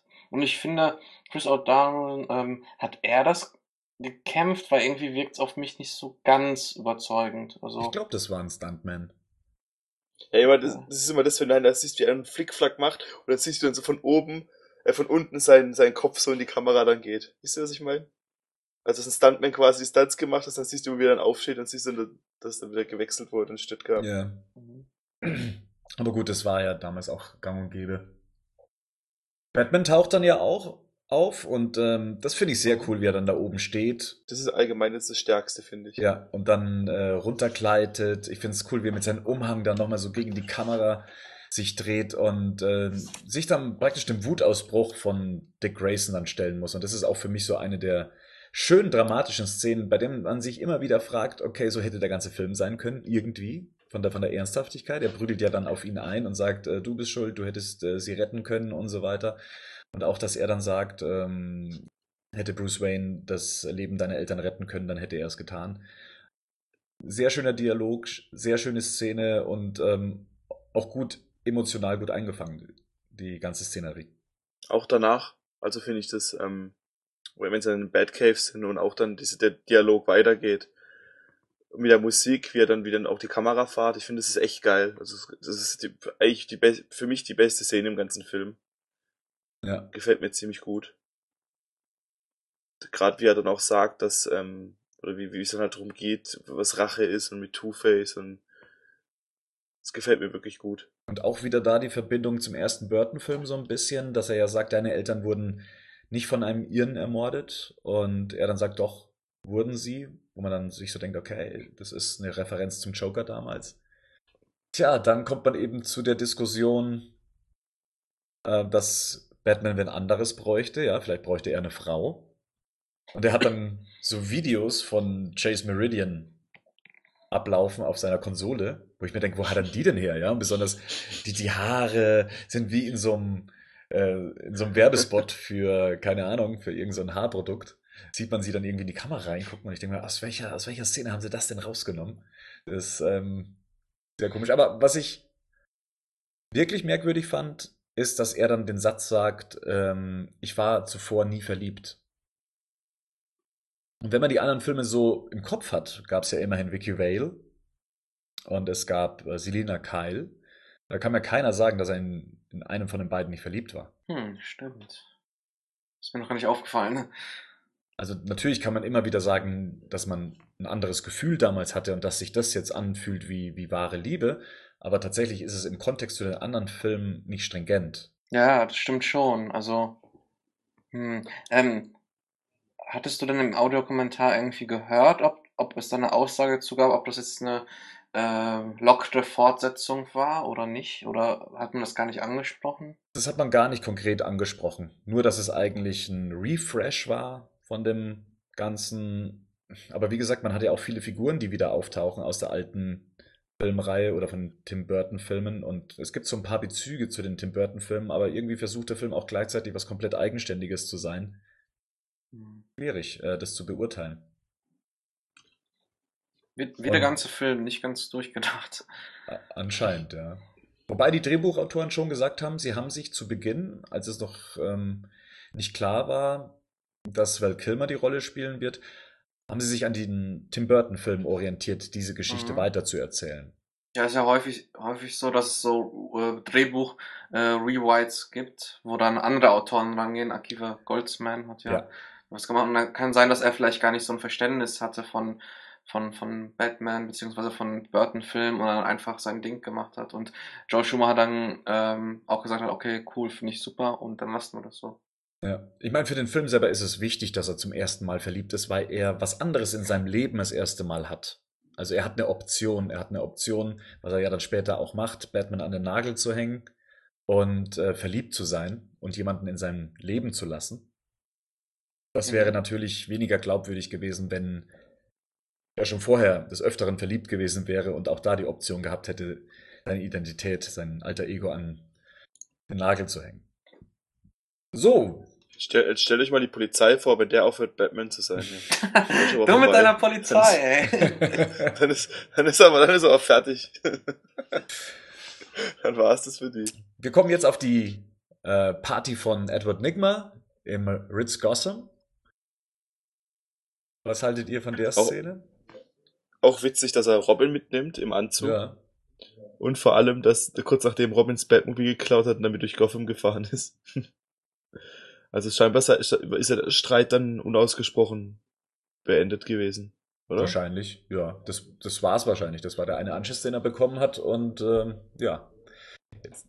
Also das ist halt auch was, was ich komisch finde. Da kommt jetzt die Szene, wo dann ähm, quasi jeder seine Gedanken, in seine Gedanken reinguckt, da mit dieser Enigma-Maschine. Und da habe ich mir damals auch gedacht, ähm, dass Batman das nie machen würde. Meiner Ansicht nach. Ja, besonders weil er Sugar in dem Moment vertraut ja. Und das wird, das wird halt wirklich nicht machen. Also das könnte ich mir nicht vorstellen. Das wäre ja viel zu gefährlich und, für ihn und seine Identität, ja. Also ich, ich fand super, wie, wie Jim Carrey versucht hat, Bruce Wayne zu imitieren und auch nochmal eben darauf hingewiesen hat, ist hier mein Muttermal noch zu sehen und sowas. Und Sugar sagt, ja, ist noch da, alles fein. Als dann Two-Face in die ganze Szenerie platzt, merkt man, oh Gott, den Typen habe ich überhaupt nicht vermisst. Ja, ja, absolut. Also ich finde auch äh, sehr schön, dass es nochmal aufgegriffen wird von am, vom Anfang, äh, von der allerersten Szene, wo ähm, Edward Nigma ähm, vorkommt, dass er halt ähm, dieser Konkurrenzkampf bei ihm Bruce Wayne abgewiesen hat. Das finde ich ganz schön, dass das nochmal durchkommt und dann plötzlich, oh, nee, brauche ich nicht, wo, wenn Two-Face äh, vorbeikommt. Ja, absolut. Ja, nicht mal der Riddler weiß, was Two-Face in dem Film soll. Zumindest in der Szene gerade. Das größte Rätsel. ja, nicht mal, keiner weiß es. So ein bisschen das ungeliebte Kind des Ja. Films. So, und äh, Dick Grayson hat dann die Möglichkeit, das Gebäude zu verlassen. Ähm, Bruce Wayne auch, der dann den Hinterausgang benutzt und dann diese ähm, Stangen runterrutscht, um dann eben Alfred um sein Kostüm zu befragen, weil es einen Notfall gibt. Und ja, dann gibt's eben diesen, diesen doch sehr eindrucksvollen Kampf. Ich glaube, so hat man Batman bislang noch nicht kämpfen sehen. Also er kommt da durch dieses Glasdach hindurch, macht dann den Rückwärtssalto äh, und prügelt sich dann eben da mit den Goons von Two-Face. Und äh, er versucht dann letztendlich Two-Face zu verfolgen, der dann in einen Fahrstuhl sich begibt. Und Batman weiß irgendwie nicht, wie er aus dem Gebäude rauskommen soll. In, und äh, nachdem er dann auch noch Chase Meridian küsst, die dann auch noch sagt, du, heute Nacht treffen wir uns bei mir, ähm, muss er dann auch noch so ganz umständlich sich äh, die Wand hocharbeiten, damit er dann später von dem Gebäude runterspringen kann. Wenn ich mich richtig dran erinnere, ist er äh, vorher etwas schneller runtergekommen, indem er sich einfach diese Stangen hat runterrutschen lassen. Ja, aber es sieht ja nicht so cool aus mit dem Cape. Vielleicht hat er Angst gehabt, dass sich das Cape verfängt. ja gut, Ja, aber es, ich meine, das ist ja oft in, oder ganz oft in den Filmen so, dass halt viele Sachen einfach aufgrund des Styles gemacht wurden. Ja, das war jetzt auch, was wir dann als Resultat davon gesehen haben, ähm, die erste computeranimierte Sequenz, in der ein Mensch nachgebildet wurde für einen Film. Also das ist, äh, wenn wir da Batman runterspringen sehen, das ist komplett aus dem Computer. Ich glaube, das gab es bis dahin in der Form noch nicht. Natürlich sieht es, ähm, sieht, sieht man, dass es am Computer entstanden ist, aber auch dann wie die Kamerafahrt, wie es dann unter ihm geht, er die Beine anwinkelt, dann, das hat mir doch ganz Mhm. gut gefallen. Viel, viel blöder fand ich sein Metallcape, das er gleich Ja, einsetzt. aber er, er kommt jetzt erstmal in die Röhre. also Ja. hat jeder damit gerechnet, dass er jetzt da runterspringt und äh, ja, in diesen verlassenen U-Bahn-Schacht dann eben landet und wird dann eben unter Feuer gesetzt. Und äh, ja, er hat eben die Möglichkeit, über seinen Gürtel etwas zu aktivieren, was ihn vor Feuer schützt. Das wurde auch in dem Batman Forever Videospiel, was es damals gab von Acclaim, äh, des Öfteren eingesetzt, diese Funktion. Konnte man das so als Schutzschild nutzen. Und äh, ja, kommt hier so ein bisschen unterschwellig vor. Ich weiß gar nicht, ob man es ähm, als Zuschauer sofort wahrnimmt, was da gerade passiert. ich habe mich halt gefragt, was machen die anderen Knöpfe an seinem Gürtel? So die erste Frage, das sind ja fünf oder sechs Knöpfe. Das erste, was ich mich gefragt habe, und das zweite war dann, dass ich mir gedacht habe, ja, schon ziemlich cool, aber dann hätte ich noch kurz gewartet und wäre ich so aus den Flammen rausgesprungen, wenn es mich eh schützt. Ja. Wobei ich die Szene, wie er aus den Flammen rauskommt, sehr cool fand. Ja, auch wie er dann da steht und den Mund so offen hat. Ja, und so einen richtig angepissten Look hat, ja, wo er wirklich gesagt hat, so, Mhm. jetzt reicht's. Perfektes Gesicht für ein neues Fotoshooting. Für das nächste Cover. Als ich den Film das erste Mal gesehen habe, jetzt kommt ja dann die Szene, wo dann auch ähm, Robin das erste Mal im Einsatz ist. Und da habe ich am Anfang gedacht, hey, wie macht denn der das? Der fliegt ja in der Luft. Ich habe das Ah, Seil okay. nicht gesehen, an dem der Mhm. sich hebt. Das fand ich aber sehr cool inszeniert. Ja. Also, dass Robin da so äh, ihn rettet. Ja. Ähm, kann man sich zwar denken, aber war schon cool, wo man dachte, ey, Batman braucht einen wie Robin. Fand ich ganz nett gemacht. Ja, tatsächlich wäre es wahrscheinlich schwer gewesen, ohne Robin aus der Situation rauszukommen. Was ich an der Szene noch ganz cool fand, war, Batmans Kostüm ist ja auf einmal mit diesem ganzen Sand ähm, verschmutzt und er sah damit schon weitaus eher nach dem Batman aus Tim Burtons Batman aus.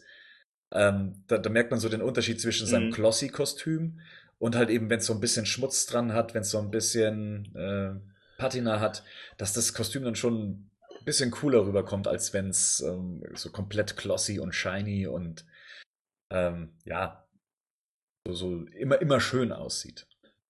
Hat mir gut Stimmt, gefallen. ja. Mhm. Ja, und das führte dann eigentlich auch gleich wieder zum nächsten Streit zwischen den beiden in der Betthöhle. Und da schlägt ja äh, Dick Grayson verschiedene Namen vor. Ja, Bad Boy, Nightwing. Habt ihr die Untertitel angehabt? Ich glaube, es wurde Ritterflügel übersetzt. Ja, Ritterflügel. das war nicht witzig. Ritterflügel. Und ja, fand ich ganz nett, dass sie da den Namen schon aufgebracht haben. Ja, finde ich auch cool. Gefällt mir. Ja. Ich finde auch schön, dass in der Szene auch ähm, Alfred so ein bisschen ähm, Batman, Bruce Wayne, so ein bisschen zurechtstützt. Also das finde ich eben auch immer ganz schön bei den Comics. Ähm, und hier auch am, am Film wieder, dass, dass äh, Alfred sagt, hey, äh, lass den Jungen noch machen, so nach dem Motto. Ja. Man hat Val Kilmer mit nacktem Oberkörper gezeigt. Meint ihr, das war Absicht, dass man äh, sieht, okay, wir haben jetzt auch mal einen Darsteller, der einen etwas trainierteren Oberkörper hat? Ja. Also, ähm, ich finde das schon etwas seltsam, wenn dann ähm, Robin halt äh, da die Plattform entlang kommt und dann ist er dann mit freiem Oberkörper. Also, ich finde das irgendwie etwas überraschend. Also hätte nicht sein müssten, aber es ist auch kein großer Störfaktor. Es sieht immer aus, als ob, als ob er gerade aus der Dusche kommt, wenn er seinen Anzug auszieht, gell? Mhm. Es war ja vorhin schon so, dass er noch im Handtuch gelaufen ist und jetzt auch wieder. Gut, ich meine, da war es jetzt da, weil er genäht wurde, oder? Ja. Ja, stimmt. Ist Ja. also oberkörperfrei da. Ja. Oder? Aber wie er dann Ja. auch aufsteht, weißt du, er steht dann extra auf, um ihm zu sagen, ähm, so weit und nicht weiter.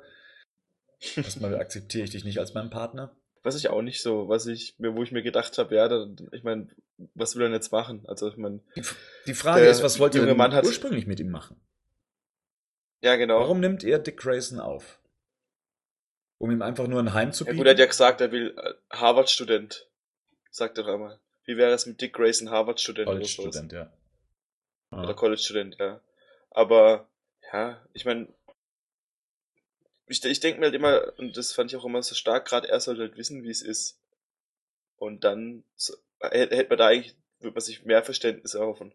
Vor allem, weil es ja für ihn eigentlich nicht so viel, ähm, wie soll ich sagen, es gibt ja in dem, in dem Batman-Film nicht viel Grund an sich zu zweifeln.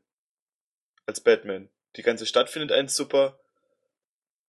Er hat die Feinde, die sind dann auch irgendwann immer weg und die Ladies stehen auch auf ihn. Es gibt ja eigentlich keinen Grund für ihn, nicht mehr Batman Obwohl, zu da sein. muss ich kurz einhaken. Wenn man sich das Bonusmaterial anguckt von äh, Batman Forever, da gibt es ja die Sequenz, ähm, dass es schon der Fall war, dass Gotham sich gefragt hat, ist Batman nicht eigentlich eine Gefahr für die Stadt? Also da gibt es diesen Nachrichtensprecher, der dann eben so einen Kommentar ablässt und er sagt, äh, hat dann irgendwie so einen Vergleich mit dem Wilden Westen und da gab es halt damals wenigstens einen Sheriff und der hatte auch noch äh, ein offizielles Abzeichen, aber was hat Batman? Batman ähm, untersteht niemanden und kommt und er zieht die ganze Zeit diese Kriminellen an. Also da wird noch dieser Punkt mit reingebracht, äh, so dass Batman sich tatsächlich dann so fragt, ja okay, jetzt äh, wollen mich sogar die Medien beziehungsweise das Volk nicht mehr haben, weil ich anscheinend eine Gefahr für diese Stadt auch bin. Aber gut, davon sehen wir ja nichts. Also, Richtig, also wenn man jetzt die reine Story des Films ansieht, ja, tatsächlich ist das dann eher die Frage, hätte so eine Szene nicht mit reingehört, um die Frage, die er sich selber dann später stellt, ja, eine Substanz zu geben.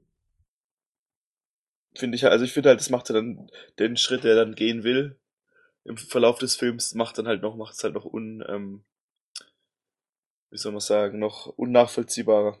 Hier ist halt die Frage, ähm, müssen wir das im Film erzählen oder dadurch, dass Batman mittlerweile aus der Popkultur so eine bekannte Figur ist, dass wir sozusagen davon ausgehen können, dass äh, er sich freuen würde, würde eine Frau finden und könnte vielleicht die Maske auch mal ablegen. Ähm, ich weiß nicht, also ähm, Die Frage ist, ob sie für Batman generell relevant ist. Ist es denn das wirklich, was er will? Also auch so im Sinne der Comicfigur. Ist die Comicsuche überhaupt auf der Figur nach jemandem, die ihn rauszieht aus diesem Leben? ich würde eher Nein sagen. Ich meine, das geht ja auch so ein bisschen auf den Titel des Films, Batman Forever. Mhm. So dass er eigentlich jemand ist, der für sich schon entscheidet, okay, ich bin das mein Leben lang. Ähm, The Dark Knight Rises handelt das Ganze nochmal komplett anders ab. Aber hier haben wir es, glaube ich, mit einer Figur zu tun, oder wenn wir mal die Comicfigur an sich nehmen, jemand, der gar keine Chance sieht, aus diesem Leben, in dem er drinsteckt, befreit zu werden. Und ich glaube auch nicht, dass die Beziehung zu einer Frau das ändern würde. Ja, da stimme ich dir absolut zu, ja. Dementsprechend, ja, ist es sowieso so ein schwaches Story-Element. Okay. Er leidet halt nicht wirklich, er wirkt halt so ein bisschen, ja, eigentlich finden ihn alle dufte, er findet sich selbst auch dufte. Das macht es halt nicht nachvollziehbar für mich. Ja, und um eben diese Frau in sein Leben zu lassen, stattet er ihr auch mal einen Besuch ab. Ja, das ist so schlimm, die Szene, ey. Eieiei. Die finde ich fast, die finde ich fast noch schlimmer als die Szene mit, ähm, mit Two-Face und Riddler das erste Mal. Ja, also sie, sie liegt Das in ihrem Mal. Bett. Ich meine, die Szene ist schön gefilmt. Ja? Sie liegt da in ihrem Bett und ähm, er kommt dann irgendwie wie so der Prinz. Ähm, praktisch erscheint er vor ihrem Fenster und es sieht auch aus wie eine Traumsequenz. So, ein- so ein bisschen. Sie, sie liegt halt nackt im Bett, ja. Und sie hat aber vorher noch zu ihm gesagt, komm mal Ja, miteinander. und schläft erstmal. Ja, ja. Na gut, jetzt ist zwei nach null, jetzt gehe ich auch schlafen. Jetzt habe ich auch keinen Bock mehr. Und das Schlimmste ist dann, das, ich meine, das Gespräch, das ist ja schon sehr fragwürdig, aber das Allerschlimmste ist dann sein blödes Schulbubengrinsen, das er dann, dann zum Schluss noch hat. Wenn er aus der Kamera Ja. läuft. Das finde ich Das richtig schlimm. Ist tatsächlich nicht so die gelungenste Form eines Gesichtsausdrucks, ja. Ähm, ich habe mich gefragt, wie bei ihr der Sinneswandel kam, weil er lächelt ja aus dem Grund, dass sie sagt, sie hat sich, sie ist jetzt erwachsen geworden, sie hat jetzt einen anderen Traum. Ähm, was in dem Fall ja Bruce Wayne sein muss. Aber wann ist das denn passiert? Also es gab ja die Szene davor, da haben sie sich bei ihr noch mal im Büro getroffen und da kam es zu einem ersten Kuss. War das schon überzeugend genug, um dann zu sagen, nö, dieser dunkle Ritter im Gummikostüm, den finde ich jetzt nicht mehr so küssen. geil. Jetzt will ich Hard Facts und nimm den Millionär. Das habe ich auch gar nicht verstanden. Also das war nicht gut beschrieben. Also ähm, das, das irgendwie diese, auch wo ich das jetzt äh, nochmal geguckt habe, da dachte ich so, oh, oh, okay, äh, das ging aber schnell. Mhm. Und nächste Woche verliebt sie sich in äh, den Riddler oder wie? Und äh, ja, das Doch nicht mehr erwachsen. ja. Deswegen sind sie wahrscheinlich in Batman und Robin dann auch nicht mehr zusammen. Und er hat sich schon wieder ein neues Model geholt, was er dann auch gleich heiraten möchte. Aber das ist dann für die nächste Ausgabe dann. Da freue ich mich schon drauf. Genau. Ja, Äh, aber das Grinsen ist wirklich schlimm. ja. Oh ja. Ich meine, es gibt auch die coole Art des Grinsens, das haben wir in Batmans Rückkehr gesehen, wenn er da dem fetten Clown gegenübersteht mit der Bombe, die ihm umgeschnallt wurde. Ähm, da grinst er ja wirklich so diabolisch. Und hier ist es halt wirklich so ein naives Hihihi. Äh, ich habe endlich meinen Willen gekriegt, Grinsen. Schrecklich. So, in der nächsten Szene entdecken dann der Riddler und Two-Face die Geheimidentität von Bruce Wayne. Two-Face ärgert sich erstmal drüber, dass sein Anschlag auf Batman nicht gelungen ist und äh, Riddler sagt, tja, hättest du mal auf mich gewartet, hättest du mal auf mich gehört. Hier ist das Ergebnis. Also es ist so schlimm, die zwei zu sehen. Vor allem, weil du halt, es halt wirklich wie Batman 66 ist. Wie sie miteinander umgehen. Ja, äh, weil sie sich halt gegenseitig auch wieder hochspielen. Also sie äh, Mhm. gegenseitig, äh, der eine noch übertriebener als der andere, wobei das bei Tommy Lee Jones weitaus schlimmer ist als bei Jim Carrey, dem ich das irgendwie abnehme und es zum Teil seiner Rolle sehe, aber bei Two-Face, ich kann mich damit nicht anfangen. Aber egal. Die, äh, wir sehen dann eben auf dem Monitor, dass dann eben diese Fledermaus erscheint und die zwei schließen dann eben daraus, da muss es sich um Batman handeln. Ja, ist halt sehr einfach gestrickt. Also äh, hier, ja, das ist, äh, es passt irgendwie in diese Welt, dass alles so einfach funktioniert, nichts ausformuliert wird. Also finde ich ein bisschen schade, aber gut. Ähm, äh, wir können ja froh sein, dass wir sie nicht länger sehen mussten zusammen. Also ja. Ja. In der nächsten Szene gibt dann Batman seine Identität auf. Er schließt den Batcave, womit Robin nicht so einverstanden ist. Und Bruce Wayne sagt halt, ja, für ihn sind die Unschuldigen jetzt nicht mehr gesichtslos. Ja, also hier finde ich das auch etwas ähm, schade irgendwie, dass wir, ähm, dass wir das so schnell sehen. Also hier fände ich es vielleicht spannender, wenn es noch vorher noch mit Alfred ein Gespräch gäbe oder wir ihn vielleicht auch mal, das sehen wir im ganzen Film nicht einfach auch mal vielleicht alleine nachdenklich sehen, Mhm. so dass ein Prozess stattfindet und nicht, dass wir, ähm, dass wir mitbekommen, okay, er, er kommt langsam zu dieser Entscheidung, sondern es ist so ein bisschen binär. Also am Anfang, okay, er ist Batman, entscheidet sich dann, er ist nicht mehr Batman, dann ist er nicht mehr Batman. Es gibt keine Facetten dazwischen. Das finde ich halt extrem schade. Und dann schließt er alles und will das dann bei eBay verkaufen. Also das finde ich alles etwas äh, zu kurz gedacht einfach. Es Ja. geht sehr schnell, ja, wie du schon sagst, es gibt keine Entwicklung dorthin zu dieser Szene. Es kommt von einem Moment auf den nächsten, dass er sagt, okay, ich habe jetzt einen anderen Traum, ich schließe dieses Kapitel meines Lebens ab. Und ja, Dick Grayson sagt dann zu Recht, ja, nee, das kann nicht sein. Komm, ähm, meine Mission ist noch nicht zu Ende und äh, Batmans Mission ja eigentlich auch nicht. Und Bruce Wayne meint dann eigentlich nur, komm mit hoch, dann äh, reden wir darüber nochmal. Was, Was ich sehr komisch finde, weil ja eigentlich er jetzt ein Date mit äh, Chase Meridian hat. Ich weiß nicht, wo Robin da seinen Platz dann gehabt hätte in, in der Form, aber egal. Ähm, und ja, Robin entschließt sich halt dann eben alleine loszuziehen und verschwindet mit seinem Motorrad und mit seinem Kostüm. Er packt es dann ein und haut dann eben ab. Ja, irgendwie, das lässt halt so ein bisschen Zweifeln dran, was man jetzt von Batmans, das, das scheint das in der Motivation nicht so groß zu sein irgendwie. Wobei es jetzt dann Find in der nächsten Szene wieder aufkommt. Also so ganz geheilt ist er ja vom Batman-Dasein nicht, denn da in dem Gespräch mit ähm, Chase Meridian, die dann unglücklicherweise eine Vase umstößt und zwei rote Rosen dann rausfallen auf den Boden, wo ich mir denke, wer stellt diese zwei roten Rosen dahin? Muss Alfred nicht. Alfred ist kleine genau, Wiese. Alfred wird, wird gleich rausgeworfen, weil er doch eigentlich wissen müsste, was da für Erinnerungen dranhängen an, an, an der Sequenz. Aber gut, ähm, und hier geht man dann nochmal den Origin durch, dass er äh, dann mit dem Buch hinauslief und dass er dann, wie in dem Comic äh, The Dark Knight Returns, dann durch ein Loch fällt und dann diese Höhle findet. Und, und das wird dann eben nicht weiter erklärt, äh, ihm dann eben eine Monarch-Fledermaus, so die größte ihrer Gattung, ihm entgegenkommt und das wird zumindest so im Film dargestellt, für ihn das Zeichen war, diese Identität anzunehmen.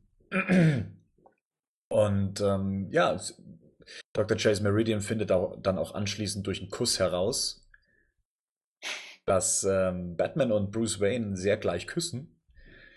Und in Verbindung mit dieser Geschichte, die er erzählt, so glaube ich, äh, ja, äh, offenbart er ihr praktisch sein Geheimnis. Es war nicht aufdringlich erzählt. Äh, das muss ich der Szene zugute halten. Also, es, es war nett erzählt, wie sie draufkommt, auch wenn es so ein bisschen kitschig ist, ein bisschen klischeehaft dass es über den Kuss geht. Ja, das ist halt, ähm, ja, also ich habe ja generell große Probleme mit dem Charakter, ähm, aber ja, ich fand, ich fand diese Parallelmontage, dass mehrere Sachen auf einmal passieren, sehr gelungen. Einfach auch ähm, von der Atmosphäre ähm, in dieser Traumwelt von, ähm, von Bruce Wayne. Und ähm, mir hat das eigentlich gefallen bis zu dem Punkt, als wir die als wir die äh, Gestalt der Fledermaus sehen als Person. Also ähm, da fliegt eine, eine ähm, Fledermaus auf ihn zu. Und dann ist es doch, glaube ich, so, dass, ähm, dass so ein, eine, also ein verkleideter Mensch als Fledermaus vor ihm steht, mm, oder? Ich, ich, ich glaube, da würfelst du ein bisschen ja. was durcheinander, weil das oft in einem ah, Trailer zu sehen war zum Film. Da steht dann Bruce Wayne dieser Fledermaus gegenüber, die eine, so eine Animatronic-Figur ist. Die sah ah, echt okay. gruselig aus. Und die ist rausgeschnitten worden, komplett, bis auf eben diese Silhouette, die man dann da immer gesehen hat. Äh, die hat eigentlich, mhm. hätte schon noch viel mehr Bedeutung gehabt, aber da, auch da kommen wir dann später drauf, wenn es dann wirklich relevant wird. Gleichzeitig wird nämlich äh, Wayne Manor angegriffen von Two-Face und Riddler, die sich äh, Halloween zunutze machen und sich verkleiden und Süßes oder es gibt Saures dann eben in Wayne Manor einschleichen. Die sind wirklich dynamische Duo des Films. Ja. Äh, ich, ich, finde äh, die Reaktion von Alfred irgendwie ganz witzig, dass er erstmal den Kindern was gibt und sich so drüber freut. Er lächelt ja, ja, so ein bisschen an der Tür. Das fand ich irgendwie cool. ich weiß nicht. Ja. Das ist halt ein glücklicher Schritt. Ich habe mir bei den, bei den Kindern immer gedacht, mein Gott, wie, wie weit sind die denn jetzt gelaufen? Wayne Manor ist so meines Wissens immer so außerhalb der Stadt.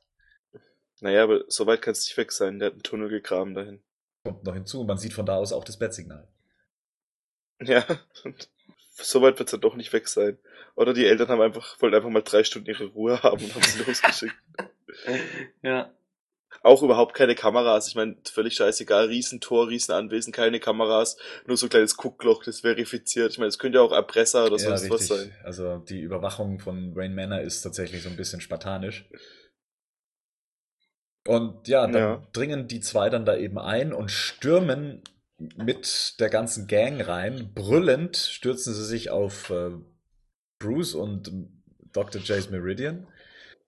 Ähm, ja, und dann entsteht halt eben so der Kampf zwischen den Goons und ähm, Bruce Wayne, die dann eben so halbwegs auf der Flucht sind, gleichzeitig sich eben wehren. Und Two-Face sitzt irgendwo in der Ecke und wirft die ganze Zeit seine Münze. Weil er darauf hofft, dass die Münze irgendwann richtig fällt und er dann endlich jemanden abknallen kann.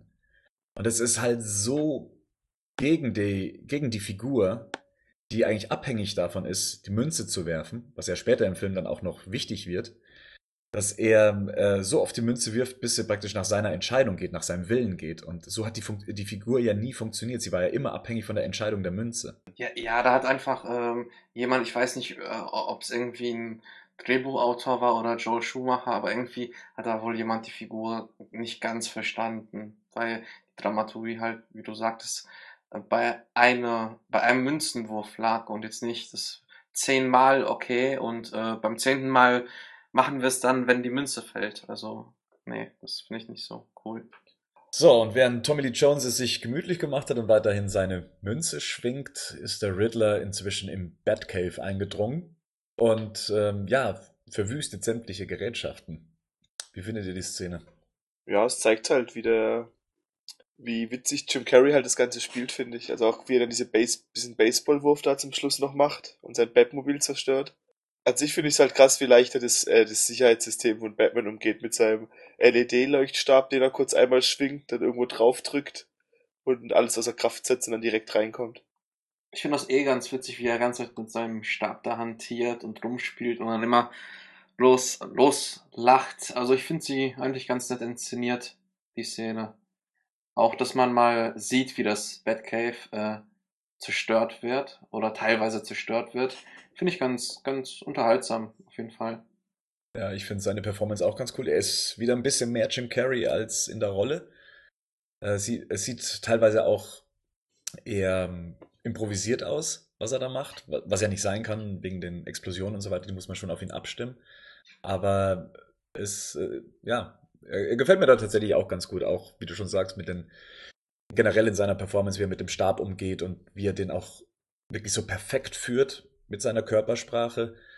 Das ähm, ist schon sehr beeindruckend. Ich finde es eher, was ich allgemein an der ganzen Szene eher krass finde, ist, dass Batman keinerlei Probleme hat. Ähm, also gerade am Anfang macht er mindestens genauso viele Jungs kaputt, aber jetzt dann so, so wegrennt.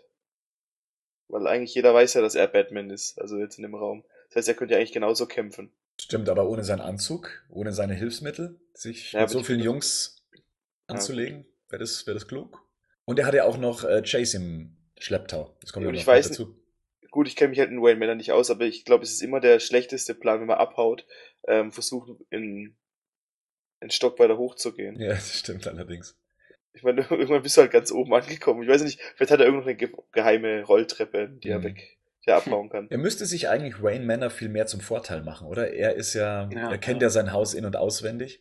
Und es, es würde ja eigentlich auch gut zu diesem Film passen, wenn, ähm, wenn wir vielleicht wieder so eine Schleuse haben, wo er runterrutscht oder irgendwie eine Leiter da ist oder sowas. Das hatten wir am Anfang des Films, wo, wo, wo er dann in der Stadt, glaube ich, äh, dann zu Wayne Manor fährt. Oder zum Batcave halt. Und ähm, von daher, ja, ein bisschen schon. Genau, da hätte man die Batpoles aus der 60er Jahre Serie einbauen können. Das hätte ich gefeiert. Das hätte ich cool gefunden. Aber letztendlich gelingt es ja dann Two-Face doch, seine Münze zu überreden, äh, endlich mal losschießen zu dürfen. Und in dem Moment erwischt er auch Bruce Wayne dann eben am Kopf. Und da hätte der Film auch aufhören können, oder? Es wäre auf jeden Fall sehr witzig gewesen, wenn dann der Abspann dann läuft. nee, er liegt ja ohnmächtig dann eben auf dem Boden und ihnen gelingt es ja dann eben, Chase zu entführen. Two-Face möchte eigentlich Bruce Wayne töten, hält ihm ja schon die Pistole an den Kopf. Riddler sagt nein, Sonst kann er ja nichts lernen und hinterlässt ihm dann das letzte Rätsel. Ist aber komisch, wenn du denkst, dass er davor zu, ähm, also im, vorigen Verlauf des Films, ist er zu ungeduldig, darauf zu warten, ihn endlich zu kriegen. Und jetzt hat er ihn endlich und dann bringt das nicht zu Ende. So dieser typische James Bond mhm. Villain. Fehler eigentlich. So als ob man nochmal seinen Plan verraten möchte und ja, zu lange braucht. Ich meine, wenn er, wenn er was lernt, so dann kann er auch mitnehmen, dann wird er auch was lernen. Ja was ich nicht ganz verstehe, dieses eine Argument. Also ich würde also so in dieser Welt, vor allem wie impulsiv halt auch ähm, Two, Harvey, Two-Face ähm, halt immer wieder vorkommt, ähm, würde ich irgendwie denken, dass er nicht unbedingt in der Szene zumindest oder in der Situation, wo er so nah an seinem Ziel ist, ähm, dem Riddler äh, einfach vertrauen würde und dann na, einfach die Waffe wegsteckt und dann mit ihm wieder herumtanzt und wegtanzt. Ja. Das, das glaube ich auch nicht, dass das eigentlich so die Vorgehensweise dann von Two-Face wäre, der hätte abgedrückt. Oder Riddler hatte schon mal recht. Davor. Two-Face-Plan war es ja, Batman zu töten in dieser äh, Subway-Szene. Das hat er ja nicht hinbekommen und dann hat er ja, äh, wie soll man sagen, der Riddler hat es ja dann rausgefunden, wer Batman wirklich ist, also Bruce Wayne. Ah, okay, Und dafür hat er ihn ja sehr gelobt und gesagt, du bist ja ein Genie. Also er glaubt anscheinend an den Intellekt von dem Riddler und vertraut ihm wahrscheinlich in der Form. Na klar, der Film wäre dann auch zu Ende ab dem Moment. Hm. Natürlich braucht es diesen Spannungsbogen. Gleichzeitig unterstreicht es auch, wie besessen der Riddler, der Riddler von Rätseln ist und eben auch von der Herausforderung, dass Batman ihm jetzt erstmal nachjagen muss. Mhm, mhm, ja, okay, gut, ja, stimmt. Ich, ich hätte es halt interessant gefunden, wenn er an der Szene die Münze geworfen hätte. Mhm. Und nicht zehnmal davor auf der Couch. Ich meine, er hätte ja einmal auf ihn schießen können, dann die Münze werfen. Das hätte ich interessanter gefunden, wie das, so lang ähm, die Münze zu werfen. Schon dramaturgisch würde das sofort passen, aber ich glaube, das, das war zu gut. Nein, Quatsch, also, ähm, ja, also sie haben wahrscheinlich gedacht, okay, wie, wie, wie schaffen wir jetzt äh, den weiblichen Love Interest weg und äh, können dann einen schönen großen finalen Akt noch reinpacken. Ja. Hier finde ich übrigens ähm, die Kamera wieder besonders toll, wo, wo die Kamera au- aufs Gesicht geht, aufs Auge und dann wieder nächste Einstellung aus dem Auge heraus. Also das finde ich echt schön gemacht wieder. Das ist eigentlich jetzt die Szene, die zum großen Teil aus dem Film fehlt. Also das wäre jetzt der große Anschluss. Hier fehlt ein großer Storyteil. Bruce Wayne hätte durch diesen Schuss, den er, der so kurz an seinem Kopf vorbeiging, sein Gedächtnis verloren. Aber nur den Teil, den Batman betrifft. Wow. Das heißt, er muss eigentlich erst wieder daran erinnert werden, dass er Batman ist. Und deswegen führt ihn Alfred dann eben runter in den Batcave. Und Bruce Wayne sagt dann, es ist ein Leben, an das ich mich nicht erinnern kann. Das fühlt sich für ihn sehr strange an. Und Alfred meint dann, ja, dann musst du dahin gehen, wo für dich alles anfing. Und dann geht er eben an die Stelle in der Höhle, in der er damals hinabgefallen ist, samt dem Tagebuch seines Vaters. Mhm. Er geht in die Höhle, er sieht das Loch, durch das er damals gefallen ist. Und er findet auch wieder das Buch. Und er traut sich in der Szene erstmals weiterzulesen, als er bislang als Kind Okay. getan hatte. Und er liest dann die Zeile erstmal wieder die, die alte, und zwar, dass äh, Bruce drauf besteht, ins Kino zu gehen, wofür er sich ja immer die Schuld dann eben gab. Aber in der nächsten Zeile steht dann eben, aber sein Kinderfilm muss warten, Martha und ich wollen den neuen Zorro-Film sehen. Mhm. Und für ihn zeigt es dann, okay, es war nicht meine Schuld, es war nicht meine Schuld, es war nicht meine Schuld. Das ist dann das, was er dann in der Szene dann auch sagt. Und ist dann praktisch von diesem Fluch erlöst, sich selbst die Schuld zu geben an dem Tod seiner Eltern. In der nächsten Szene begegnet ihm eben das, was ihm dann als Kind schon damals widerfuhr, und zwar diese riesige Monarch-Fledermaus. Und das ist die Szene, die man in dem Trailer damals gesehen hat. Das ist eine riesige Fledermaus, eine Animatronic, die sieht nicht wirklich gut aus. Äh, Also von dem her passt es schon, dass die Szene selber nicht im Film vorkommt. Und er steht dann ihr gegenüber. Es sieht aus, als ob er Man-Bat gegenüberstehen würde, aber er steht praktisch seinem Schicksal gegenüber. Äh, Er hebt seine Arme, also Bruce Wayne hebt seine Arme auf die Flügelhöhe der Fledermaus und die Kamera dreht sich dann um die zwei. Und dann verlässt er die Betthöhle. Alfred sagt, Master Bruce. Und Bruce Wayne sagt dann, Batman. Ich bin Batman. Genau, das ist eigentlich so der große Storyteil, der fehlt und der sehr viel zur Story beigetragen hätte, zumindest was so die psychologische Geschichte angeht, was die Tiefe der Geschichte angeht. Teilweise dann doch ein bisschen platt. Ich glaube, die Fans haben sich da damals ein bisschen mehr oft, als die Deleted Scene rauskam. Und dass es den Film jetzt nicht wirklich um einiges besser macht, aber es macht halt viel mehr Sinn im, im Gesamtbild des Films und auch was den Titel des Films angeht. Und zwar, dass er halt eben Batman auf ewig ist. Ja, wobei es, glaube ich, sehr interessant gewesen wäre für die Zuschauer, die vielleicht nicht so im Batman-Universum drinne sind. Wir müssen ja davon ausgehen, dass halt da noch kein Christopher Nolan kam und das so schön mit Batman Begins ausformuliert hat, da wäre es vielleicht doch für, für, für den Zuschauer, der da halt nicht so fest drin ist, doch interessant gewesen. Ja, auf jeden Fall, auf jeden Fall. Ich meine, der Film behandelt sowieso eine Abteilung, die in Tim Burtons Filmen nur am Rand bearbeitet wurden. Im dritten Teil geht man dann auf einmal zurück in seine Vergangenheit, um das Ganze dann nochmal aufleben zu lassen. Ist für den dritten Teil vielleicht ein bisschen spät, aber tatsächlich eine Sequenz aus seinem Leben, die vorher nicht näher beleuchtet wurde. Das ist wirklich richtig schade, dass es nicht drin ist. Ich hätte es wirklich gerne alles gesehen. Das sind, das sind ja weitaus mehr. Das, das fängt eben an mit dem Ausbruch von Two-Face.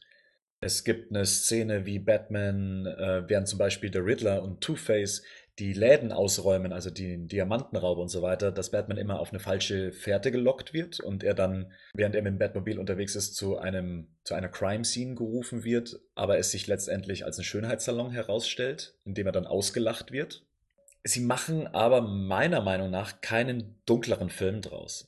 Das ist, glaube ich, das, was viele sich aus diesen Deleted Scenes erhofft haben, dass, dass man mehr Story bekommt, dass der Film dadurch düsterer wird, dass er mehr wie ein Tim Burton-Film wird. Und das wird er dadurch nicht. Also die Szenen passen sich gut in den, fügen sich gut in den Film ein und erweitern ein bisschen die Story, aber so ein komplett anderer Film wird daraus leider nicht.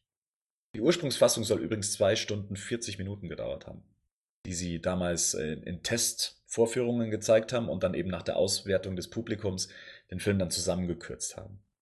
Jeden Fall schade. Das kann ich jetzt eigentlich nicht sagen. Ich würde es wirklich ganz, ich hätte auch keinen dunkleren Film dann haben wollen, sondern vielleicht einfach nur ein bisschen die Figuren ein bisschen mehr verstehen, auch die Zusammenhänge, warum er jetzt aufhört, Batman zu sein, weil das macht ja eigentlich, bevor man das weiß, überhaupt, oder wenn dann relativ wenig Sinn. Ja, wobei man auch sagen muss, dass beim, was ja häufig beim Filmemachen so ist, dass im Laufe eines Prozesses ein paar, paar ähm, Fassungen dann halt gekürzt werden. Also vielleicht wäre es da, ähm, also ich weiß jetzt nicht genau, wie viele Minuten an Deleted Scenes jetzt offiziell veröffentlicht wurden, aber ich glaube, es waren nicht 40 Minuten, oder? 15 Minuten vielleicht? Sagen wir mal so, hätte es mehr Two-Face gegeben, hätte es den Film nicht äh, gut getan. Nicht ja. in der Form, ja. Das ist übrigens ja. auch noch eine Deleted Scene, von der hatte ich ja vorher schon erzählt, der Dialog zwischen Batman und Two-Face, dass Batman halt eben auch ein Killer ist. Aber es hat den Film anscheinend ausgebremst. Ja, jetzt ist er eher so dieser Unterhaltungsfilm und ähm, dann, dann wäre er nicht so.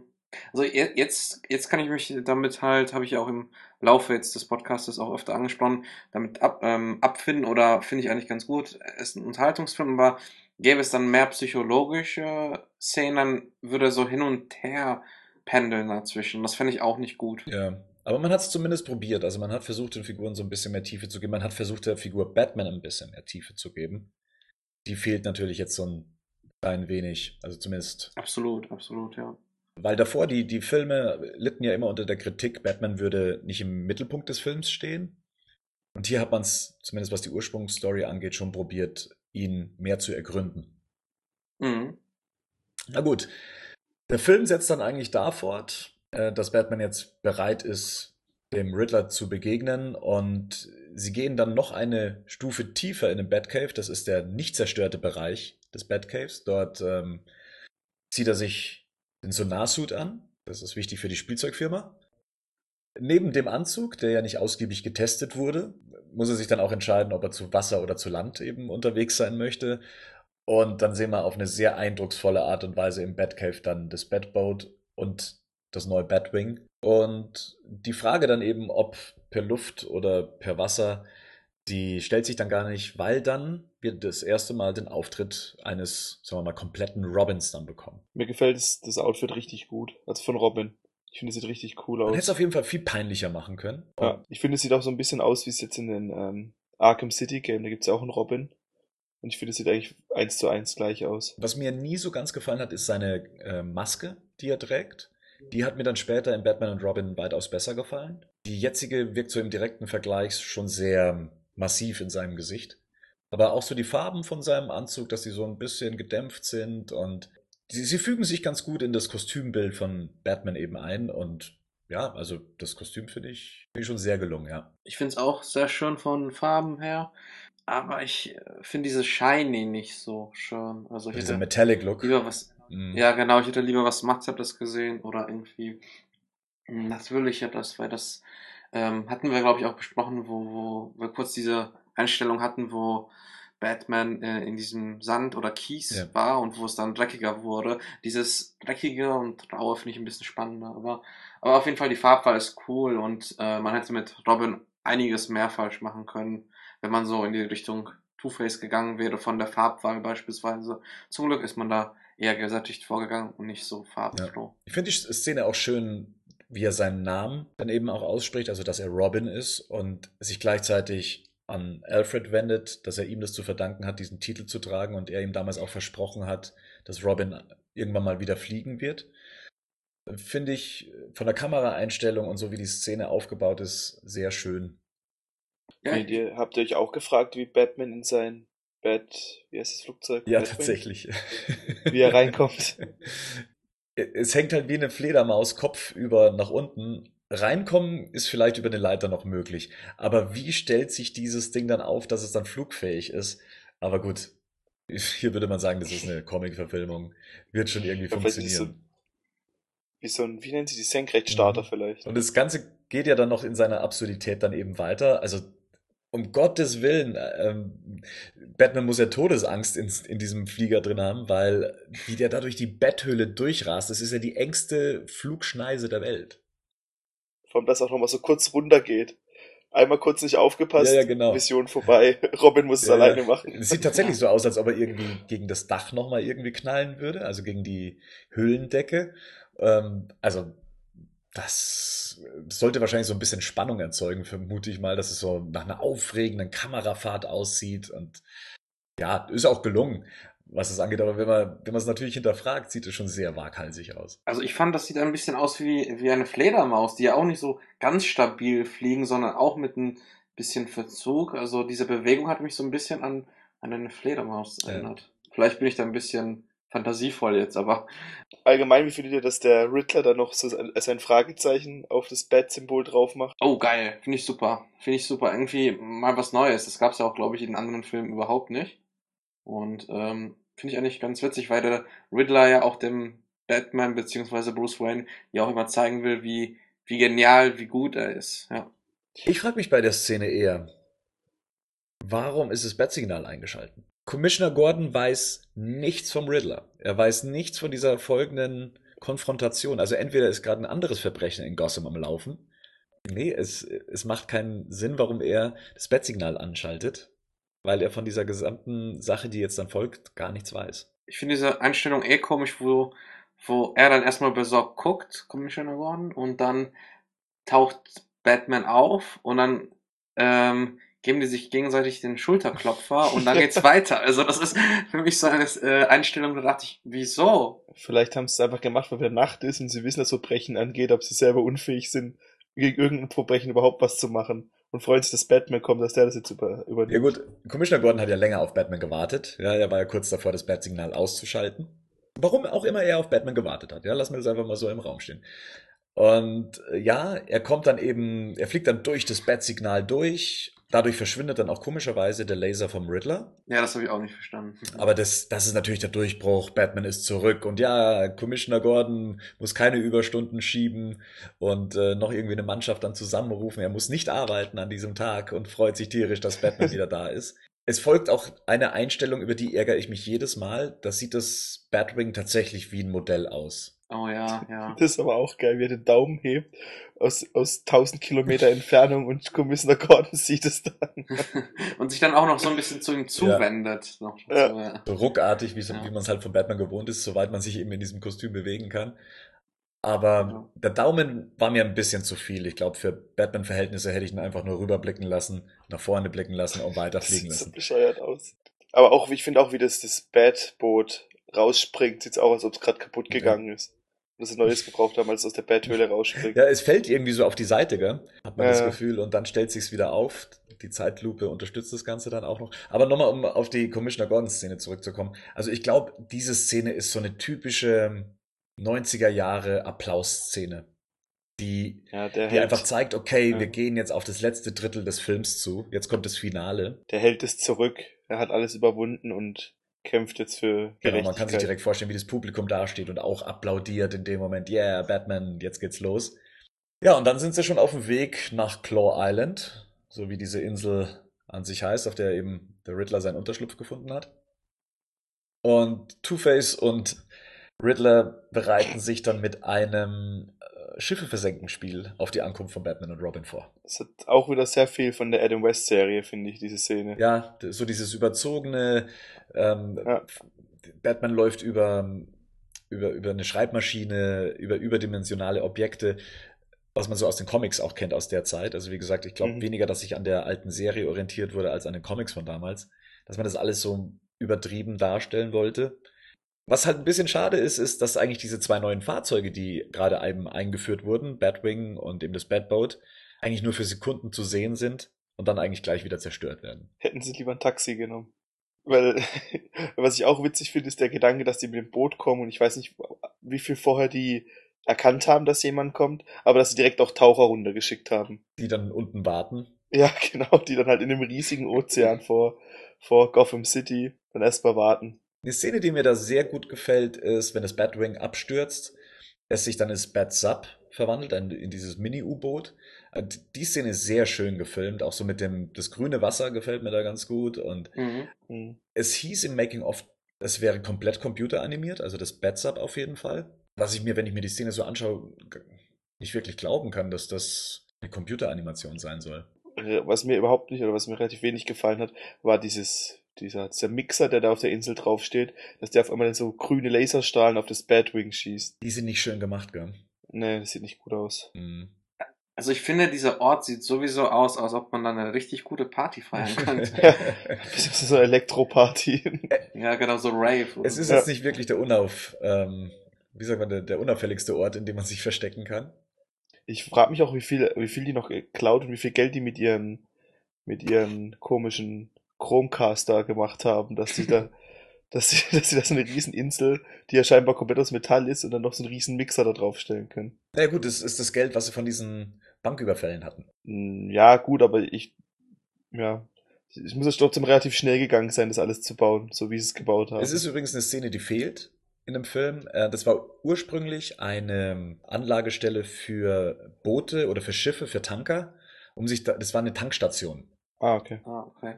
Der- Dialog fehlt. Der Dialog kommt an der Stelle, wenn eben Robin sagt, ähm, Holy Rusted Metal, was ja gleichzeitig an die 60er Jahre Serie erinnern soll. Aber er das gleichzeitig wieder sagt, hier, das ist alles ähm, hohl, ja, das ist alles aus Metall. Und Batman sagt dann halt eben, ja, das war damals eben eine, ja, wie gesagt, keine Bohrinsel, aber halt eben so eine Anfahrstation für Schiffe, die sich wieder auftanken wollen. Und es gibt, es gibt Szenen, von denen gibt es leider nur Fotos, ähm, in denen der Riddler diese Insel damals gekauft hat. Und er fährt da eben noch auf so einem kleinen, auf so einem kleinen Transportfahrzeug und einem Bauhelm dann eben durch die, durch diese gesamte Anlage und da wird gerade Nigmatech aufgebaut. Ah, okay. Hm, Das wäre bestimmt eine schöne Szene geworden. Sie hätte zumindest erklärt, woher diese Insel kommt, was diese Insel ist und dass die nicht aus dem Nichts entsteht, ja. Ja, jetzt sind wir schon auf der Insel, oder? Genau, Batman und Robin teilen sich auf. Batman versucht über das Innere zum Riddler zu gelangen und äh, Robin versucht es außenrum. Ich fand es ziemlich cool, wie ähm, Robin Two-Face die Kopfnuss gibt. Dieser Kampf, dieser kurze Kampf, der fand ich ziemlich, der hat mir Spaß gemacht, als Kind den anzugucken. Ich weiß gar nicht, ob diese Szene in der britischen Fassung drin ist. Ich habe ja vorher schon erzählt, dass da so manche Szenen geschnitten wurden. Mhm. Und die Briten haben ein ganz großes Problem, zumindest in den 90ern, gehabt mit Kopfnüssen. Kann mir gut vorstellen, dass die Szene da auch gefehlt hat. Äh, ja, generell der Kampf zwischen Two-Face und Robin fand ich äh, ganz cool inszeniert. Auch so diese ganzen, diese grünen Disco-Lichter, die auftauchen und die ganz, das gesamte Setting dann eben in grün tauchen, fand ich eigentlich ganz cool.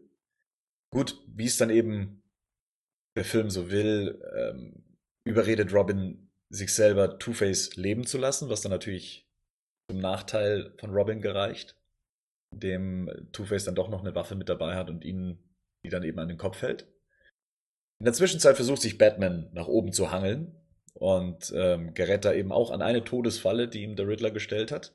Und da kommen dann diese Schuhraketen des Sonaranzugs dann zum Einsatz. Sieht cool aus, die Szene, aber ich frage mich, was er sich dabei gedacht hat, als sich einen Anzug gebaut hat, dass er Raketenschuhe braucht. Es muss ein Gimmick-Anzug sein, glaube ich. Ein Anzug, also generell fragt man sich natürlich, was soll dieser Sonaranzug grundsätzlich alles können? Wofür ist er da? Also das Sonar bezieht sich aber dann auf das, auf die Brille, die runterkommt, Richtig, oder? genau. Und wenn das wirklich so die einzige Funktion von einem Anzug ist, dann ist es ein bisschen übertrieben, weil ich glaube, diese Vorrichtung hätte er sich auch ja in seinen normalen Anzug dann eben einbauen können. Aber ich glaube, man wollte einfach nochmal eine Trennung von jetzt hier Finale und halt eben, gut, da geben wir den Kindern noch ein bisschen was zum Spielen mit für die Spielzeugindustrie, dass er noch einen zweiten Anzug bekommt. Den ich aber cool finde, weil er durch das große Batman-Symbol auf der Brust. Um Ich mag den zu Anzug auch sehr gern, ja. Ja, ist cool. Auch jeden wenn er auf den, den Production-Bildern richtig silber aussieht, immer finde ich. Oder auf den Bildern, die man so im Internet findet über den. Also er wirkt er in dem Film wirkt er schon wesentlich dunkler, als er dann tatsächlich ist. Habe ich das Gefühl zumindest. Ja. Auch arg finde ich, dass der Riddler sein, quasi sein Endboss-Outfit hat. Auch das war ursprünglich anders geplant. Es gab tatsächlich ein Endboss-Outfit, ein, ein richtiges, und zwar saß der Riddler ursprünglich in, einem, in seinem Thron, aber in so einem Muskelkostüm. Also er sah da wie, aus wie so ein überdimensionaler Bodybuilder. Und dieses Ding klappte sich dann auf. Und daraus kam dann eben dieser Las Vegas Riddler dann raus. Das, das Okay. kann man noch sehen in dem Batman Forever Spiel, was damals für Super Nintendo Mega Drive rauskam. Da äh, muss Batman dann eben auch gegen diesen Super Riddler dann kämpfen. Aber äh, die Szene haben sie anscheinend für den Film selber nicht umgesetzt. Ah, ich erinnere mich, doch, stimmt. Der auch, war auch komplett weiß, oder? Ja. Oder relativ, ja doch, erinnere ich mich. Ich finde übrigens die Idee, dass äh, der Riddler mit, mit einem Rätsel geschlagen wird, ganz cool. Wobei ich das Rätsel mh, irgendwie ähm, nicht so spannend fand. Also man hätte vielleicht das auch ein bisschen dramaturgisch spannender lösen können.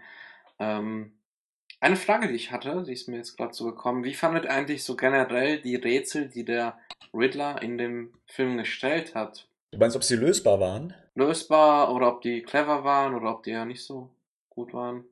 Also die Rätsel wurden ja von einem Profi erstellt, der, ich weiß nicht, ob es eine Game Show ist oder für eine Zeitschrift immer die äh, Kreuzworträtsel macht. Die Rätsel an sich fand ich gut formuliert. Mhm. Was ich dann schon wieder ein bisschen schwach fand, war halt eben die Auflösung, dass die Zahlen für Buchstaben stehen, weil das so die, der erste Lösungsansatz ist. Genau das habe ich nämlich auch gedacht. Das war irgendwie der einfachste Weg und ich hätte gerne im Film noch ein, zwei Einstellungen gehabt, wo man vielleicht nochmal Bruce Wayne irgendwie am, am Schreibtisch sieht oder mit Alfred am Diskutieren, was das für Rätsel sein könnten. Das hätte dem, dem Riddler auch nochmal eine größere Genialität gegeben oder eine größere ähm, Gewichtung. Man sieht ein paar Szenen, wie sie über, das, über die Rätsel nachdenken. Auch noch kurz bevor sie dann eben losziehen, als sie dann eben sein Geheimnis herausfinden. Die Szene haben wir vorher übersprungen. Hm, Ja, ich erinnere mich, aber ich fand es irgendwie ein bisschen zu wenig. Also ich hätte auch dann auch gerne nochmal, vielleicht nochmal auch Robin da gehabt oder irgendwie, dass die drüber philosophieren, da wäre das irgendwie noch mehr herausgearbeitet Hier worden. unterscheidet sich übrigens Batman Forever von der 60er-Jahre-Serie, in der Robin ja immer jedes Rätsel löst, egal wie schwachsinnig es ist. Ja, ich wollte gerade sagen, da machen die Rätsel halt überhaupt keinen Sinn, nicht mal im Ansatz. Also. Und ja, es wäre schon cool gewesen, da so ein bisschen die, den Riddler auch als Riddler tatsächlich zu sehen und nicht als alles andere, was in dem Film ist. Auch wenn man uns allen gut gefällt, aber ich finde, so dieses Rätsel, die Rätselkomponente fehlt schon arg. Ja. Eine Szene, die mir sehr gut gefallen hat, jetzt sind wir ja immer noch im Finale und Batman betritt ja oder wird hochgeschleudert in die Festung des Riddlers, wie die, wie die Behausung an sich aussieht. Und das fand ich damals schon im Kino beeindruckend, wie diese Lichter so synchron nach unten und wieder nach oben gingen und man als Zuschauer erstmal sich zurechtfinden muss und äh, eigentlich den gleichen Eindruck bekommt wie Batman, in, in was für einer gewaltigen, ja, sagen wir mal, Riddler-Höhle man sich gerade befindet. Das fand ich damals sehr schön gemacht. Auch, dass es kein richtiges Studiolicht gab, sondern man die Szene tatsächlich mit diesen Lichtern gedreht hat. Das äh, fand ich sehr beeindruckend. Ja, ich fand es auch sehr, sehr spannend und auch die, die Totalen, die man da sieht. Ähm, und auch dieser Thron, das, das passt auch so zu diesem Größenwahn, den wir bei diesem Riddler hier in dem Film auch haben. Und ähm, auch, auch diese blinkenden Fragezeichen, das sieht alles sehr imposant aus. Auf jeden Fall ein Augenschmaus. Ja, ich finde, es wirkt halt so ein bisschen wie der, wie aus einem Computerspiel, wenn man halt die letzte Stage und dann zum Endgegner kommt. Ja, nochmal so eine kurze Pause, auch so eine Atempause. Ja. Und der Größenwahn, den der Patrick gerade eben angesprochen hat, den unterstreicht der Riddler ja dann auch noch mit der Szene, wenn Wissen Macht ist, dann bin ich Gott.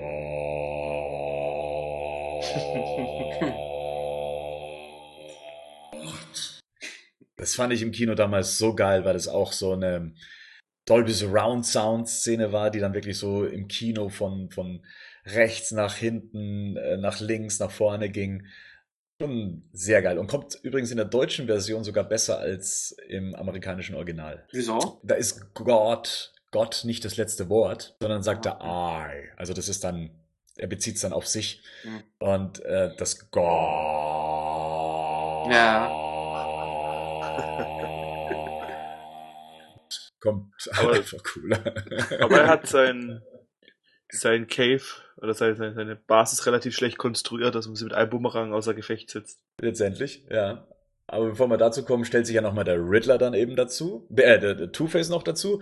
Und Riddler hat natürlich vorgesorgt und hat Dr. Chase Meridian in einen Glaskasten gesperrt und Robin in den anderen. Das muss relativ schnell gegangen sein, wie Two-Face da Ja. hochgekommen ist, oder? Ja. Und jetzt kommen wir natürlich zu so einer Art Klischee-Finale. Batman muss sich entscheiden. Rettet er sie? Rettet er ihn? Und öffnet die Planken nach unten in das Grab des Todes.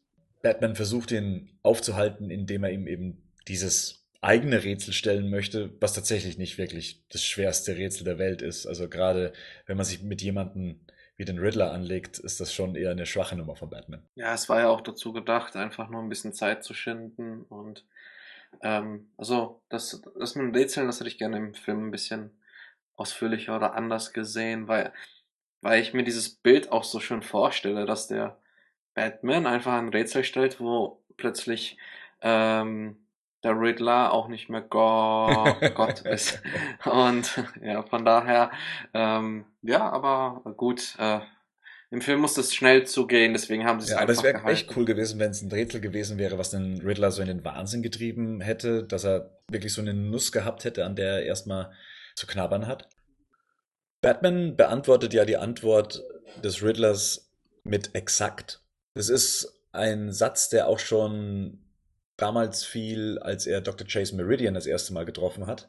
Ich habe damals gedacht, sie wollen aus diesem exakt so eine Catchline machen, die für Batman typisch ist. Hat von sowas zu, äh, bisschen Sherlock Holmes-mäßiges. Ich glaube, der hat auch immer Hm. exakt gesagt. Vom größten Detektiv der Welt. Mhm. Äh, was auch interessant ist in der Originalfassung, dass das erste Mal das Wort Dark Knight fällt. Also Riddler nennt ihn The Dark Knight. Das gab es vorher noch in keinem der Batman-Filme. In der deutschen Version wurde daraus der Schwarze Ritter.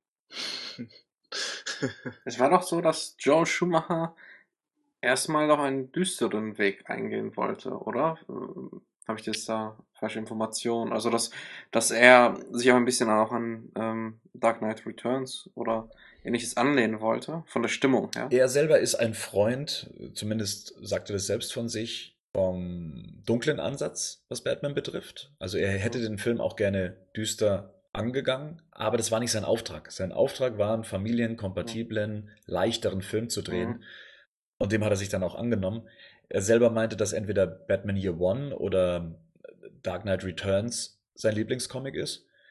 Und er hat ja dann nach Batman und Robin angeboten, dass er dann eben Batman Year One verfilmen würde. Dass man komplett an die Anfänge von Batman zurückgeht, aber das wollte das Studio dann nicht. Da war man eh schon in der Phase, dass man sagt, okay, wir müssen was komplett Neues machen. Und ich meine, wenn man sich seine anderen Filme ansieht, wie eben Flatliners oder Lost Boys, dann weiß man, dass er das ja eigentlich auch kann. Und ich glaube, das haben auch viele von ihm erwartet, dass das dann eben auch wieder eine dunkle Verfilmung wird.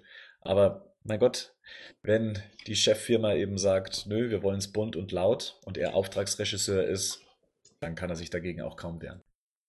Gut, ähm, wir kommen dann eigentlich zum Höhepunkt des Films und zwar schafft es der Riddler, nachdem er dann von diesem Strahl übermannt wird und, und auch noch in diesem schlechten 90er Jahre Morphing-Effekt äh, durchgeschüttelt wird, den Knopf zu drücken. Eine Szene, die für mich nie reingepasst hat. Also dieser Schnitt auf den Finger und wie er dann doch noch diesen Knopf drückt, die fand ich immer so ein bisschen deplatziert. In der ganzen Action auf jeden Fall. Und Robin und Dr. Chase Meridian dann auch noch in den Abgrund fallen. Also Batman hat noch nicht mehr die Möglichkeit, sich zu entscheiden, sondern er muss jetzt mehr oder weniger beide gleichzeitig retten. Es gibt eine sehr schöne Szene, wie Batman dann eben in den Graben springt, die ist echt schön gefilmt und da sieht Batman auch wirklich super aus. Und springt dann eben diese Röhre hinunter und schafft es dann eben, die beiden dann in einem längeren Flug dann eben zu retten. Was mich immer gestört hat bei den Batman-Filmen war, dass es am Schluss etwas damit zu tun hatte, dass jemand irgendwo runterfällt. Der Joker fällt vom Turm. Der Pinguin fällt durchs Glasdach. In Batman Forever fällt Two-Face dann letztendlich in die Tiefe. Und dass es immer irgendwas mit Fallen zu tun hat. Das ist so, so ein Allzweckmittel von Hollywood, ein spannendes Ende irgendwie hinzubekommen. Das hat mich damals schon gestört. Naja, auch so ein bisschen, dass man halt, ähm, dass vielleicht der Held dann nicht jemanden tötet, sondern dass er halt runterfällt, der Gegner, und dann halt weg ist. Also gerade dann, wenn man es dann auf Two-Face dann gleich sieht. Ja. Dass der Held es noch schafft, jemanden zu retten, aber. So im letzten Moment natürlich auch, aber auch die Szene finde ich sehr schön gefilmt. Also die, hier wird auch wieder die Szene aus dem Zirkus dann eben geschlossen, in dem ähm, Robins oder Dicks Vater seine Hand hält und ihm Sicherheit gibt und es hier dann eben Batman ist, der ihm an der, an der Hand hält und ihn im letzten Moment rettet. Das ist eigentlich ein schöner Kreis, der sich hier schließt. Und anschließend schafft es ja Batman auch, alle zwei dann mit nach oben zu nehmen. Und da wartet dann eben schon Two-Face auf die beiden. Was ich an der Szene schön fand, ist, dass Two-Face endlich zeigt, dass er auch Bruce Wayne kennt. Und zwar, dass die zwei eine bestimmte Vergangenheit haben, weil er dann eben sagt, bevor er sie eben erschießen möchte und Batman eben meint, okay, vergiss deine Münze nicht. Also eben sagt, ja, vielen Dank, Bruce, du bist immer ein guter Freund gewesen.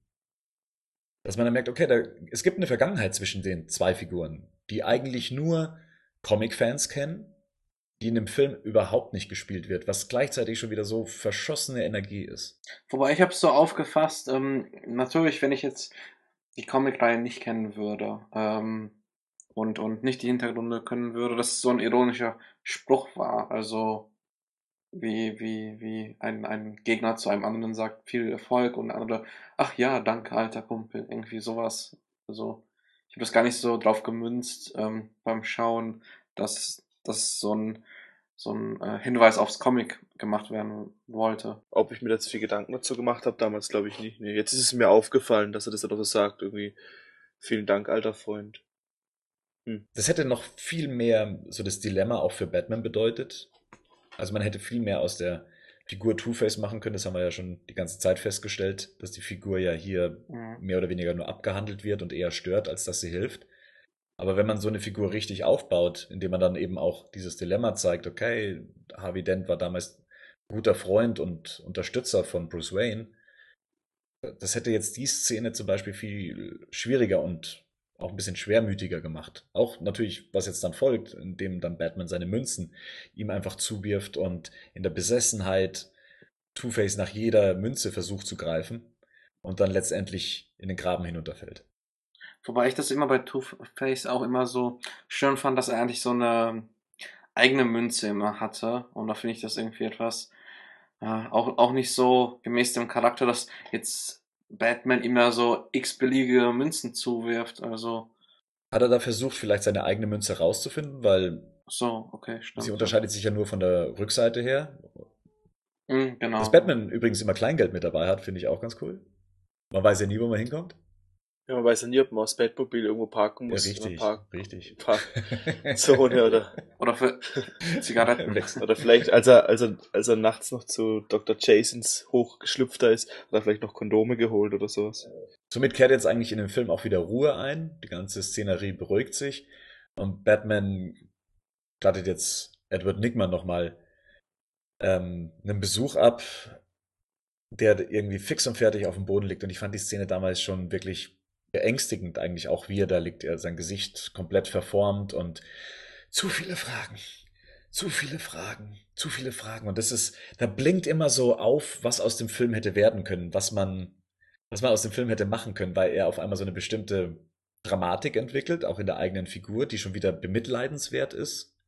Er sagt ja auch dann, armer Edward. Ich finde allgemein, wie er aussieht mit diesem deformierten Gesicht, fand ich als Kind echt gruselig. Mhm auch dieses, diese, dieser angeschwollene Kopf dann und so. Ja, ich finde auch sehr, sehr schön, dass so die Angst vor Batman auch mal gezeigt wird, weil wir den ganzen Film über halt solche tanzenden Gestalten haben, die um Batman immer herumtanzen oder irgendwie äh, ganz extrem sind, aber dass wir mal sehen, dass auch eine Figur Angst vor Batman hat und sich sichtlich fürchtet, sehr schön. Auch mit dem Übergang dann zu Arkham Asylum. Ja. Ja.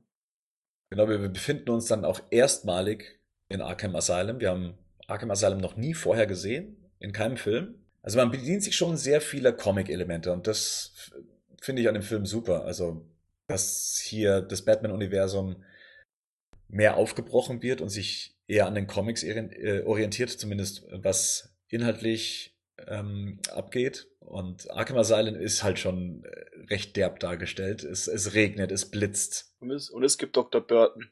Genau. So, an irgendjemand erinnert er mich, ich weiß auch nicht an wen. Natürlich ist das eine Anspielung an Tim Burton. Also ich fand auch die äh, Arkham Asylum Szene und auch die ähm, rausgeschnittene Szene sehr schön. Und ähm, ja, hätte mir vielleicht diesen, diesen düsteren Stil ähm, auch mehr gewünscht. Also auch, äh, ich fand es, wie gesagt, diese Deleted-Szene am Anfang, wo man in Arkham Asylum in diesem Gang lang läuft und dann irgendwie den Ausbruch von äh, Two-Face sieht, ähm, sehr spannend und auf jeden Fall schön, dass der Film auf so eine Note dann auch endet. Ich glaube, wenn ich, wenn ich schon, wenn ich eh schon irre bin und dann noch in so einer Zelle sitzen wird, wo komplett dunkel ist und ein Ventilator so ein bisschen Licht zulässt, würde ich noch mehr irre werden. Aber das ist, was ich mir dazu gedacht habe. Und das halt, ähm, das so ein bisschen an die, also früher an die Adams Family erinnert, wie man das erste Mal die äh, Arkham Asylum sieht mit den Blitzen und dem Regen mhm. und allem. Und vor allem, wenn dann später, ich glaube, wenn sie später dann draußen sind, die beiden, regnet es nicht mehr, oder? Richtig, ja. Da hat es dann schlagartig aufgehört zu regnen. War halt Platzregen mit viel Gewitter und Blitzen. Ja, stimmt.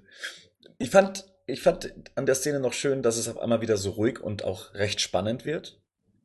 Als dann Dr. Chase Meridian fragt, Edward, ähm, erinnern Sie sich an mich? Und wie könnte ich Sie je vergessen? Sie dann eben sicher gehen möchte, weil er ist eigentlich die einzige Gefahr für Batman noch weil er äh, weiß, wer Bruce Wayne ist und sich jetzt sicher gehen möchte, ob er es denn immer noch weiß und er dann wie ein Verrückter dann eben ins Bild reinspringt und äh, eben von sich selber behauptet, ich bin Batman. Und an sich soll es halt zeigen, dass er halt völlig wahnsinnig jetzt geworden ist und gar nichts mehr auf die Reihe kriegt. Ich glaube, er hat einfach zu viel Informationen in seinem Kopf.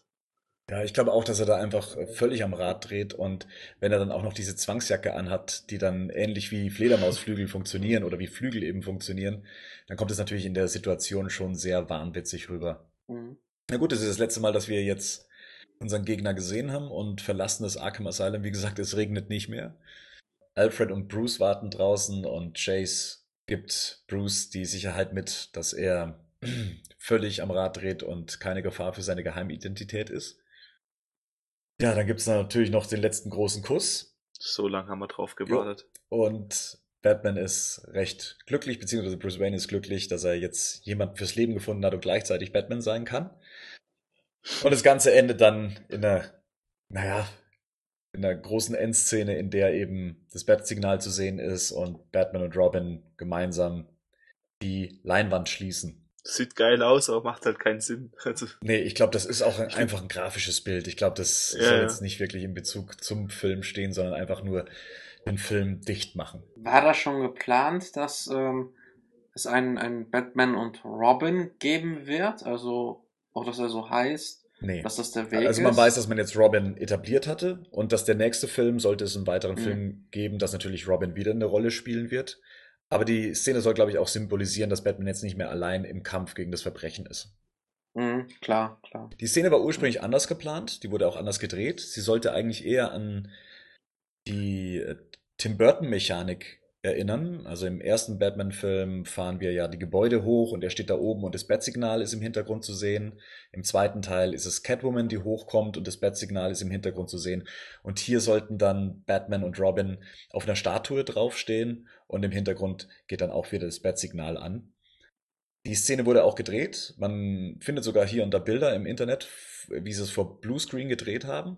Im Comic zum Film ist die Szene auch so drin, aber man hat sich dann anscheinend dafür entschieden, die Szene auszutauschen und einen anderen Weg zu gehen. Ich hätte es cool gefunden, wenn der Film wieder so geendet hätte wie die davorherigen. Hätte ich auch schon gefunden. Ich finde nämlich die Einstellung etwas, zwar sieht gut gefilmt aus, handwerklich, aber ähm, da hätte ich auch so den Schwenk zum zweiten und ersten etwas lieber gehabt und ähm, das wäre auch sicher, wie du es jetzt beschrieben hast, ein sehr schönes Bild geworden. Der Film endet dann so Sommerblockbuster-mäßig dann eben mit dem Soundtrack zum Film, wie man es in den 90ern gerne gemacht hat. In dem Fall U2 mit Hold Me Thrill Me Kiss Me Kill Me. Was man im Film selber nicht gehört hat, aber was halt dann eben so, ja, die Fanfare unterbricht und dem Abspann, den Abspann so etwas poppiger werden lässt. Hm, ich bin eher ein Freund davon, einen Abspann mit dem Soundtrack enden zu lassen, mit dem eigentlichen. Ja, also ich finde es auch etwas atmosphärischer, wenn wir, wenn wir dann einen Soundtrack-Teil haben oder halt äh, vielleicht sogar was ganz neu komponiertes, ähm, aber jetzt nicht irgendwie einen Soundtrack von Justin Bieber oder irgendwie äh, oder halt U2 kann man natürlich mit, nicht miteinander vergleichen, aber ähm, es gibt ja hin und wieder auch irgendwelche Soundtracks, die halt überhaupt nicht zu der zu der Filmvorlage passen, die einfach nur reingebracht werden, weil weil der Künstler gerade so äh, modern ist oder erfolgreich ist. Und von daher finde ich es immer schöner, wenn wenn man mit den Gedanken aus dem Kino geht, äh, wo man auch ein bisschen was vom Filmkomponisten hört. Ja, ich finde, zu dem Film hat es jetzt gepasst und außerdem hat es mich jetzt nicht gestört. Ich habe übrigens kurz mal, weil ich das sehen wollte, wie das aussah, das kurz geguckt, wie das, äh, wie Batman und Robin nebeneinander dort stehen. Und das hat echt cool ausgesehen. Vor allem auf diesem Gargoyle noch. Das hat mir wirklich besser gefallen. Zum Soundtrack, ich finde, zu der Art von Film, finde ich, passt das eigentlich zu so einem, zu so einem Actionfilm, dass dann auch nochmal der Soundtrack kurz kommt. Ich finde es nicht so schlecht. Zumal ich das Musikvideo damals auch ganz cool fand. Na gut, das war Batman Forever. Dörren. Wie seht ihr den Film heute? Also wie würdet ihr ihn jetzt abschließend bewerten? Ich finde, Batman ist so ein bisschen wie die James Bond-Filme. Das ist immer so ein Benchmark so für die Zeit. Und ich habe heute auch, wie wir es schon ein, zwei Mal gesagt haben, weil ich, als ich dann nochmal gesehen habe, jetzt in Vorbereitung, fand ich ihn ähm, überraschenderweise besser, als ich vielleicht gedacht hätte, dass ich ihn fand. Also auch gerade der Riddler hat mir wirklich sehr gut gefallen. Ich finde, Jim Carrey macht es einfach Spaß, ihm zuzugucken, wenn er spielt, wie er, wenn er auch sich vielleicht ein bisschen ausleben kann. Ich finde die, das, das, das, das Art Design finde ich gut. Two-Face ist leider ein bisschen auf der Strecke geblieben. Ich finde Val Kilmer, also wirkt zumindest zu jung im Vergleich zu Robin. Ich finde, die sehen einfach relativ gleich alt aus. Das hat mich schon immer ein bisschen an dem Film gestört. Auch wenn man sieht, dass der Film schon 20 Jahre alt ist, merkt man auch, wie, wie gut mal Nicole Kidman ausgesehen hat. Wenn man sie heute anguckt, nachdem sie vielleicht schon die ein oder andere überarbeitete Gesichts-OP hinter sich hat ich bin positiv. Also mir gefällt der relativ gut. Nicht so gut wie Batman und Batman Returns, aber dadurch, dass es ja auch ein anderer Regisseur ist, finde ich den Film doch ganz spannend eigentlich. Patrick? Ja, ich finde den Film aus heutiger Sicht unheimlich überraschend unterhaltsam. Ich hatte sehr viel Spaß beim Schauen, hätte ich auch selbst gar nicht so vermutet, hm, bevor ich mich gemeldet habe nochmal. Und ähm, ja, ich hatte sehr viel Spaß mit dem Riddler. Ich kann mich da absolut Rico anschließen. Ähm, ich mag auch äh, den Jim Carrey so sehr, deswegen passte das ganz gut.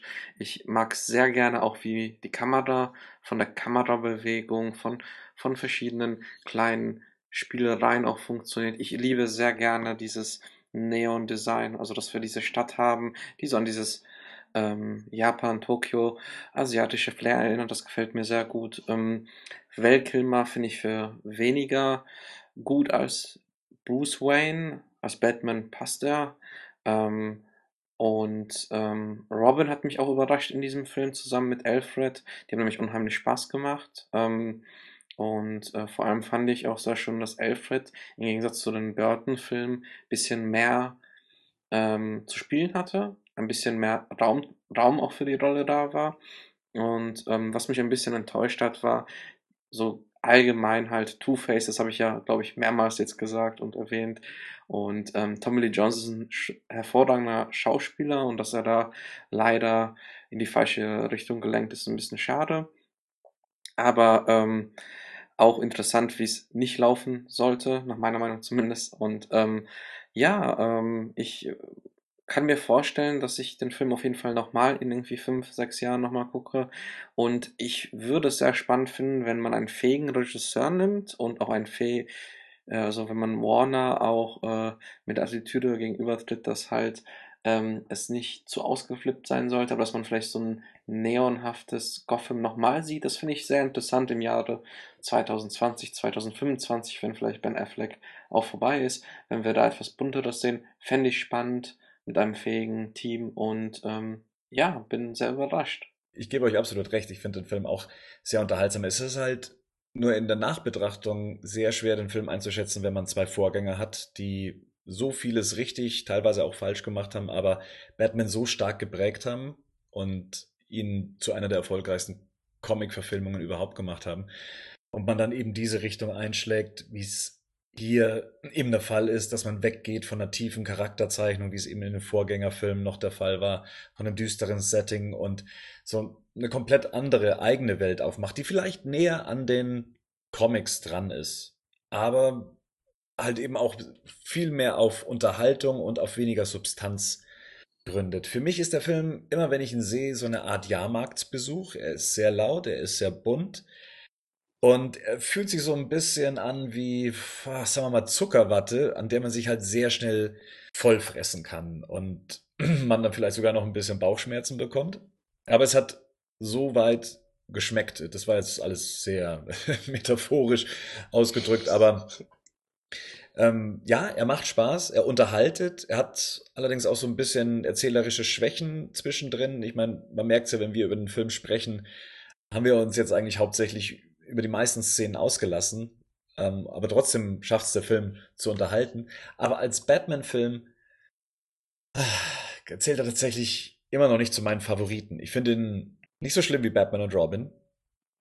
Er, er hat seine düsteren Seiten, er hat seine bestimmten Qualitäten, er hat eine bestimmte Art von Anspruch in sich drin, aber man merkt, dass das Fundament des Batman-Franchises hier am Wackeln ist, dass das der Anfang war, in eine in den Ausverkauf der, der Batman-Figur dann eben zu gehen, um eben massenkompatibel zu werden, um eben Familien zu beglücken und ja, Geld zu verdienen. Und das hat der Film ja auch gemacht. Äh, Warner wurde ja für dieses Risiko ja auch belohnt. Belohnt, ja, vielen Dank.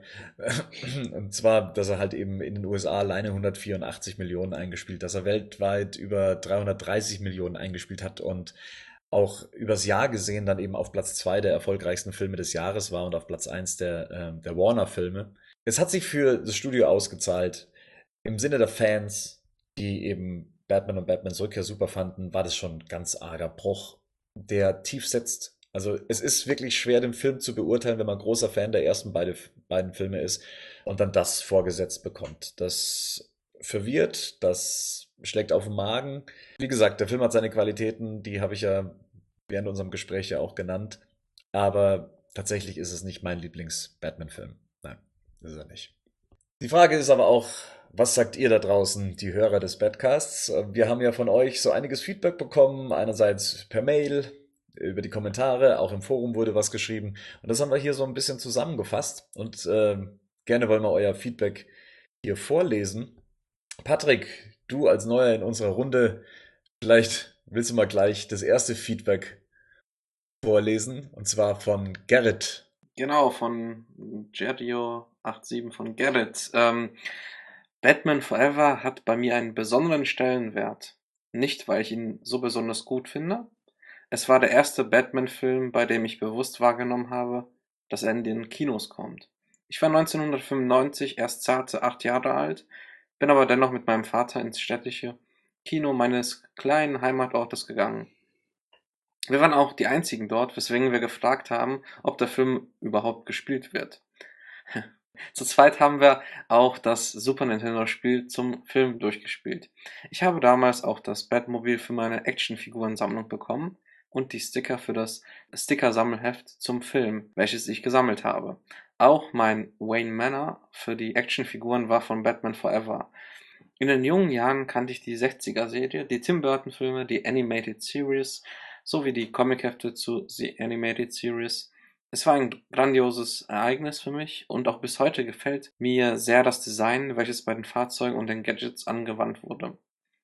Den Batman-Anzug am Ende des Films finde ich super, denn die Nippel fand ich damals schon seltsam. Aus heutiger Sicht vergleiche ich nun wirklich Film, die Filme immer mit den Comichefte, welche ich gelesen habe, und das waren in den letzten Jahren gar nicht so wenige. Es ist für mich einer der schwächsten Batman-Verfilmungen. Die Gegner sind eher nervig und ich bevorzuge die Version der Figuren, wie sie in den Comicheften dargestellt werden. Aber da teile ich die Meinung vieler Batman-Fans, weswegen ich jetzt nicht weiter darauf eingehen muss. Trotz allem ist dieser Film ein Teil meiner Kindheit und weckt sehr viele positive Erinnerungen. Liebe Grüße, Get Mhm. Das ist ja eine ähnliche Erfahrung, wie ihr sie ja auch gemacht habt. Ihr habt ja den Film auch noch in frühen Jahren gesehen. Wie gesagt, ich war 16 zu der Zeit. Bei euch war es ja dann, glaube ich, etwas früher, was das Alter Ja, angeht. ich war auch acht. Ich war auch acht. Äh, sieben. Und der Film war ab 12, ihr Schlingel. Ihr hättet den Film noch gar nicht sehen dürfen. Ich habe ihn als auf VHS gesehen. Das ändert nichts am Rating. Ja, hat mich auch heute sehr negativ beeinflusst. Mich, Rico, möchtest du dann den Kommentar von Captain Harlock vorlesen? na, selbstverständlich. Mit oder ohne Smileys. Äh, Überleg's dir. Der Anfang war echt super für damalige Verhältnisse. Es gab reichlich Action. Zum ersten Mal kam Arkham vor. Leider war die Ausbruchsszene von Two-Face nicht im deutschen Film. Die Bösen waren leider zu schrill und zu bunt. Nur leider der Schluss war nicht gerade der wahre Otto. Schade. Super, finde ich gut, den, den Kommentar. Bitte, bitte mehr für die nächsten Sendungen. Ähm, Das, ähm, das mit dem im deutschen Film, da war gar kein Film drin, oder? Weil der hat Deutschen in Klammer geschrieben. ja, ähm, tatsächlich, nein, also die Szene war weltweit nicht im deutschen Film zu finden. Äh, war weltweit nicht in dem im- Film zu finden. In keiner Also Fassung. egal, ob man den Film auf Deutsch geguckt Nein. hat, er war nicht drin. ja, und ähm, Batman for Never gibt jetzt den nächsten Kommentar ab. Ich denke mal, man weiß schon, in welche Richtung es geht. Der Anfang von Batman Forever war leider schon eine Warnung. Die berühmte Ich ess unterwegs was Szene. Der Film ist nur einigermaßen ansehbar geworden, weil Burton noch etwas an Bord war, sonst wäre es ein totaler Rektaltorpedo geworden, wie Batman und Robin mit der Lizenz zum Abführen. Ja, das ist doch ein charmanter Kommentar. Dazu sei vielleicht jetzt auch nochmal gesagt, dass äh, Tim Burton nicht so viel mit dem Film zu tun hat. Also, nee, äh, selbst die Elemente, die einem gut gefallen haben, die muss man dann, glaube ich, schon noch äh, Joel Schumacher daneben zuschreiben. Tut mir leid. Aber vielen Dank, Batman for Never. Wir haben noch Hörerfeedback vom Christian aus Münster. Wer will? Ich kann's machen. Hau rein. Hallo liebes Badcast-Team, ich bin Christian aus Münster. Was fällt mir zu Batman Forever ein? Einiges, leider nicht viel Positives. 1995 war die Zeit, wo meine Klassenkameraden und ich viel ins Kino gegangen sind. Bei unserem Stammkino gab es im Eingangsbereich zwei Wände voll mit Filmplakaten. Von aktuellen und neu erschienenen Filmen und Fotos von Spielszenen.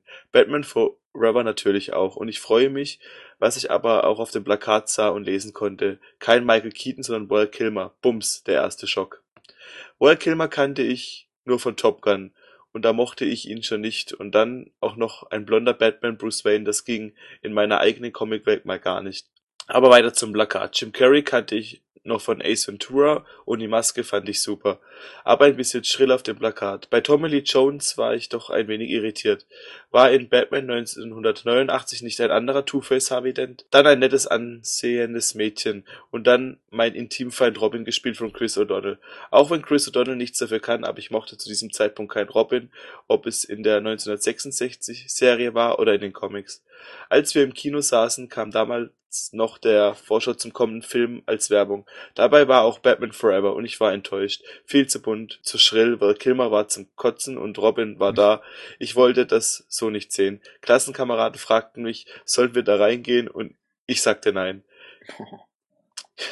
Gefühlte paar Jahre später, wo Batman Forever in die Videothek kam, wurde er natürlich ausgeliehen. Man war doch gespannt, wie er so ist nach Batman und Batman Returns. Aber heute würde ich sagen, es war ein Schlag ins Gesicht. Übertroffen nur noch von Batman und Pussy Robin.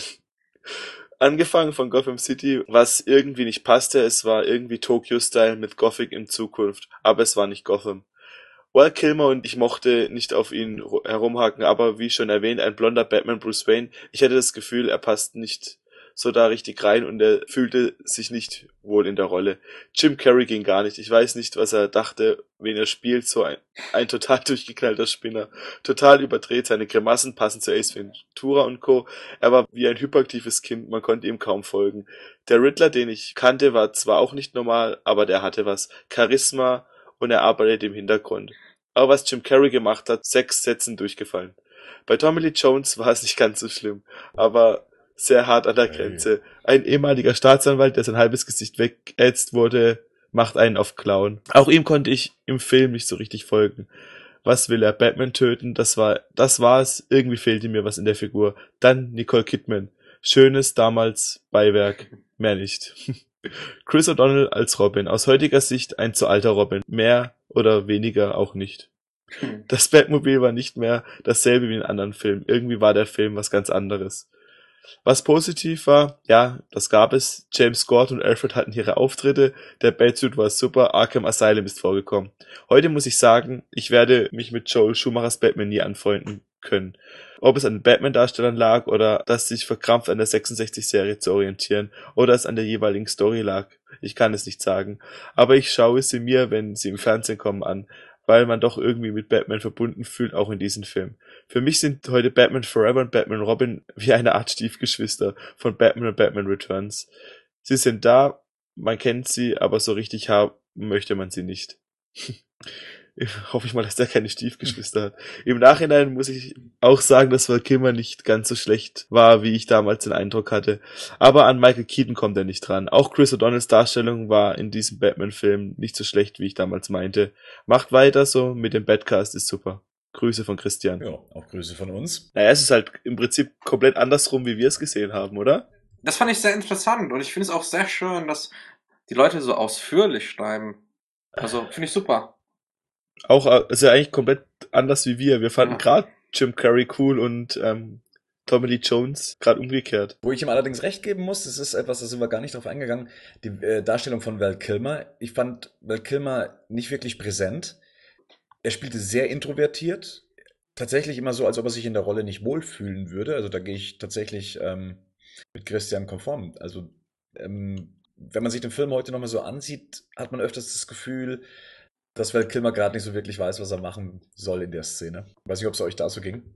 Also ich habe auch gelesen, dass er äh, die Rolle angenommen hat, bevor er überhaupt ein Drehbuch gelesen hat. Und äh, vielleicht hat er sich dann unwohl gefühlt, als er das Drehbuch gelesen hat. Tatsächlich war es auch so. Ich habe mir das Making-of angeguckt und er erzählt, dass ihn sein Agent angerufen hat, der ihm diese Rolle beschafft hat. Ja, es war nicht so, dass er sich das Drehbuch durchgelesen hat und sich dann entschieden hat, okay, mache ich, sondern er wurde mehr oder weniger verkauft und musste dann in diesem Film mitspielen. Ja, und beim nächsten ist er auch nicht mehr dabei. Also. der nächste ist übrigens der Benjamin. Ah, hallo Benjamin. Ähm, wow, Batman Forever. Lachsmiley. Ähm, für mich persönlich einer der besten Filme aller Zeiten. Äh, Batman-Filme aller Zeiten. Äh, dieser Film stellt für mich den vorläufigen Zenit der Filmschaffenden in Hollywood dar. Ehe gegen Ende der 90er Blockbuster wie Star Wars oder Terminator 3 zunehmend verflachten. Nie werde ich vergessen, als ich damals in einem Zeitschriftenladen, das Starlog Magazin, mit einem doppelseitigen Bericht zu Batman Forever in den Händen hielt, in dem Val Kilmer in seinem Panther-Suit äh, abgelichtet war. Herrlich. Val Kilmer kannte ich bis dato gar nicht und er erschien mir richtig sympathisch. In der Bravo war zu lesen, dass der Film mit mehr Special Effects und Humor daherkäme. In der Tat ist der Film im Vergleich zu seinen Vorgängern schon bunt und steht so wunderbar im Kontrast zu Batman 89 und Batman Returns. Bitte nicht falsch verstehen, ich liebe die Birdman-Filme, äh, Burton-Filme und auch die Darstellung von Michael Keaton. Aber ich bin echt froh, dass Michael Keaton Nein zu Batman 3 gesagt hat. Das hätte von der Optik schlichtweg nicht gepasst. Ich sehe äh, Batman Forever auch nicht als Fortsetzung von Batman 89 und Batman Returns an, sondern als eigenständigen Film. Die Story ist sehr einfach gestrickt, sie läuft nach dem Schwarz-Weiß-Schema Gut gegen Böse, Held gegen Anti-Held ab, ohne in die Tiefe zu gehen, verglichen mit der neuen Trilogie. Ich finde das auch nicht weiter schlimm, da der Film aus meiner Sicht andere Stärken hat. Der Film kommt einem Comic am nächsten, vergleichbar mit Dick Tracy. Das heißt, es wurde mehr Wert auf Optik gelegt. Gotham City beispielsweise kommt viel gigantischer rüber als in Burton-Filmen. Batmans Fuhrpark, angefangen beim Batmobil über die Batwing bis hin zum Batboat, alles so wunderbar aufeinander abgestimmt. Ein richtig schönes Design. HR Giga steuerte auch einige Konzeptzeichnungen bei. Grandios. Die Gadgets eine wahre Augenweide, sowohl im Design, in Anzahl als auch in Sachen Funktionalität. Die Kostüme von Two-Face, Riddler, Sugar, Spice, den Henchman, Batman und Robin runden diesen Film ab. Die Diskussion über die Nippel am Batsuit kann ich bis zum heutigen Tage beim besten Willen nicht nachvollziehen. Tarzan habe ich auch nie am, mit BH rumlaufen sehen. Der Panther-Suit, welcher nach wie vor ein Verkaufsschlager bei eBay ist, strahlt eine richtige Eleganz und Klasse aus. Und wenn mir 1995 jemand mal gesagt hätte, dass ich eines Tages ein paar Original-Beinteile des Sonaranzugs besitzen würde, wäre ich wohl völlig verstört aus dem Kino gekommen. Auch der Sci-Fi-Aspekt mit der Gedankenmaschine ist ein toller Punkt im Film. Heute heißt die Box Google. Denn wenn Wissen Macht ist, heiße ich ab sofort. Gott. du magst es, ich wusste es. Ähm, tolle Performance von Jim Carrey. Auch Tommy Lee Jones als Two-Face, toller Auftritt, zumindest bis zur Mitte des Films. Denn da verflacht das Ganze Richtung Joker-Verschnitt, beziehungsweise stiehlt ihm Jim Carrey die Show. Nicole Kidman als Psychologin eher Beiwerk und was fürs Auge. Zwinker. Pat Hingle äh, und Michael Koff sind beide mal wieder zu kurz gekommen, machen aber einen soliden Job. Val Kilmer als Batman und Chris O'Donnell als Robin sind, wie ich finde, ein wirklich tolles Team, die sehr gut funktionieren. Davon hätte ich in Batman und Robin gern mehr gesehen, aber es sollte die erste und einzige Zusammensetzung dieser Art sein. Ergänzt wird dieser Film noch durch den tollen Soundtrack von U2, Seal und so weiter. Es gab noch zwei wunderbare Games für SNS, beziehungsweise die PlayStation 1, bei denen man ohne den nervigen Splitscreen spielen konnte denn die ganzen Actionfiguren und Fahrzeuge sowie für die damalige Zeit extrem detailgetreue Modellbausätze. Das optimierte das Ganze nochmal. Am Ende wünsche ich mir einen Batman Forever Director's Cut. Joel, du brauchst dich bei mir nicht zu entschuldigen. Wow, das würde mich auch bei dieser Lobhudelei auch schwer wundern, wenn sich dann Joel dafür entschuldigen würde. Dann wäre dann es ironisch. Ja. Nee, also ich, äh, das ist ja beeindruckend. Also das ist ja wirklich ein sehr großer Fan von Batman Forever, äh, von denen es nicht wenige gibt. Wie gesagt, der Film spaltet das Fandom. Viele trauen sich es nicht zu sagen, weil man da sowieso sofort wieder mit Batman und Robin mit der Keule kommt. Toll auch mal so eine Meinung zu lesen, dass jemand fast durchgängig von dem Film begeistert ist. Ja, finde ich auch schön. Ich finde find auch das, was äh, Rico äh, vor paar Minuten gesagt hat, dass es sozusagen wie James Bond so, ein so ein Benchmark seiner Zeit ist. Das, das finde ich toll und jeder kann so seinen Favoriten rauspicken. Das heißt ja nicht, dass andere Filme dadurch verschwinden. Und von daher finde ich cool, dass man auch so eine ganz andere Meinung sieht. Frank Drabin gibt uns den nächsten Kommentar. Und zwar wie folgt. Ich schließe mich auch an, auch wegen den Director's Cut. 1995 war das Jahr, wo auch Golden Eye zur gleichen Zeit lief. Ich habe mir die Filme begeistert in Deutsch und Englisch angesehen. Toll, wie Batman zur Konversation mit Chase herabgeschwebt ist. Die Szene, wo Batman mit dem Bösen, mit der Deathstroke-Maske gekämpft hat, und da wurde geschnipselt. Die Szene mit Bruce und Chase im Zirkus, ein bisschen unglaubwürdig, Robin trug die Bombe mit einer Hand, die Bruce Wayne Batman-Szenen mit Chase sind sehr erotisch, wo sie im Bett liegt und der Batman, äh, Batman kommt herein. Er zieht sie ja andauernd mit den Augen aus.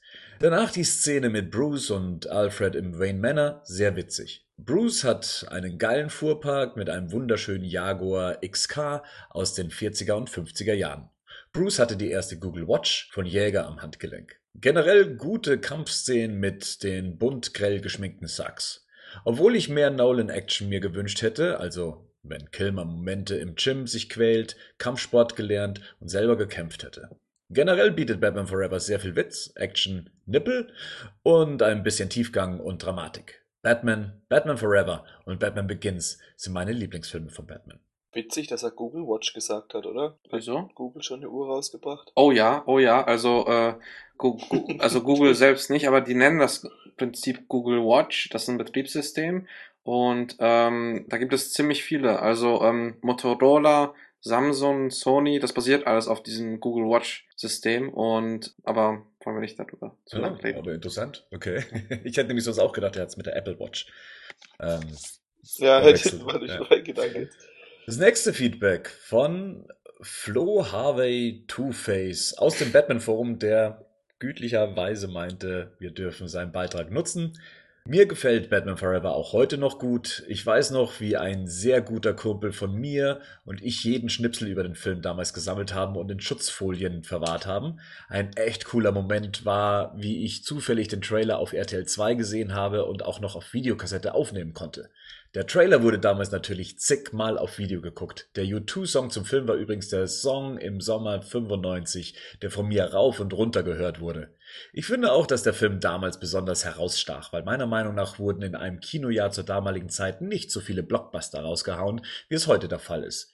Da konnte man sich über eine lange Zeit auf einen Film wie Batman Forever freuen, finde ich. Finde ich super, dass er das nochmal anspricht, weil wir haben ja mittlerweile eine Zeit, wo fast von Februar bis, bis halt zu Weihnachten die Blockbuster laufen, weil es mittlerweile so viele gibt. Und ähm, ich kann mich auch noch an, an die damalige Zeit erinnern, dass so die richtig großen Blockbuster, da hat man sich so drei, zwei, drei Mal im Jahr drauf gefreut und nicht, nicht äh, jede dritte, vierte Woche. Wobei 95 schon ein sehr starkes Jahr war, was Blockbuster anging. Also wir hatten ja Golden Eye, wir hatten Stirb langsam 3. Heat, Heat genau. Ähm, was hat man noch? Sieben? Waterworld. Gut, Sieben ist jetzt kein Blockbuster im eigentlichen Sinne. Braveheart. Braveheart, genau. Outbreak. Judge Dredd, 12 Monkeys, Toy Story. Oh, Judge Dredd. Der nächste ist Rex Mundy. Ich glaube Raptor, oder? Raptor, ja, genau. Mhm. Soll ich vorlesen schon mal, oder? Äh, Batman und Robin war schon mies, aber Batman Forever ging noch klar. Vielleicht ein bisschen zu bunt, aber sonst ging es. Den Anzug, als den zuerst anhat, finde ich von allen am zweitbesten nach Nolans Batman Begins Anzug. Würde ja gern zu Johnny Depp als nächsten Riddler sehen. Das würde so übertrieben zu dem passen. Hoffentlich bleibt es nicht im nicht nur ein Traum.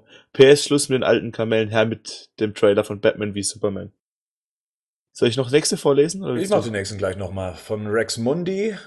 Und zwar, ich habe eher positive Erinnerungen an den Film. Als er rauskam, war ich gerade elf Jahre alt. Kurz zuvor hatte ich zufällig Batman Returns im Fernsehen gesehen und war hin und weg, auch wenn der im Grunde auch nicht viel mit der eigentlichen Batman-Mythologie zu tun hatte.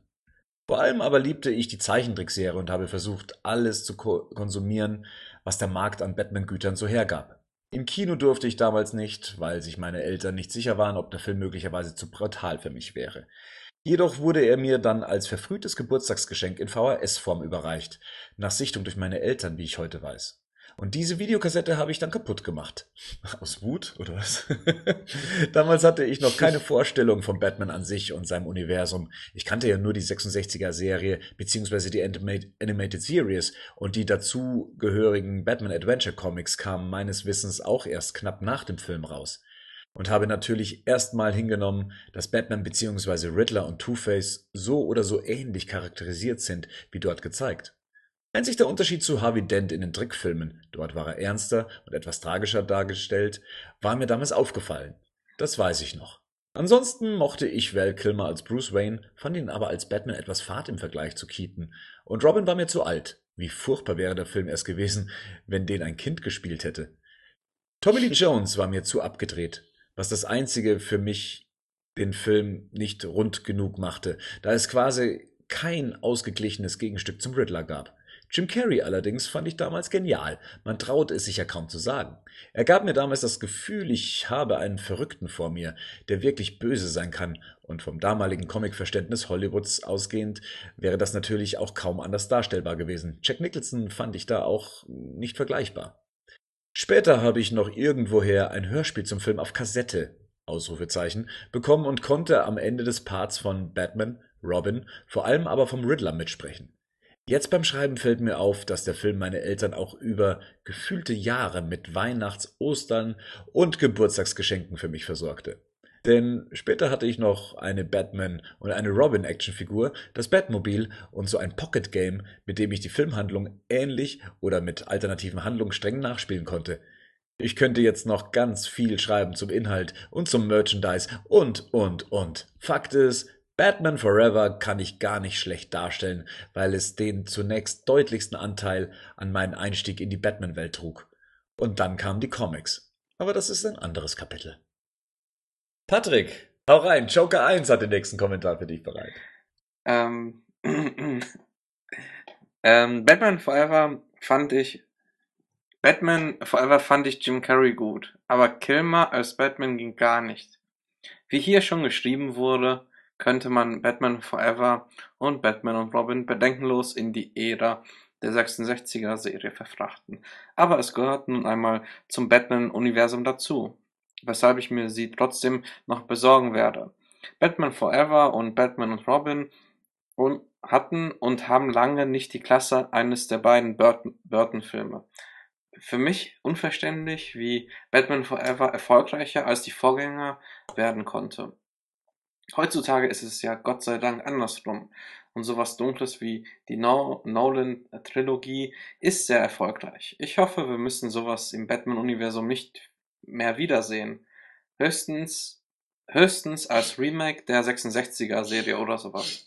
Ich war damals echt enttäuscht, als ich den im Kino gesehen habe und freute mich ja eigentlich auf etwas im Burton-Stil.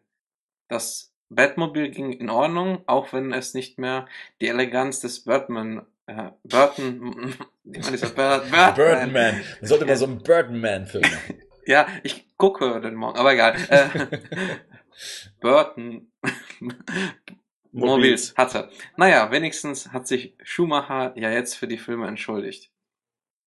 Hier soll vielleicht noch kurz angemerkt, ähm, Joel Schumacher hat sich nicht für Batman Forever entschuldigt, er hat sich für Batman and Robin entschuldigt. Weil Batman, and, äh, er sagt ja auch in seiner Entschuldigung, Leute, die sich damals von Batman Forever gut unterhalten gefühlt haben und Batman und Robin nicht gut fanden, dafür entschuldigt er sich. Das macht er auch, glaube ich, in Abstand von sechs Monaten immer wieder, ja. habe ich das Gefühl. Ja. Er hat ja sonst nichts, wo was er reden kann. Aber du kannst was vorlesen, und zwar von Batman-Fan 89, der hat auch einen Kommentar hinterlassen. Hab mir den Film als kleinen Jungen angeschaut und finde, er ist neben Batman und Robin einer der schlechtesten Filme der Batman-Reihe. Val Kilmer Fatman passt gar nicht in die Rolle des Bruce Wayne und kam mir nicht überzeugend drüber. Viel zu bunt und übertriebene Effekte, wie zum Beispiel Riddlers Gedankenmaschine, Chris O'Donnell als Robin. Die besten Filme sind immer noch Burton und Nolan. ja, und dann nimm noch gleich das nächste Hörerfeedback. Das ist aber ganz schön lang. Von, von der Ellie. Und zwar schreibt, schreibt die, mir hat der Film gut gefallen. Also ich finde diese Analyse super. So kann man es auf den Punkt bringen. Ja, ja genau. Ja. Ziemlich objektiv, aber gut. Ja, und minimalistisch. Geht ja auch heutzutage immer ganz gut, ja. Und abschließend haben wir noch einen Audiobeitrag, und zwar von Marcel Blaschke. Hallo, hier ist Marcel aus Dortmund. Ich bin 31 Jahre alt und so lange wie ich denken kann, bin ich eigentlich Batman-Fan. Ich habe äh, damals äh, irgendwann mal als Kind ein Batman-Comic, äh, Batman-Sonderheft von meinem Vater geschenkt bekommen und bin dann eigentlich äh, ja gar nicht mehr vom Batman weggekommen und äh, das ging dann über die TV-Serie, die damals in Sat 1 lief, beziehungsweise dem ersten Batman-Film von Tim Burton. Und äh, natürlich, als dann irgendwann Batman Forever ins Kino kam, war ich auch sofort dabei. Ähm, leider muss ich sagen, dass Batman Forever für mich persönlich nie an die Tim Burton-Filme anschließen konnte. Gleichwohl ich sagen muss, dass der Film ähm, mit diesem neuen comicartigen Ansatz doch schon sehr sehenswert war. Was mir auf jeden Fall von Batman Forever immer in Erinnerung bleiben wird, ist das sehr spektakuläre Batmobil, ähm, was ich auch als Modell ähm, mir im Nachhinein mal zugelegt habe. Ähm, auch wenn ich finde, dass es an das Batmobil aus dem Tim Burton-Film oder auch das äh, Batmobil aus der 60er Jahre TV-Serie nicht, nicht rankommt. Ähm, was ich außerdem sehr klasse fand, war ähm, die Darstellung des Riddlers ähm, wobei ich sagen muss, äh, da finde ich, hat Jim Carrey sehr auch von Frank Gorshin aus der klassischen TV-Serie abgeguckt. Die Darstellung äh, des Two-Face ähm, fand ich persönlich äh, viel zu ausgeflippt, weil ich mir Two-Face eher als ähm, den schizophrenen Two-Face äh, vorgestellt habe, der später in der ähm, Christopher Nolan-Verfilmung zu sehen war. Ja, leider muss ich ganz ehrlich sagen, ähm, ist der Batman Forever Film für mich persönlich ein Film, der äh, irgendwo im RTL 2 Nachmittagsprogramm alle paar Monate wiederholt wird und eher, sag ich mal, äh, kleine Kinder anspricht als wirklich Erwachsene und äh, hat daher leider nicht geschafft, irgendwo auch ähm, ja, als ernster Comicheldenfilm äh, irgendwo in Erinnerung zu bleiben. Ja, nichtsdestotrotz muss ich ganz ehrlich sagen, war es ein recht guter Film und äh, ich hätte mich allerdings eher gefreut, wenn er im Stile des Tim Burton auch irgendwo weitergeführt worden wäre. Tschüss. Ja, er hat schon recht. Ja, finde ich auch. Ja, war gut. War, ja. war ziemlich gut gemacht. Also auch vielen Dank, Marcel. Ich glaube, wir haben einen neuen Rekord gebrochen. Juhu! Was den Badcast angeht. Ja, unseren auf jeden Fall. Gut, du wirst ja, oh. wie ich dich kenne, wirst du noch ein paar Sachen rausschneiden, aber. Ich denke, so ein bisschen optimieren werde ich auf jeden Fall. Gut. Vielen Dank fürs Durchhalten. Sehr gerne. Nicht nur an euch, auch an die Hörer. ich habe gern durchgehalten für dich. Achso, ich dachte, das wäre schon vorbei. Okay. Auf jeden Fall hat sehr viel Spaß gemacht. Ich glaube, das ist so die ideale Form, wie man so einen Film besprechen kann. Ich freue mich dann schon so auf die nächste Aufzeichnung. Das dürfte ja dann Batman und Robin sein. Patrick, wie sieht's aus? Wärst du da wieder mit dabei? Ich wäre bei Batman Begins super gern dabei, genau, ja. Soll ich die Frage nochmal wiederholen? Ja, ach so. Ähm, ja, jetzt musst du, jetzt, komm, jetzt musst du, wenn du bei Batman Begins dabei sein willst, musst du jetzt auch noch bei Batman Robin dabei ach so, sein. das ist so, okay, gut, Praktikum und dann kriegst du irgendwann einen Job, okay. Ey, ich, ich kämpfe ich kämpf mir auch schon seit drei okay. Filmen durch, dass ich bei Batman okay, Begins Okay, ich, ich bin gern dabei, wenn, oh mein Gott, ähm, ich bin gern dabei, wenn ihr mich auch gern dabei haben wollt. Es hat Spaß gemacht, aber ich werde diesmal den Film nicht mehr so für euch so verteidigen, wie ich es teilweise jetzt beim Podcast gemacht habe, aber bin gerne dabei. Ja, Batman und Robin, da muss man einfach durch, ja. Bevor es besser wird, muss es einfach mal schlechter werden und. Weißt du, bei den, den Nolan-Filmen will jeder dabei sein, ja. Da muss man auch bei Batman und Robin bereit sein. Muss man sich verdienen, bei Nolan mit dabei zu sein, ja. Da muss man einmal kurz durch die Hölle gehen. Okay, gut. Dann sage ich erstmal vielen Dank an euch alle. Wir hören uns dann wieder zu einer regulären Ausgabe und würde sagen, bis dahin. Ich bedanke mich erstmal bei Patrick. Schön, dass du mit dabei warst, war cool und wir hoffen, dass wir dich dann auch beim nächsten Mal wieder mit dabei haben. Rico, wie immer, es war mir eine Ehre. Hat mal wieder sehr viel Spaß gemacht. Auch wenn es diesmal ein bisschen ausgeufert ist, aber es hat ja, ist ja auch mal geil. Ich finde auch bis jetzt das Beste. Also von der Art, wie ist es, glaube ich, unser Stil, wie wir in Zukunft Filme besprechen werden, denke ich. Ich glaube, von uns kann man eh nicht genug bekommen, oder? Nee, auf, auf gar keinen Fall, auf gar keinen Fall deine erotische Stimme und meine kom kompetentes Wissen, da kann man nichts falsch machen eigentlich. und mein rollendes R. Und ein rollendes R, ja. Dann. Ein, ein Traumteam. Ja. Also, macht's es gut. Bis demnächst. Ciao. Bis demnächst. Tschüss. Ciao.